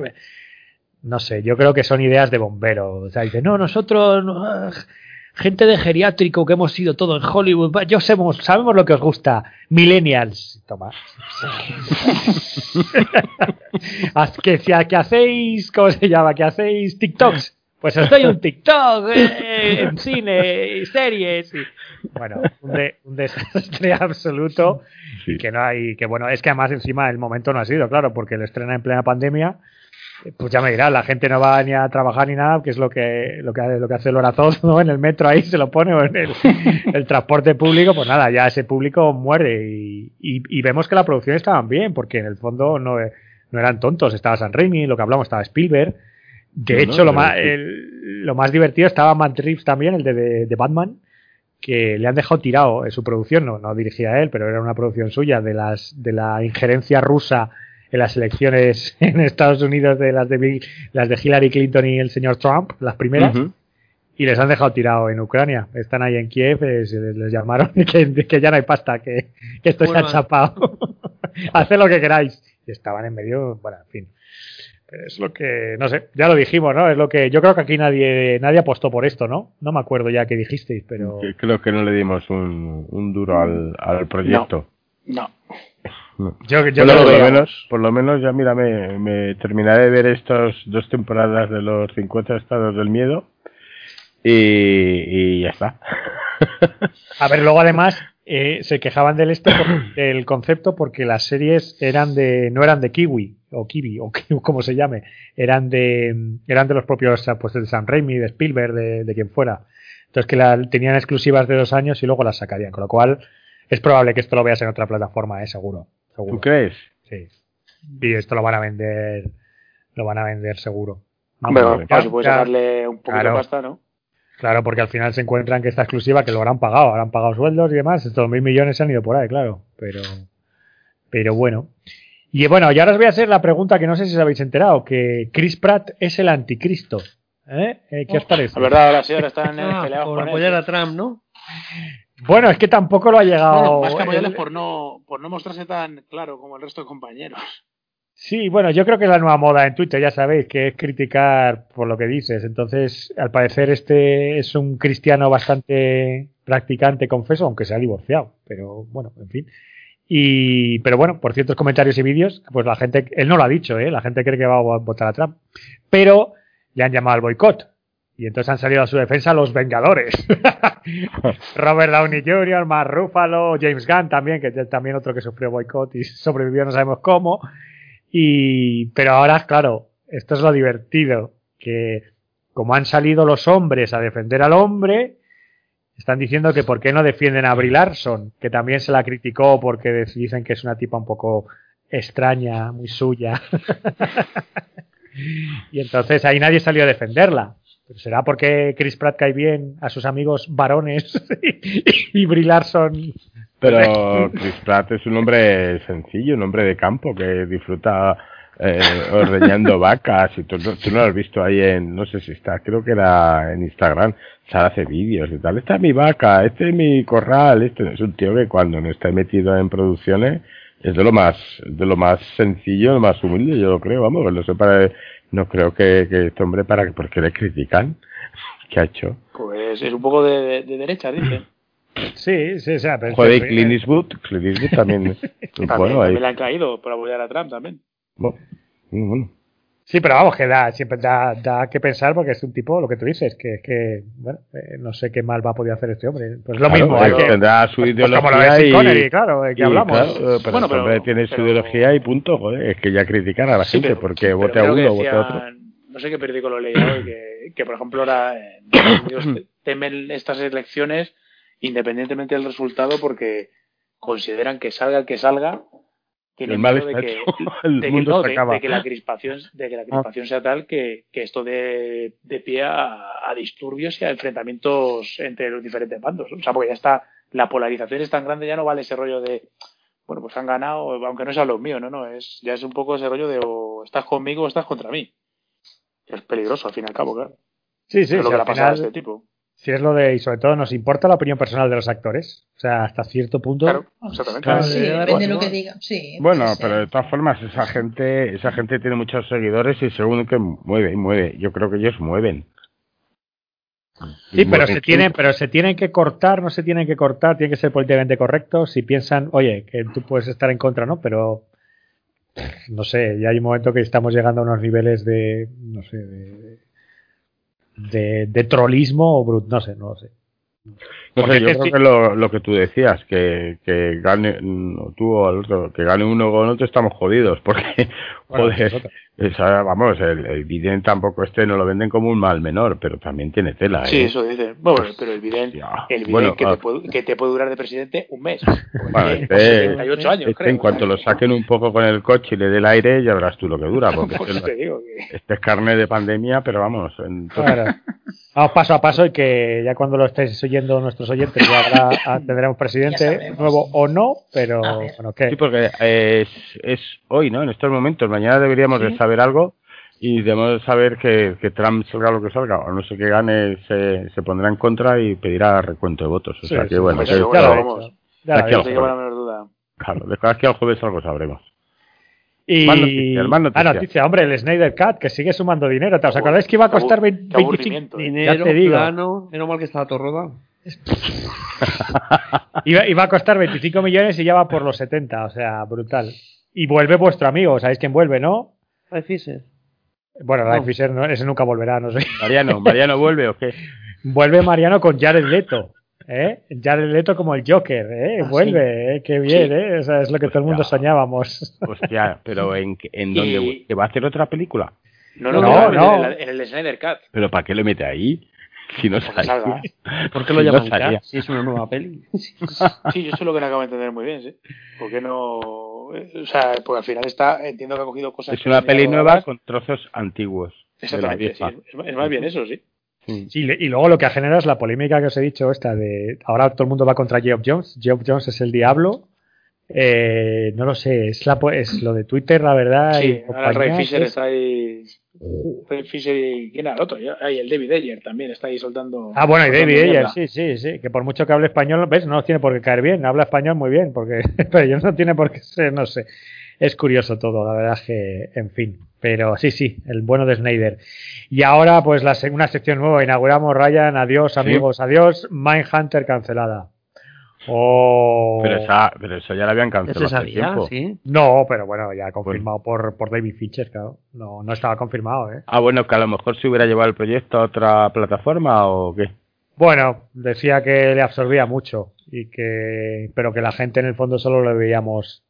A ver, la crítica la adoraba y nosotros también, pero la gente no la veía, no tenía todos los ¿Que era de clics. Netflix o de qué? Era de Netflix. Netflix, sí. Sí, Bueno, la Netflix de, tiene cuando Netflix ponía series buenas. Pero Netflix también tiene esta mala costumbre de que pocas series pasan de la tercera temporada, ¿no? O de la segunda incluso, si me apuras. Porque se han ido Bueno. cargando series. Mira Sabrina, que tampoco funcionaba mal, y se la cepillaron también. No sé si decían que es que a partir de la tercera temporada se disparaban los costes o tenían que pagar mucho más a los, a, a los que desarrollaban la serie. Algo así estuve leyendo en su momento, pero no sé si será verdad o será un, un poco leyenda urbana respecto a Netflix. Bueno, no sé, no sé, esto ha sido el propio Fincher que dice que ya no, bueno, que no, que nos olvidemos. ¿Qué proyecto Y- tenía? El otro día lo, lo leí, eh, David Fincher tenía algo, estaba trabajando en algo, no recuerdo. Dale, dale, que lo, lo investigo en un momento. y bueno, ya para acabar, que la otra que se va es Away. Away, adiós, Away. Oh, Joder, qué vamos, pena. vamos. Se ha ido Raya, no está por ahí. Estoy por aquí. So- si la querías ver, si era la mejor serie de- del espacio ¿eh? que habías visto en tu vida. Lo anuncié, lo anuncié antes de que se digo, esto no puede seguir, esto no puede seguir así. Bueno, esto es tiene que es- acabar. es que no, claro que no. No seguimos. Yo ya la Lloraban acabé. los guionistas, lloraban los guionistas y todo. Yo ya la acabé y bueno, evidentemente vaya desastre, pero bueno, pero bueno, es una historia que ves. Esto sí que, Alberto, esta sí que en tres episodios lo hubiera quedado muy bonita, ¿verdad? Ryan, ¿tú opinas lo mismo? Fran, no sé si la, ¿la viste Fran se entera o no. Sí, sí, entera, entera. Sí, sí, uno y medio, en uno y medio, En uno y medio, ya es en uno y bastante. medio ya, chimpum. Mira, yo lo hubiera acabado antes. Se meten en la nave esta que va a Marte y tal, y se explota, y, y ahí acaba. Y es un drama y, y nadie echa de menos. ¿De verdad alguien esperaba que esto pudiera durar? Si es que hay algunas que se les la, la fecha de, de caducidad. Eh, hablábamos de Next, que es esta de... Cancelada, sí, señor, claro, ayer lo decía, digo, no, mira, no me acabé el primer capítulo porque la vi, digo, joder, esto, esto tiene todos los ingredientes para que la cancelen, pero vamos. y Pero te el- gustó, que al final no lo hemos comentado, ¿te gustó o no? O ya pues como es sabes que- que la han pero es cancelado. que pero si es que lo malo es que no te ofrece nada nuevo que no hayas visto como para decir esto esto va a tener mandanga. No no. Es que es el mismo estándar de series de los tiempos de hace 10 años. Ya. Eh, claro entonces pues ya sabes la protagonista en este caso es latina que habla en español y tal un poco eh, el, el magnate que se ha hecho a sí mismo porque tal. Vas a ver una serie de tramas que te van a sonar todas y cada una de ellas dices, pero si es que lo estáis dando nuevo, cojones, que soy guionista, que os pagan por algo, pues currar, no sé, digo yo. ¿Dó- ¿Dónde la, ¿Dónde la estaban echando, de todas formas? En no el sé, eh. puto videoclub, que voy, todos los, que voy todos los días y me llevo algo. Como tengo el carnet de socio, pues nada, me la alquilé otra vez, me bajé, me alquilé los tres, me da los tres primeros episodios, sí, sí, me los bajé y empecé a ver el primero y dije, no, tío, ya tenemos aquí una experiencia, un bagaje que, que el sentido arácnido te vibra cuando ves esas cosas y dices, esto no lo termina nadie, vamos, no lo terminan ni los espectadores. Hala, acabada. Pues ya nomás, señores. Bueno. Bienvenidos a la raza humana, como diría el bueno de serpiente. Nada más y nada menos. Muy bien, ¿eh? Las noticias. Pues mira, yo no he encontrado no más a tiempo para encontrar el nuevo proyecto de David Fincher que escuché por ahí el otro día. Será un biopic o alguna mierda esta. Bueno, ha hecho lo de Monkey Beach, que se va a estrenar. Mira, a lo mejor la vemos en cine, porque la política va a ser la misma. Se va a estrenar en cine y las dos semanas en Netflix. La historia de vuelve vuelve a la vuelve a la palestra la quién escribió verdaderamente la autoría de Ciudadano Kane y estas cosas. Esa, esa es la de Ciudadano Kane, eso es. Pero esa ya está, esa ya la tiene. De hecho, él lo confirmó, pues ya haciendo ruedas de prensa de, de la de Monkey Beach, Monk, Ujú. eh, es donde confirmó lo de Manhunter, por desgracia. ¿Vosotros sois de los que considera que Ciudadano Kane es una obra maestra del cine o de los que no entendéis nada? A mí me gusta. Esto es para otro programa, ¿no? O sea, Venga, vale. da, Pues da sí, para, no. da para otro Te programa. estás seguro. metiendo, Sí, te estás está- metiendo este así. es, es una un- pregunta muy muy es profunda un para hablarla a las dos y media de la mañana y pensando ya. que mañana tenemos que trabajar Sí. así que ahí la dejamos la lanzamos, la dejamos. que nos contesten los oyentes ¿no? Ah, bueno, tú, tú, y el, el, El ganador del premio. ah bueno y el Es verdad que Ah, tenemos sí, sí, sí. tenemos 10 participantes, he contado, ¿no? Está bien, Sí. hombre, más que la última. Sí, hombre. bueno pues nada el premio va a decirlo yo pongo el redoble No, que lo está poniendo nuestro, Ah. nuestro director técnico. No lo oyes aquí de fondo ahora mismo. Mira, mira, mira. mira. Te digo yo lo que estoy escuchando ahora. Eh, bueno, ¿quién dice el, el, el premiado? Coño, dilo tú, Venga. que es el, el Pues el afortunado es eh, José Luis González de Gran Canaria. No, no es de Gran Canaria, pero bueno. De aquí de, de aquí de Madrid. De aquí de Madrid. Eh, va a recibir el, el Cal Seat de, de Harry Potter que nos donó George Lago. George Lago, Sí, muchas gracias por esa donación y, a, y enhorabuena a José Luis González. Oye, oye, muchas gracias a todos los participantes. Han sido 10, pero son más que. Sí, sí. Son que- 10 más que el último. Eso es, Exactamente. eso es. Sí, Ahí. señor. Volveremos. George, Bueno. mándanos más cosas, que les va a gustar. Pobre George. más que darnos Mándanos cosas. cosas. En fin. Le bueno, tenemos pues, explotado. Vamos a despedirnos, ya llegamos al final del programa, no está mal. Eh, un programa fresquito, corto, como todos los que estéis acostumbrados Sí, a escucharnos. sí. Y bueno, yo me despido, soy Ryan y un placer teneros aquí. Y, y gracias por escucharnos el que nos aguante y por descargarnos el que nos descargue. Y despediros vosotros. Buenas Pues nada. buenas noches, cuidaros mucho, muchas series, mucho cine en casa de momento. Sí, sí, tengan cuidado de fuera. Muy bien, pues hasta el próximo programa. Hasta la próxima. Adiós. Hasta luego.